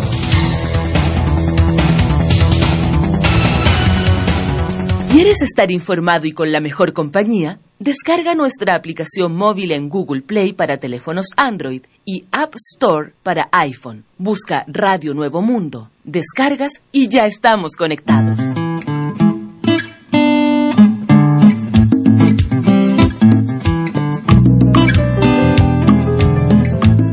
Pueblos originarios, movimientos gremiales y sociales, política y medio ambiente. Radio Nuevo Mundo te invita a escuchar su franja ciudadana de lunes a domingo de 12 a 13 horas.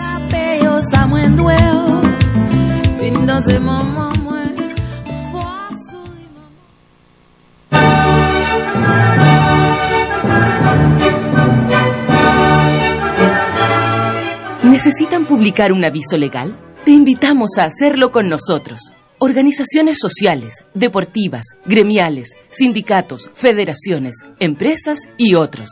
Nuestros avisos legales, acreditados por distintas entidades públicas, son una herramienta ágil y rápida que permite difundir publicaciones que por mandato legal deben ser publicados en medios de comunicación, tales como citaciones, extravío de cheques, balances, licitaciones públicas, derechos de agua, entre otros. Envíanos la información que necesitas publicar al correo legales@radionuevomundo.cl. Responderemos a sus requerimientos en el más breve plazo. Avisos legales en Nuevo Mundo. La opción conveniente.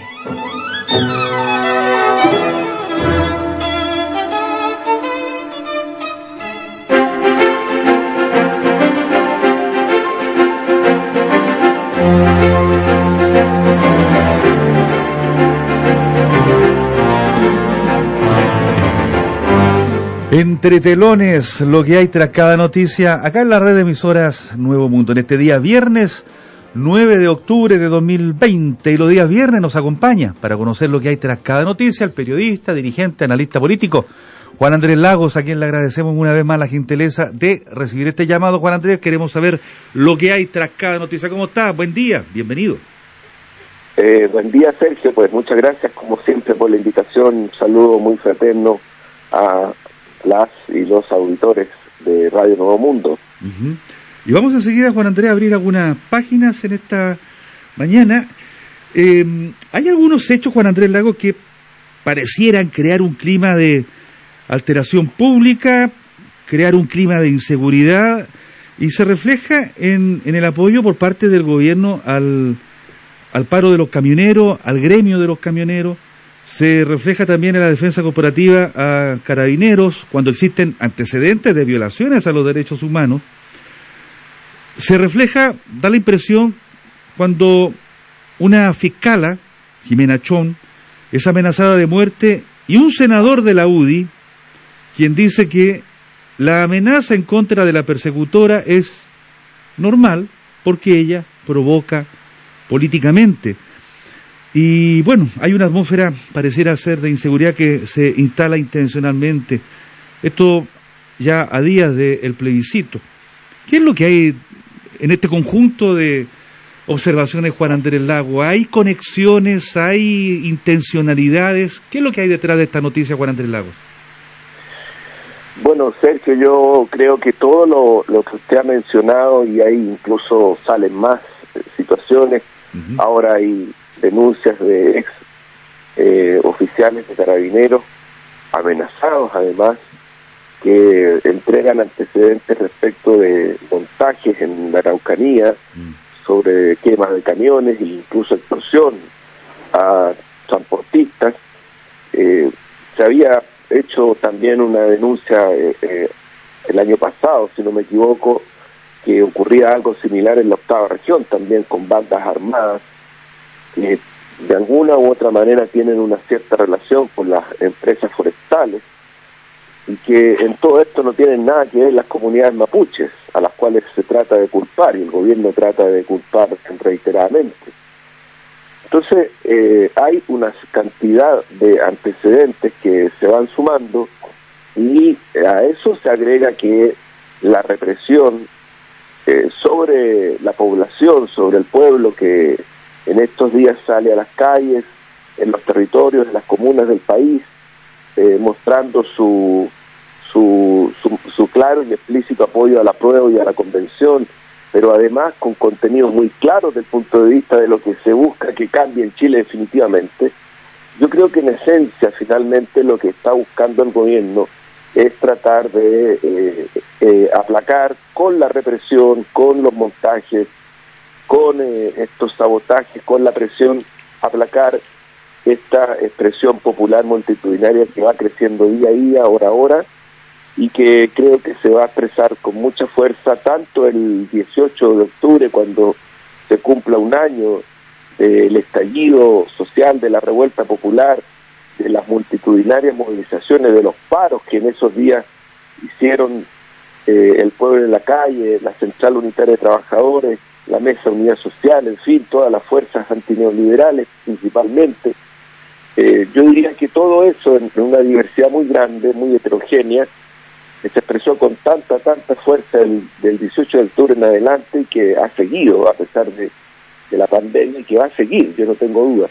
Yo creo que todo eso es lo que este gobierno está tratando de aplacar, como digo, eh, detener, frustrar con, con represión cada vez mayor. Y en ese, en ese intento, porque no lo ha logrado ni lo, no, no lo va a lograr, en ese intento, Sergio, yo reitero, creo que este gobierno y eh, con cierta anuencia de otros poderes del Estado, lo que es muy lamentable, eh, lo que está haciendo es incluso violentar su propio Estado de Derecho. Yo repito, violentar su propio Estado de Derecho.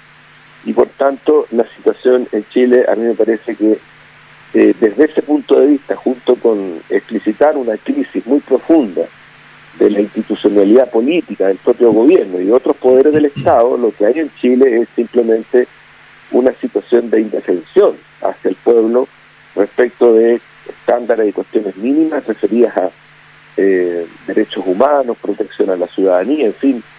Aquí pro- prácticamente el gobierno le ha declarado una guerra unilateral al pueblo chileno de una manera brutal y explícita, porque de lo único que habla Piñera y habla su ministro del Interior es de la violencia, de la violencia, de la violencia, como usted decía, apoyo a, a los hechos tan terribles como el lanzar a un adolescente eh, que, que podría estar muerto, en verdad. Y hay casos de ese tipo que, que se repiten eh, prácticamente en todo el país. Entonces, agregar a esto las prisioneras y prisioneros políticos que siguen estando en las cárceles chilenas eh, en este momento, me parece que incluso los organismos internacionales, algunos tan preocupados, tan preocupados unilateralmente de la situación de Venezuela y otros países, deberían en verdad mirar con mayor atención, con mucho más atención lo que está ocurriendo en Chile en estos momentos.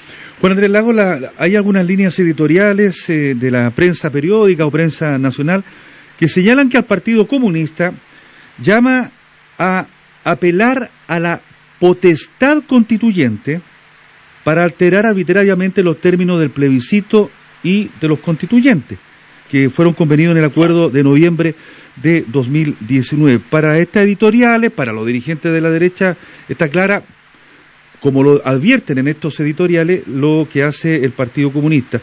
Para los comunistas, eh, ¿cuál es el sentido, cuál es el compromiso del proceso constituyente, Juan Andrés Lago? Mire, aquí lo que está acusando Sergio, eh, y, y hay que reiterarlo, en primer lugar, llegamos a este momento, a este momento en donde se abre la posibilidad de cambiar la constitución y el carácter del Estado. A este momento llegamos no por las élites, no llegamos por las élites, no llegamos por el sistema político, no llegamos por la institucionalidad que ejerce el poder tan unilateral y asimétricamente en Chile respecto de la soberanía popular. Aquí llegamos porque hubo una sumatoria de luchas populares durante mucho tiempo, muchos años, y que yo diría que ya se expresaron de la manera como se expresaron eh, desde octubre, incluso antes de, octubre. Recuerde que el año pasado hubo paros convocados por la CUT, por la Mesa de Unidad Social, por el NOMA FP, en fin, hubo movilizaciones multitudinarias. Los estudiantes secundarios durante el año pasado venían durante muchos meses antes de octubre haciendo acciones de distinto orden y eh, esto esto desató con la pasada de los torniquetes, en fin. Yo, yo creo que esto es un, es un primer dato que hay que tomar en cuenta como, como real, no como ficción, no como cuestión que algunos quieren mitigar, quieren disminuir, quieren hacer un hecho episódico. Si reconocemos que efectivamente el origen, la causalidad de todo esto radica en el descontento multitudinario del pueblo chileno que salió a las calles por millones y millones. Usted recordará el, el 8 de marzo, millones de mujeres en las calles, millones de mujeres en las calles. En fin, si usted tiene presente todo esto y se le asigna realmente el valor político que tiene, eh, lo que lo que tendríamos que hacer el esfuerzo todas, todos y todes en Chile es encauzar este proceso eh, radicado y asentado en la soberanía popular. Y esto no es ni semántica barata, ni es ficción, ni es metafísica, eh, digamos, metafísica eh, oblicua, no, esto es realidad. ¿En qué sentido digo esto? En que la soberanía popular eh, se puede ejercer y hay caminos y hay procedimientos y hay formas a través de las cuales se puede ejercer. Lo que nosotros eh, hemos dicho reiteradamente es que aquí se ha producido una ruptura democrática con el carácter del Estado y con el, el Estado, con la constitución política y con el sistema político en general que hoy día existe en Chile, que no es solamente heredado de la dictadura. Yo ahí tengo una diferencia bien grande con los que quieren solo, solo poner las cosas en términos de que aquí hay una especie como de, ah, vamos ya definitivamente a superar la herencia.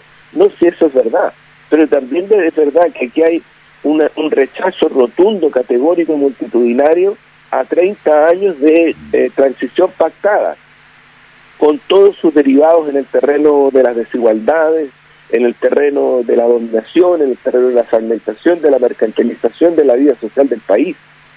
Y eso tiene que ver con gobiernos civiles que empezaron en el año 90 del siglo pasado. Entonces, eh, todo esto, yo diría, requiere un esfuerzo democrático, real, auténtico, por efectivamente abrirle paso, darle cauce al ejercicio real de la soberanía popular del pueblo. ¿Qué es lo que ocurre en ese sentido? Que el acuerdo ese eh, entre la derecha, el gobierno y algunos sectores de, la, de las oposiciones eh, dejó fuera a todas estas fuerzas motrices que fueron las que empujaron el proceso, a todas, las dejó fuera a todas. Se intentó apropiar indebidamente, no democráticamente, de algo que tenía una dimensión eh, mucho mayor y que no estaba esperando una delegación de representación de poder. Si lo que ha esperado es que se produzcan las situaciones que generen los cambios de fondo que la gente, que la ciudadanía multitudinariamente ha ido gritando, construyendo, proponiendo, porque también hay algunos que, que con que aquí no hay propuestas, puras mentiras. Aquí la élite está muy, muy, muy nerviosa, muy inquieta, porque se acostumbró a ejercer el poder tan asimétricamente desde los 90 en adelante. Yo ya no hablo del periodo de la dictadura, de los 90 en adelante, que simplemente le cuesta mucho, pero mucho, reconocer este impulso popular multitudinario que está cursando en todo Chile. Entonces, digo esto porque creo que, en definitiva, eh, el proceso constituyente, con las limitaciones que tiene, eh, tiene que ser eh, abierto y tiene que ser todavía eh, superado en muchos aspectos. Yo le quiero decir, los primeros pueblos, los pueblos originarios, eh, no, no tienen todavía una, una participación, no, no, no hablo de representación, una participación en el proceso constituyente y en la futura convención. Eso hay que pelearlo. Se peleó la paridad.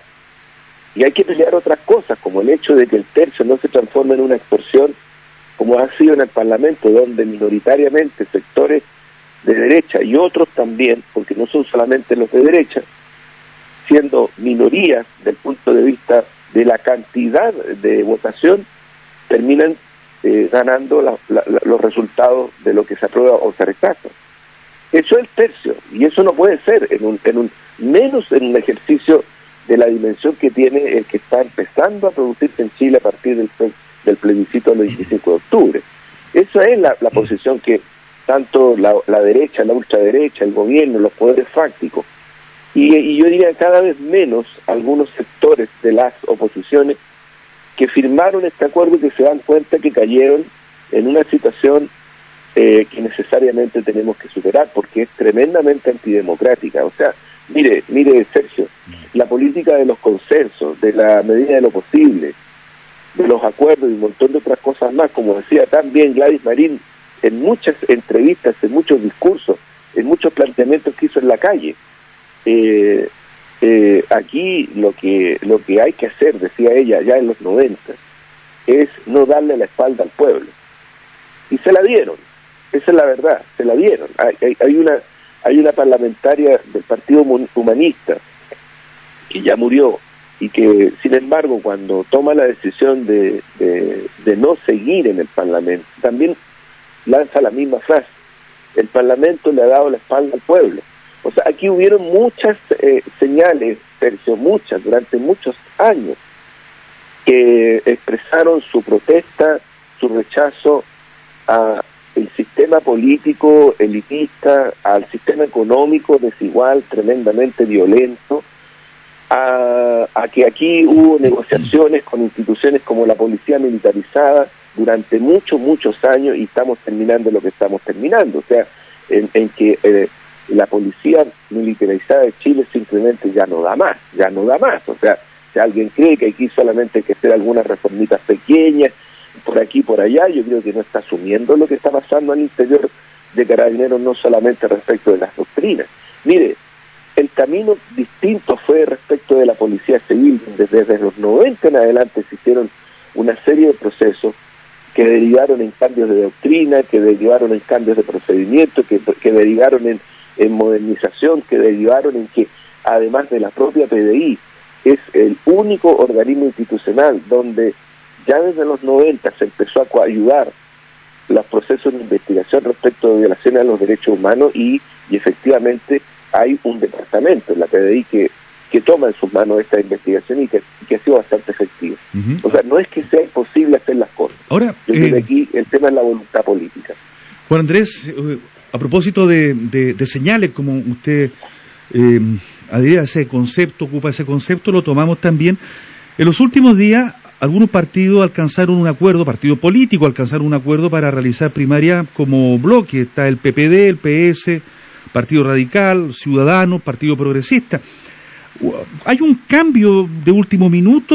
¿Hay nuevos acuerdos? ¿Hay exclusiones?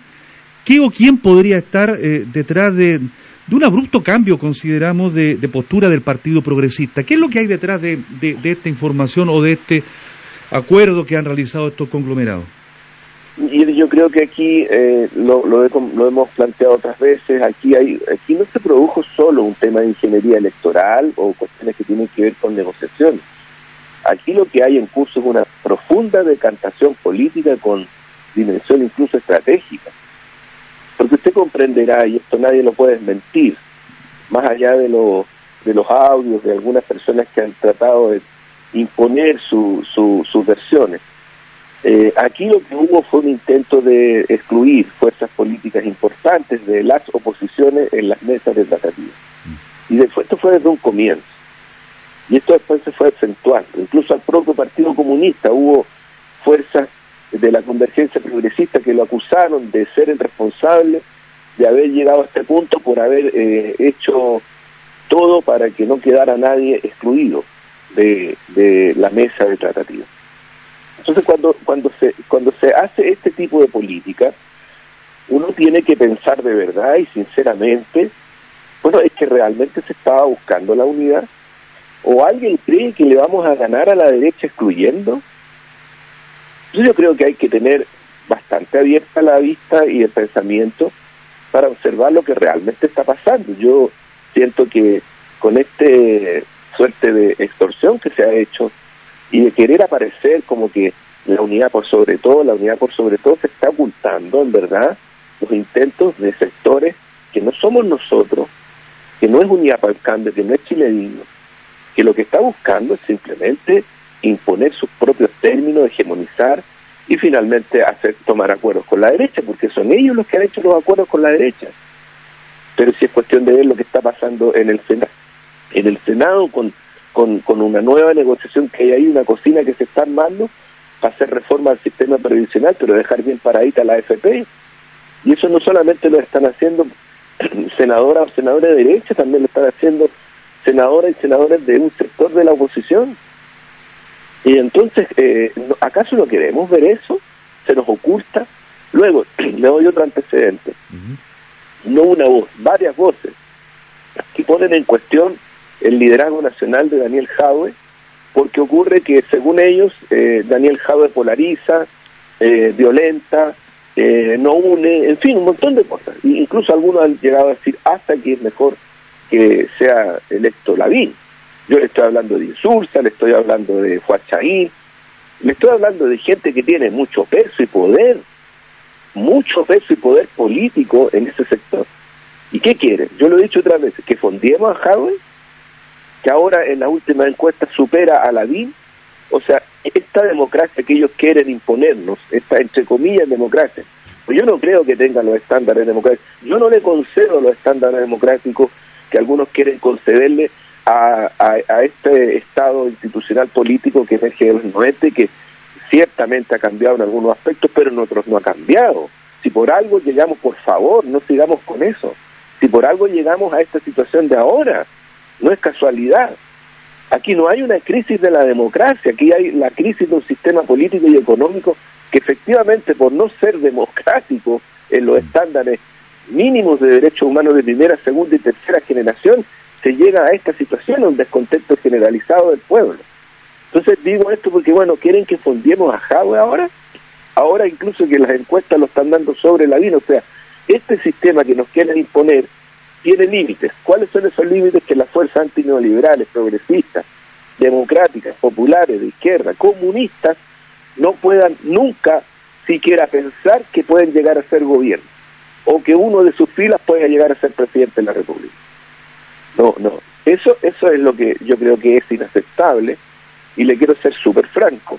En el debate y en las conversaciones respecto de estos temas a propósito de las decantaciones de estos últimos días, obviamente que estas cuestiones estaban presentes, pues. Si son los mismos partidos, no son distintos. Ahora, Juan son las mismas direcciones políticas. Heraldo Muñoz sigue siendo el presidente del Partido por la Democracia y él es uno de los que ha hecho las declaraciones que le menciono. Y él estuvo en las tratativas. Juan Andrés, eh, está Chile Digno, bueno, Unidad para el Cambio, eh, el Partido Comunista, los regionalistas. eh, ¿Qué pasa con estos conglomerados? Eh, hay reuniones, hay conversaciones, hay primarias, hay acuerdos para las próximas elecciones. Eh, ¿Qué es lo que se puede eh, detallar sobre esto, Juan Andrés Lago? Eh, bueno, Unidad para el Cambio sigue adelante y sigue adelante con mucha fuerza y con mucho ímpetu.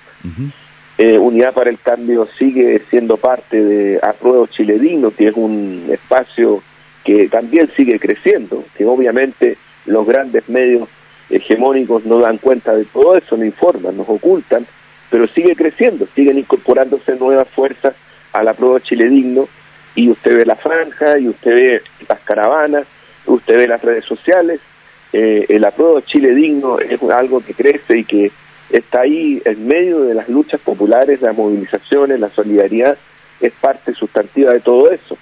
Eh, es una es una expresión política, social, cultural que sigue avanzando en Chile a pesar de todas las trabas que se le ponen, a pesar de lo que algunos creen que estamos aislados, que estamos solas o solos. Eso no es verdad.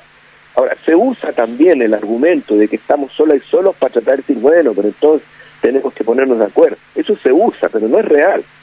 No es real. Eh, eh, estas son fuerzas que están creciendo con heterogeneidad, con diversidad, con debate, porque somos fuerzas vivas y no somos las mismas.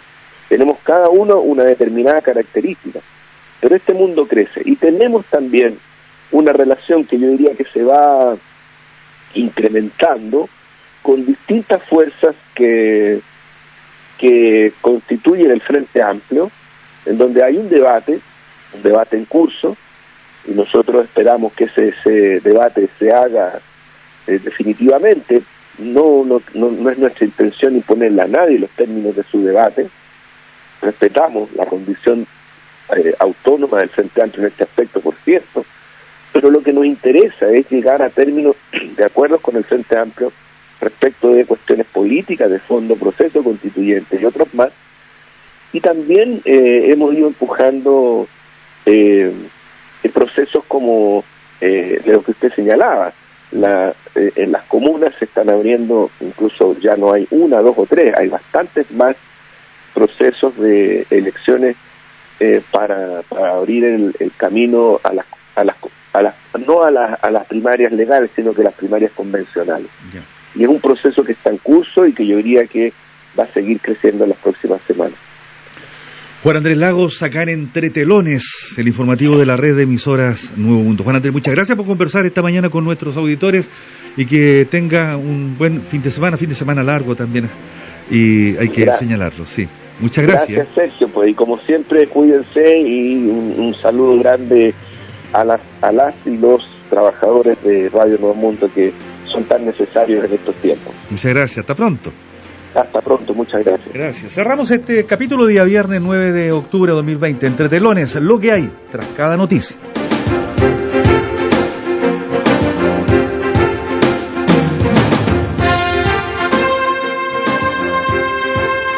Fue la repetición del programa Lo que hay tras cada noticia, realizado esta Son mañana las en 12 Nuevo Mundo. de la noche en punto. Solo la con verdad. 54 minutos.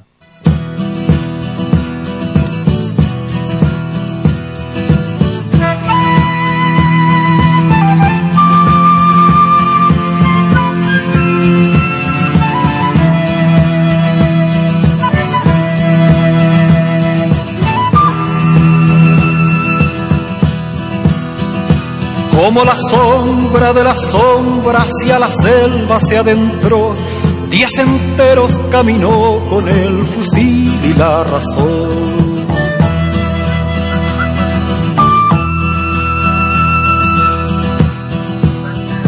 Entre las lianas reposó, sobre las víboras cruzó, de clara pólvora vistió y a los pastores desplegó, buscando fuerzas para hallar la libertad agonizante. Y así fue que un día cayó en la sierra el claro comandante.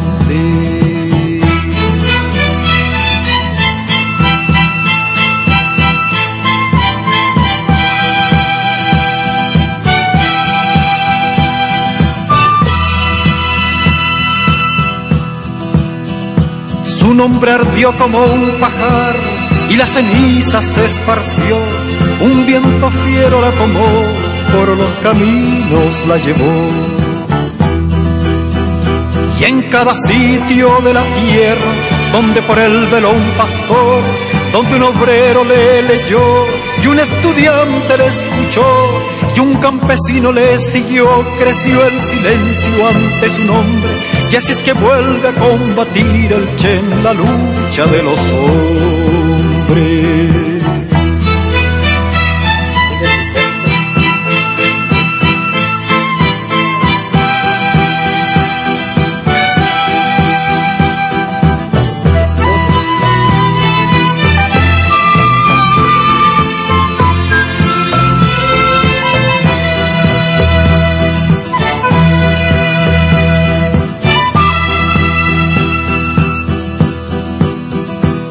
Él es tal vez un muerto más, pero su rayo relumbró cuando la ráfaga cortó su sangre en dos lagos iguales.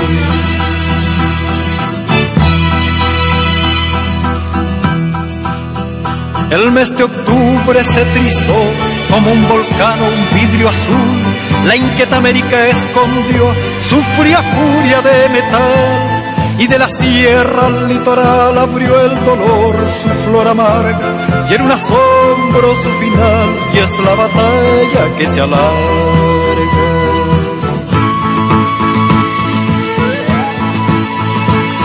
Pastor de la sierra iré.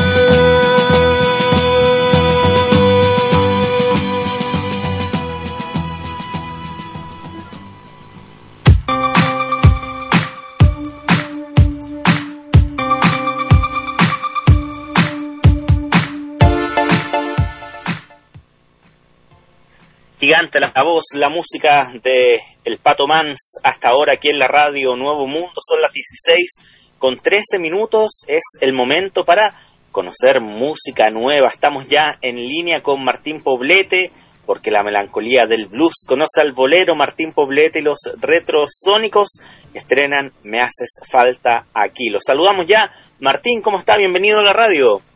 Hola Richard, mucho gusto saludarte, ¿cómo estáis?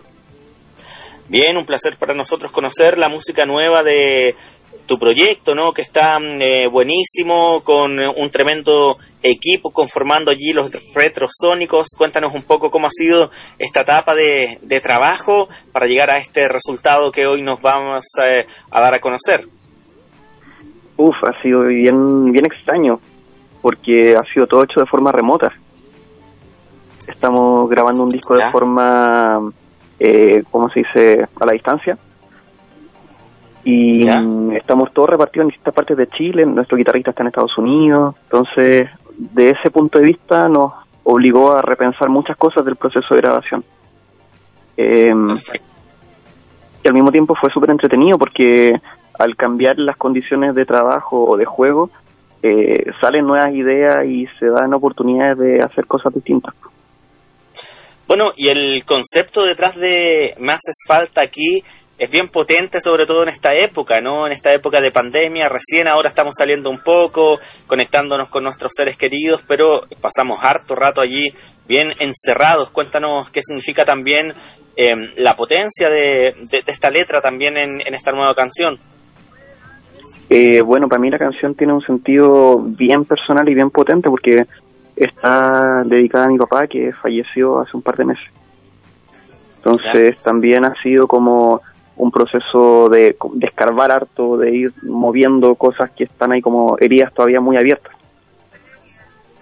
Sí, es una canción que de la misma manera puede representar a muchas personas entonces que la pueden escuchar y conectarse con sus seres queridos. Es, es para es para compartirla esta canción, ¿no? Bueno, eso fue algo que, que ha sido muy bonito, que harta gente que ha escuchado la canción ha dicho, sí, sabes que eh, yo no sabía que estaba escrita para tu papá, pero sí me genera, como que me identifica, como que la gente ha podido identificar no solo un tipo de amor en la letra de la canción, y eso ha sido muy bonito de ver, de que genera empatía en cada persona a su manera.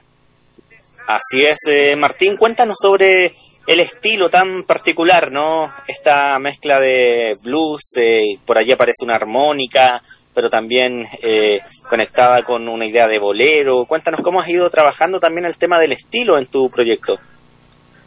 Eh, bueno, ha ido un poco eh, madurando junto conmigo. Nuestros primeros discos eh, tienen canciones que yo escribí cuando tenía 18 años, ahora tengo 28 y mm, yo siendo armonicista, eh, toco armónica, eh, siempre mi instrumento se vincula mucho con el blues, que es un estilo que, al- que le tengo mucho cariño, pero obviamente no es donde me quiero quedar solamente. En este caso, en los últimos años hemos ido dando un giro un poco más hacia lo acústico, un poco más folk. Eh, me he dedicado a estudiar distintos tipos de folclores del mundo en, en armónica y eso también ha ido salpicando esto otro y ha ido dando este giro un poco más hacia sonoridades que tienen esto de blues, pero que al mismo tiempo son medias latinoamericanas y no siempre es algo tan intencional, algo como que va, va saliendo, que al al final uno va echando mano a lo que tiene en su mochila y a medida que la mochila va teniendo más cosas, uno va mezclando y naturalmente se va dando esta mixtura. Muy bien, Martín, hay mucho recorrido, experiencia, también estudio, ¿no? En todo eh, este viaje tuviste la posibilidad de estudiar incluso en Suecia. Cuéntanos cómo te ha enriquecido también la experiencia de conocer diferentes lugares, diferentes personas, profesores por allí también, ¿no? Sí, bueno, esa experiencia fue, fue una tremenda oportunidad. Eh, el año pasado tuve la oportunidad de, ga- de ganarme una beca e ir a estudiar armónica a Suecia con Joel Anderson, que es un armonicista de folclore irlandés. Entonces ahí estuvimos estudiando polka, jigs, reels, toda esa faceta como fiesta de tercera clase en el Titanic. Y, mm, y claro, estaba esa posibilidad de no solamente de ampliar el, el bagaje en ese estilo, sino ir retroalimentando otros estilos con una mejor técnica.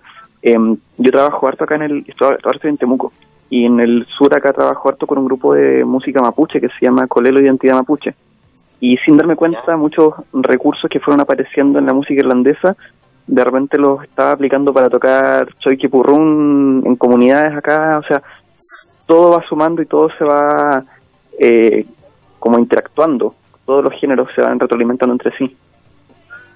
Muy bien, eh, has tenido la posibilidad también de, de tocar allá en, en la zona, ¿no? En, en la Católica de Temuco, también en Pucón, estuviste en un festival de, de Talca, qué, qué ricos, ¿no? Qué interesantes esos espacios en donde esta música que tú cultivas se, luce también y se encuentra con otros proyectos que hay en el país. Sí, bueno, el, la, la inquietud y la itinerancia siempre ha sido una, un motor para mí. Y las oportunidades se han ido dando también como en sincronía con eso, de poder tocar en varios lados, de eh, ir viendo también cómo eh, somos un solo país, pero en cada lugar, en cada ciudad, la gente tiene sus propias formas de relacionarse con la música. Eso ha sido muy bonito y soy un eterno agradecido de poder hacer eso, de poder trabajar haciendo eso. Muy bien, Martín, está ya disponible, más es falta aquí en diversas plataformas, con su lyric video también en YouTube y eh, me imagino también con muchas ganas de seguir mostrando nuevas canciones. Este tema es parte de un EP, ¿no? Así es. Perfecto. Ahora- A descubrir entonces la música de Martín y los retrosónicos. Está bueno ese nombre. ¿eh? Gracias. Bien, eh, vamos a escuchar entonces Me hace falta aquí. Martín, y te pedimos que tú mismo presentes esta canción para toda nuestra audiencia que está en todo Chile escuchándote. Bueno, primero muchas gracias Richard, amigos de Nuevo Mundo, por el constante apañe y la disposición a mostrar nueva música. Eh, mi nombre es Martín Poblete, soy armonicista y desde Temuco les mando un gran saludo. Esto es Me hace falta aquí.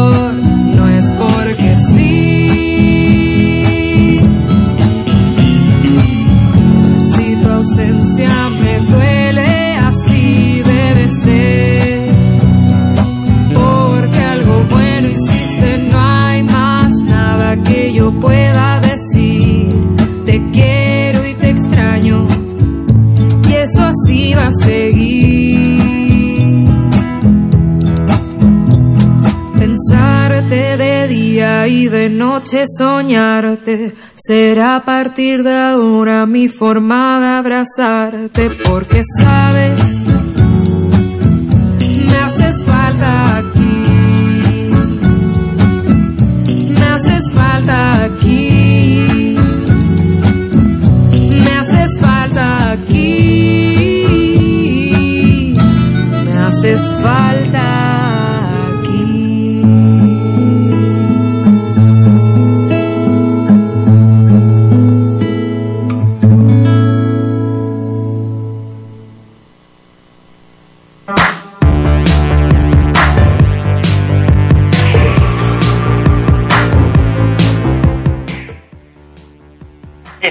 entonces Me haces falta aquí de Martín Poblete y los retrosónicos. Allí estábamos disfrutando también de la voz de Bárbara Callejas, ¿no? La voz principal de este proyecto de Martín Poblete y los retrosónicos. Son las 16 horas con 25 minutos.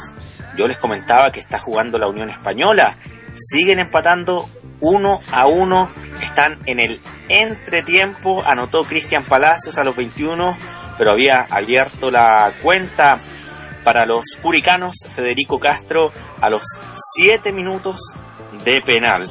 Cuánto nervio hay hasta ahora allí en, en el estudio con eh, Francisco Panchito Espinosa hinchando por la Unión para que triunfe la, Unión. Así es que a mí me cae bien la Unión. Ojalá que gane también con todo el cariño para los amigos eh, de Curicó también. En esta jornada, ojo que juega también Colo Colo.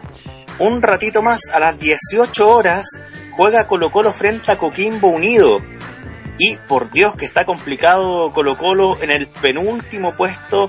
Visita entonces a Coquimbo Unido, que no está mucho mejor, está allí con 14 puntos, pero Colo Colo tiene apenas 9 unidades. Muy urgido el cacique por obtener 3 puntitos. Se comienza a jugar en un ratito más a las 6 de la tarde. eh, Colo Colo entonces. Les quiero contar en esta jornada que joven detenido durante el estallido social acusó un montaje de carabineros y se querella con un video probatorio. Así es, un estudiante de la Universidad de Concepción que fue detenido durante las manifestaciones del estallido, eh, acusado de portar una bomba molotov, por lo cual quedó detenido y pasó un mes en la cárcel, se querelló contra carabineros por falsificación de instrumento público y con un video acusó montaje policial en su contra. ¿Cuántas personas no habrán sufrido montajes por parte de carabineros? Este viernes un est- estudiante de la UDECONCE se querelló contra carabineros y acusó un montaje en su contra, probándolo con un video. Cuando fue detenido durante las manifestaciones del estallido es Maximiliano Fraile Lagos, quien en febrero fue detenido y acusado de portar una bomba Molotov en la mochila, eh, de la cual siempre negó que perteneciera a él, ¿no? Producto de esto y las pruebas presentadas por carabineros, el joven pasó un mes en la cárcel en una causa que se cerró porque la fiscalía decidió no perseverar en su contra. A ocho meses de lo ocurrido, Maximiliano presenta entonces esta querella por delitos de obstrucción a la investigación y falsificación de instrumento público. Para esto presentó un video grabado por uno de los oficiales que lo detuvo, con el cual acusa que la realización de un montaje por eh, parte de carabineros para acusarlo del delito eh, lo privó de su libertad. La grabación era parte de la carpeta investigativa desde donde se extrajo el momento en que uno de los fuerzas especiales está con la mochila negra en su mano repitiendo dos veces que parece que pertenecía al joven al cual identificaron como el 22. Parece nomás. Eh, verifiquen bien el 22 porque parece que estaba pasado benzina, dijo uno, mientras otro añade, se carga nomás, echémosle benzina. Acto seguido, un tercero dice, sino que la tome, que la tome nomás. El carabinero que portaba la cámara de la grabación, sabiendo que todo estaba quedando registrado, retó a este último diciéndole, aprenda a quedarte callado, aprenda a quedarte callado un día, un día nomás. En la querella presentada informan al Ministerio Público que califican este hecho como un montaje de carabineros. Impresionante, ¿no? Ya nos sorprende, eso sí, pero eh, sin dudas que da rabia, da rabia ver cómo carabineros con tanta facilidad, casi como una política institucional, eh, crean montajes para inculpar a, a gente que simplemente se está manifestando. Nos vamos a quedar con más buena música, por supuesto, como siempre acá en el Todo por la tarde. Es el turno de conectarnos con Jorge Ravi. Nada es casualidad, Panchito.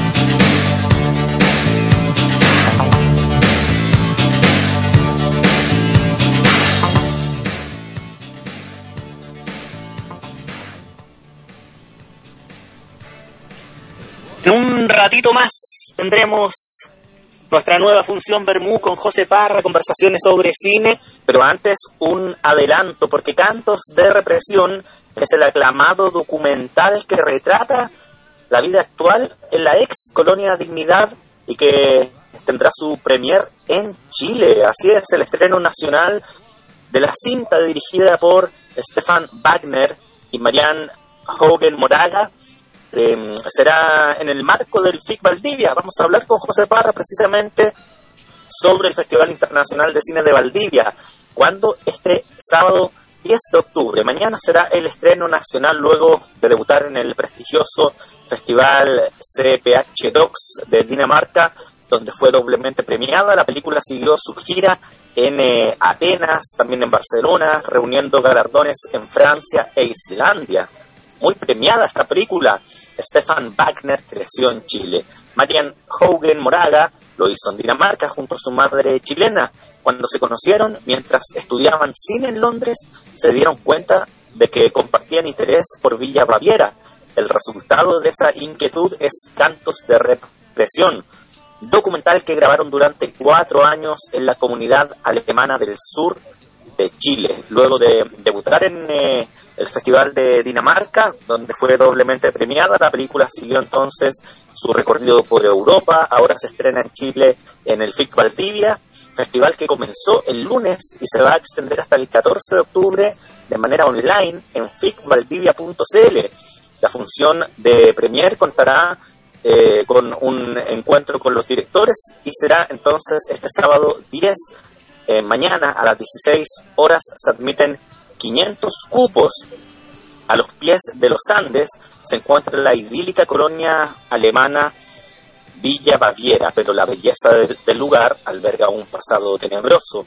En un retrato a la vez conmovedor y perturbador, la película explora cómo quienes decidieron permanecer en la ex colonia Dignidad recurren a distintas estrategias para entender, dar sentido o incluso justificar los traumáticos 45 años de encierro con una intimidad inusual, cantos de represión explora las consecuencias del abuso sexual sistematizado, palizas colectivas, experimentos médicos y del seguir viviendo en un lugar que fuese centro de tortura y desaparición de prisioneros políticos. Posteriormente, la película espera estrenarse comercialmente a um, comienzos del próximo año a través de la plataforma girafa.tv y también en eh, salas selectas. Un muy buen documental ¿ah?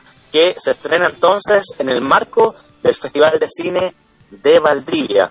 Eh, un festival maravilloso que se está haciendo online, pero que eh, sin duda es que va a volver también a ofrecer todo el buen cine en esa bellísima ciudad de Valdivia. El otro día vi una foto por allí, eh, hasta Panchito Espinosa estuvo por el Festival de Valdivia, yo no sabía ese dato, para qué decir José Parro, ¿no? que iba todos los años también. Muy bien, nos quedamos hasta ahora con eh, más buena música, es el turno de Madvana y Pretextos.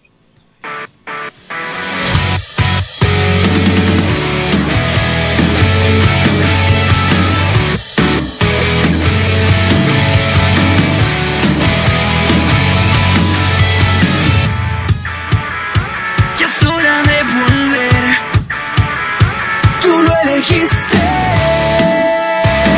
Hay mucho más que ver en la ciudad en donde mueren las intenciones. Hoy nos caen los pretextos del cielo, cielo.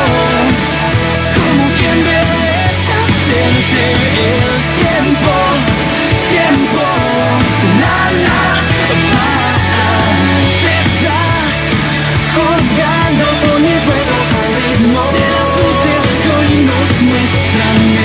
cielo, cielo.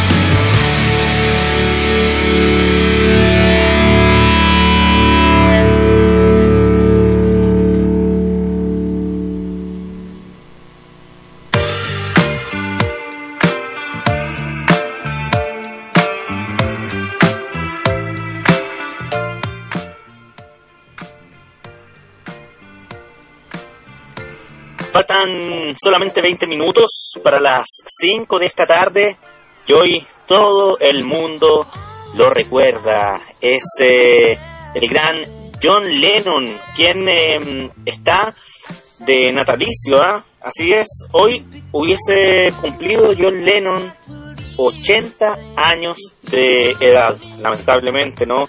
Al eh, ser asesinado, eh, falleció eh, John Lennon a la edad de 40 años, pero su legado es impresionante. John Lennon ha muerto, las horas finales de un Beatle es eh, el texto eh, que está publicado en culto y que mm, ofrece también eh, una perspectiva bien interesante sobre este genio de la música, ¿no? El lunes 8 de diciembre de 1980 fue un día agitado para el músico y su esposa Yoko Ono. La pareja tuvo sesiones fotográficas, entrevistas y la edición de un sencillo. Mientras tanto, afuera de su hogar, en el edificio Dakota, un fanático lo esperaba para algo más que un autógrafo. Así es, eh, el eh, 5 de diciembre de 1980, Mark David Chapman, de 25 años, viaja desde Honolulu hasta Nueva York. En noviembre ya había hecho el mismo trayecto, pero no concretó su objetivo y regresó a su hogar en Hawái. Ahora tiene una intención más clara, ser alguien, y cómo lo logrará parece no importarle, o quizás sí, incluso a él le cuesta entenderlo.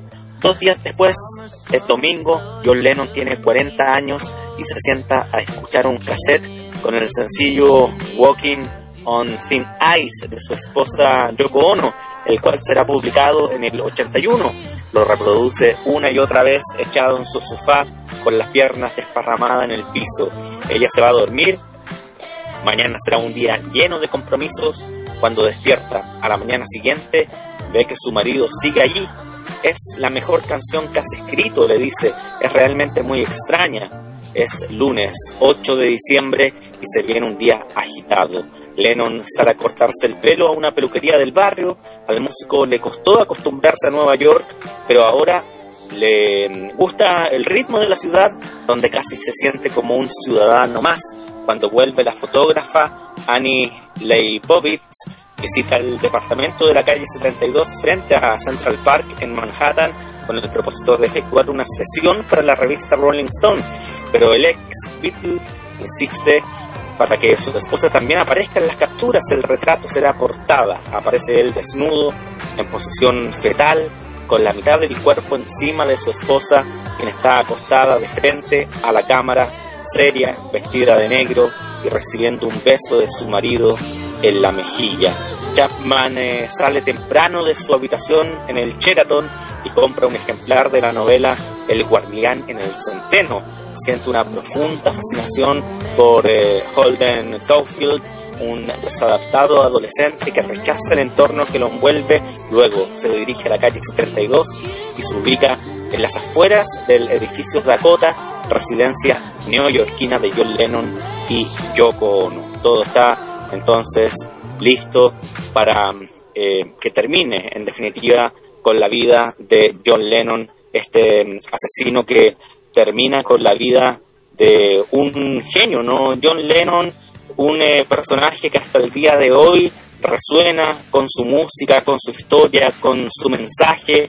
Le mm, han eh, realizado un homenaje ¿ah? en el Empire State y mm, también aparece un nuevo álbum compilatorio. El icónico edificio se iluminó de azul para homenajear al ex integrante de los Beatles y entregar un mensaje de paz. También fue la ocasión para lanzar un disco recopilatorio con 36 canciones del británico Kim, Kim Some Truth, eh, The Ultimate Mixes es eh, el título de este álbum. John Lennon, el ex integrante de los Beatles, es entonces un personaje que sigue impactando un día como hoy. Hubiese cumplido 80 años John Lennon y mm, nosotros eh, lo vamos a recordar también, por supuesto, con su música. Nos quedamos con Imagine, una canción tremenda que es probablemente la más eh, reconocible de la historia de este mítico personaje. Con ustedes, John Lennon.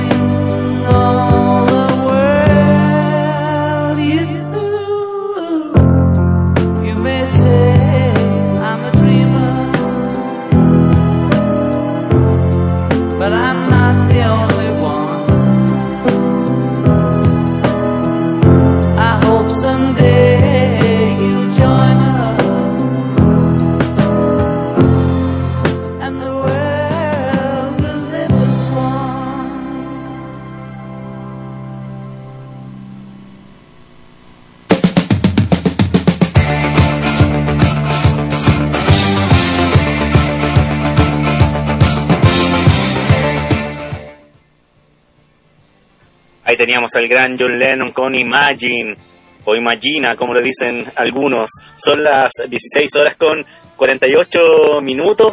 El otro día yo les comentaba sobre la porfía de la alcaldesa de Viña, Virginia Reginato, por hacer el festival. Ahora insiste la señora eh, Virginia Reginato, confiamos en recibir una propuesta para no interrumpir la trayectoria del festival. ¿Por qué tanta ganas de hacerlo sí o sí? Eh, cuando hay tanto dineral que, se gasta ¿no? en el Festival de Viña y eh, también eh, hay riesgos eh, convocando a, a personas a ver un concierto, debemos generar un evento televisivo modo pandemia, dijo la jefa comunal. En eh, la misma semana en que Anatel y Canal 13 junto a TVN insistieron en suspender el próximo Festival de Viña, la alcaldesa volvió a dar señales para mantener el evento en el verano. Rey Ginato hizo un llamado a proteger el valor cultural, de imagen país, de promoción turística y de impulso de la economía local, más allá de un contrato de concesión del evento Viña Marino. En palabras eh, a la tercera, la magnitud y trascendencia del festival no se debe descontinuar y por eso es que debemos generar un evento televisivo en modo pandemia. Confiamos en que los próximos días recibiremos una propuesta para no interrumpir la trayectoria del festival, pero realizándolo en modo COVID. Finalizó Reginato. Las palabras de la alcaldesa se contrastan con Anatel, con los canales organizadores y hasta con el ministro de Salud, que aseguraron que el evento no se debe realizar. Todos le dicen que no, pero la señora Reginato insiste en que sí. Ella quiere hacer su festival. Porfiada la señora. ¿ah? Nos vamos eh, a quedar hasta ahora con eh, Sinergia. ¿Qué le parece, Panchito, que vayamos con Sinergia? Nos vamos a quedar escuchando Baila hasta el fin. Baila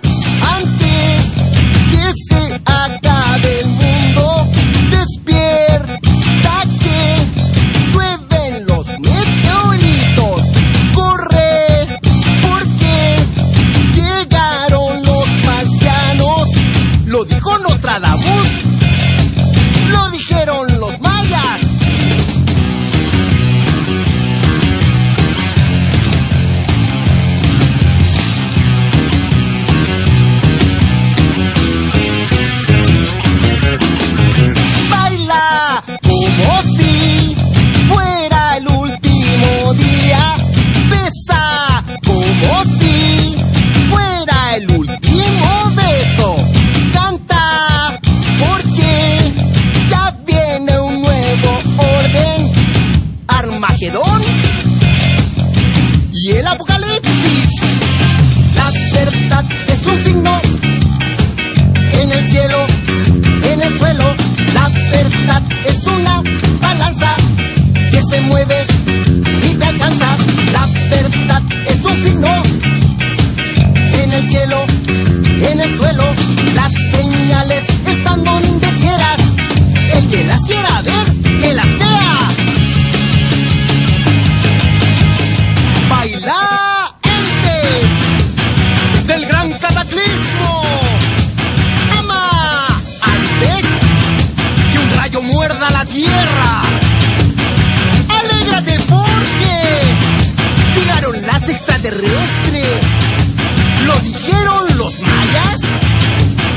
Lo confirmó Salvaje.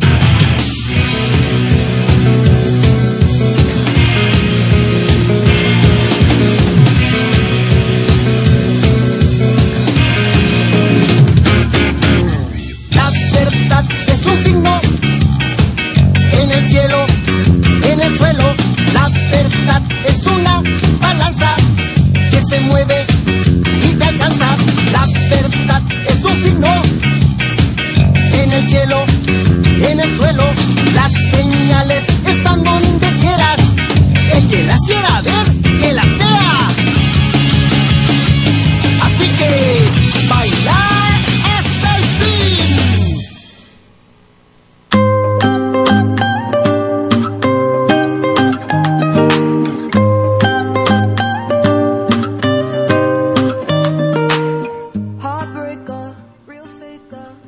se mueve el marcador. Uno a uno continúa empatando la Unión Española con Curicó unido en este día post derrota de Chile, una derrota totalmente injusta. No vamos a estar enojados con ese árbitro eternamente. ¿Cómo es posible que no hayan cobrado penal si por algo existe el VAR?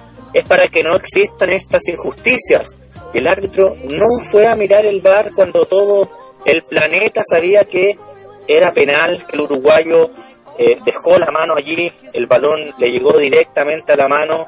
Bueno, y lamentablemente cuando no haces un gol, te lo hacen en tu puerta. Así es que allí estuvimos eh, en la derrota del 2 a 1. Eh, lamentable, ¿no? Lamentable, pero nos queda todavía el partido del próximo martes. Juega Chile con Colombia el martes. Así es que eh, ojalá que allí sí nos quedemos con los, eh, los tres puntos, ¿no? Pero eh, no todo en el deporte es eh, pena porque mm, la chilena, hay una chilena que llegó eh, a la final de, del Roland Garros, así es, la nacional Alexa Guarachi pasó a la final de Roland Garros en dobles, una situación eh, muy destacable, por cierto, la tenista chilena consiguió la mejor eh, la mejor eh, victoria de su carrera junto a la estadounidense Desirae eh, Kausic y así están entonces eh, clasificando a la final de Roland Garros, una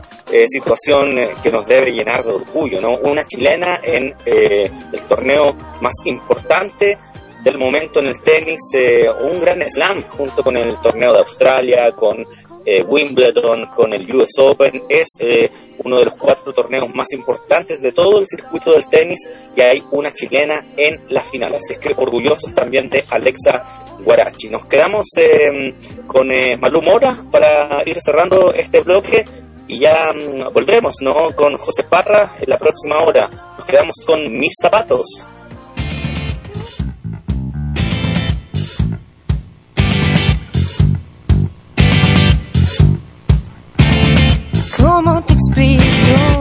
Necesito. ¿Cómo decirte que no me haces falta para vivir?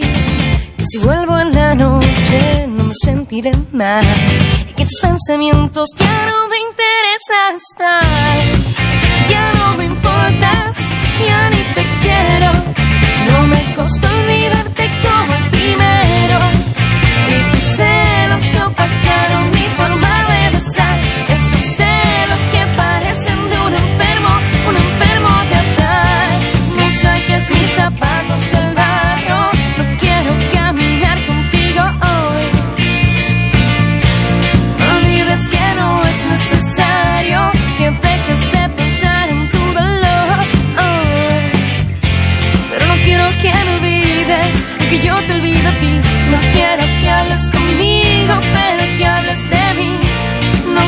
mis zapatos del barro. No quiero caminar contigo.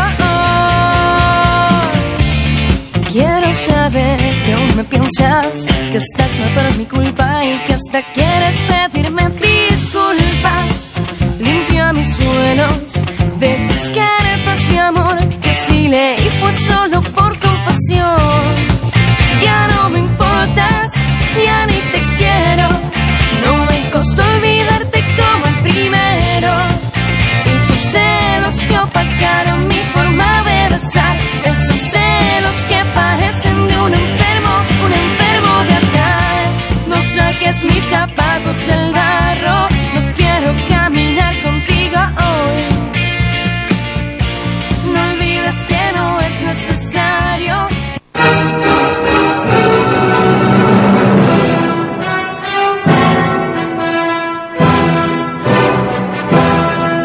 Radio Nuevo Mundo, solo la verdad. Desde Santiago de Chile en el 930 de la amplitud modulada y a través de su extensa red de emisoras a lo largo del país. Nuevo Mundo pertenece a la compañía de radio y televisión Nuevo Mundo, Sociedad Anónima. Su gerente y representante legal es don Julio Ugas Pulgar. En la red de emisoras Nuevo Mundo estamos por la democratización del espectro radial con participación de todos los sectores sociales integrantes de nuestra identidad nacional. Radio Nuevo Mundo transmite desde sus estudios ubicados en calle San Pablo 2271, Comuna de Santiago. Teléfono comercial 22 688 3175. Sitio web www.radionuevomundo.cl. Sus correos electrónicos son director arroba radionuevomundo.cl, prensa arroba radionuevomundo.cl, ventas arroba radionuevomundo.cl. Lo mantendremos informado oportuna y objetivamente. Radio Nuevo Mundo, solo la verdad.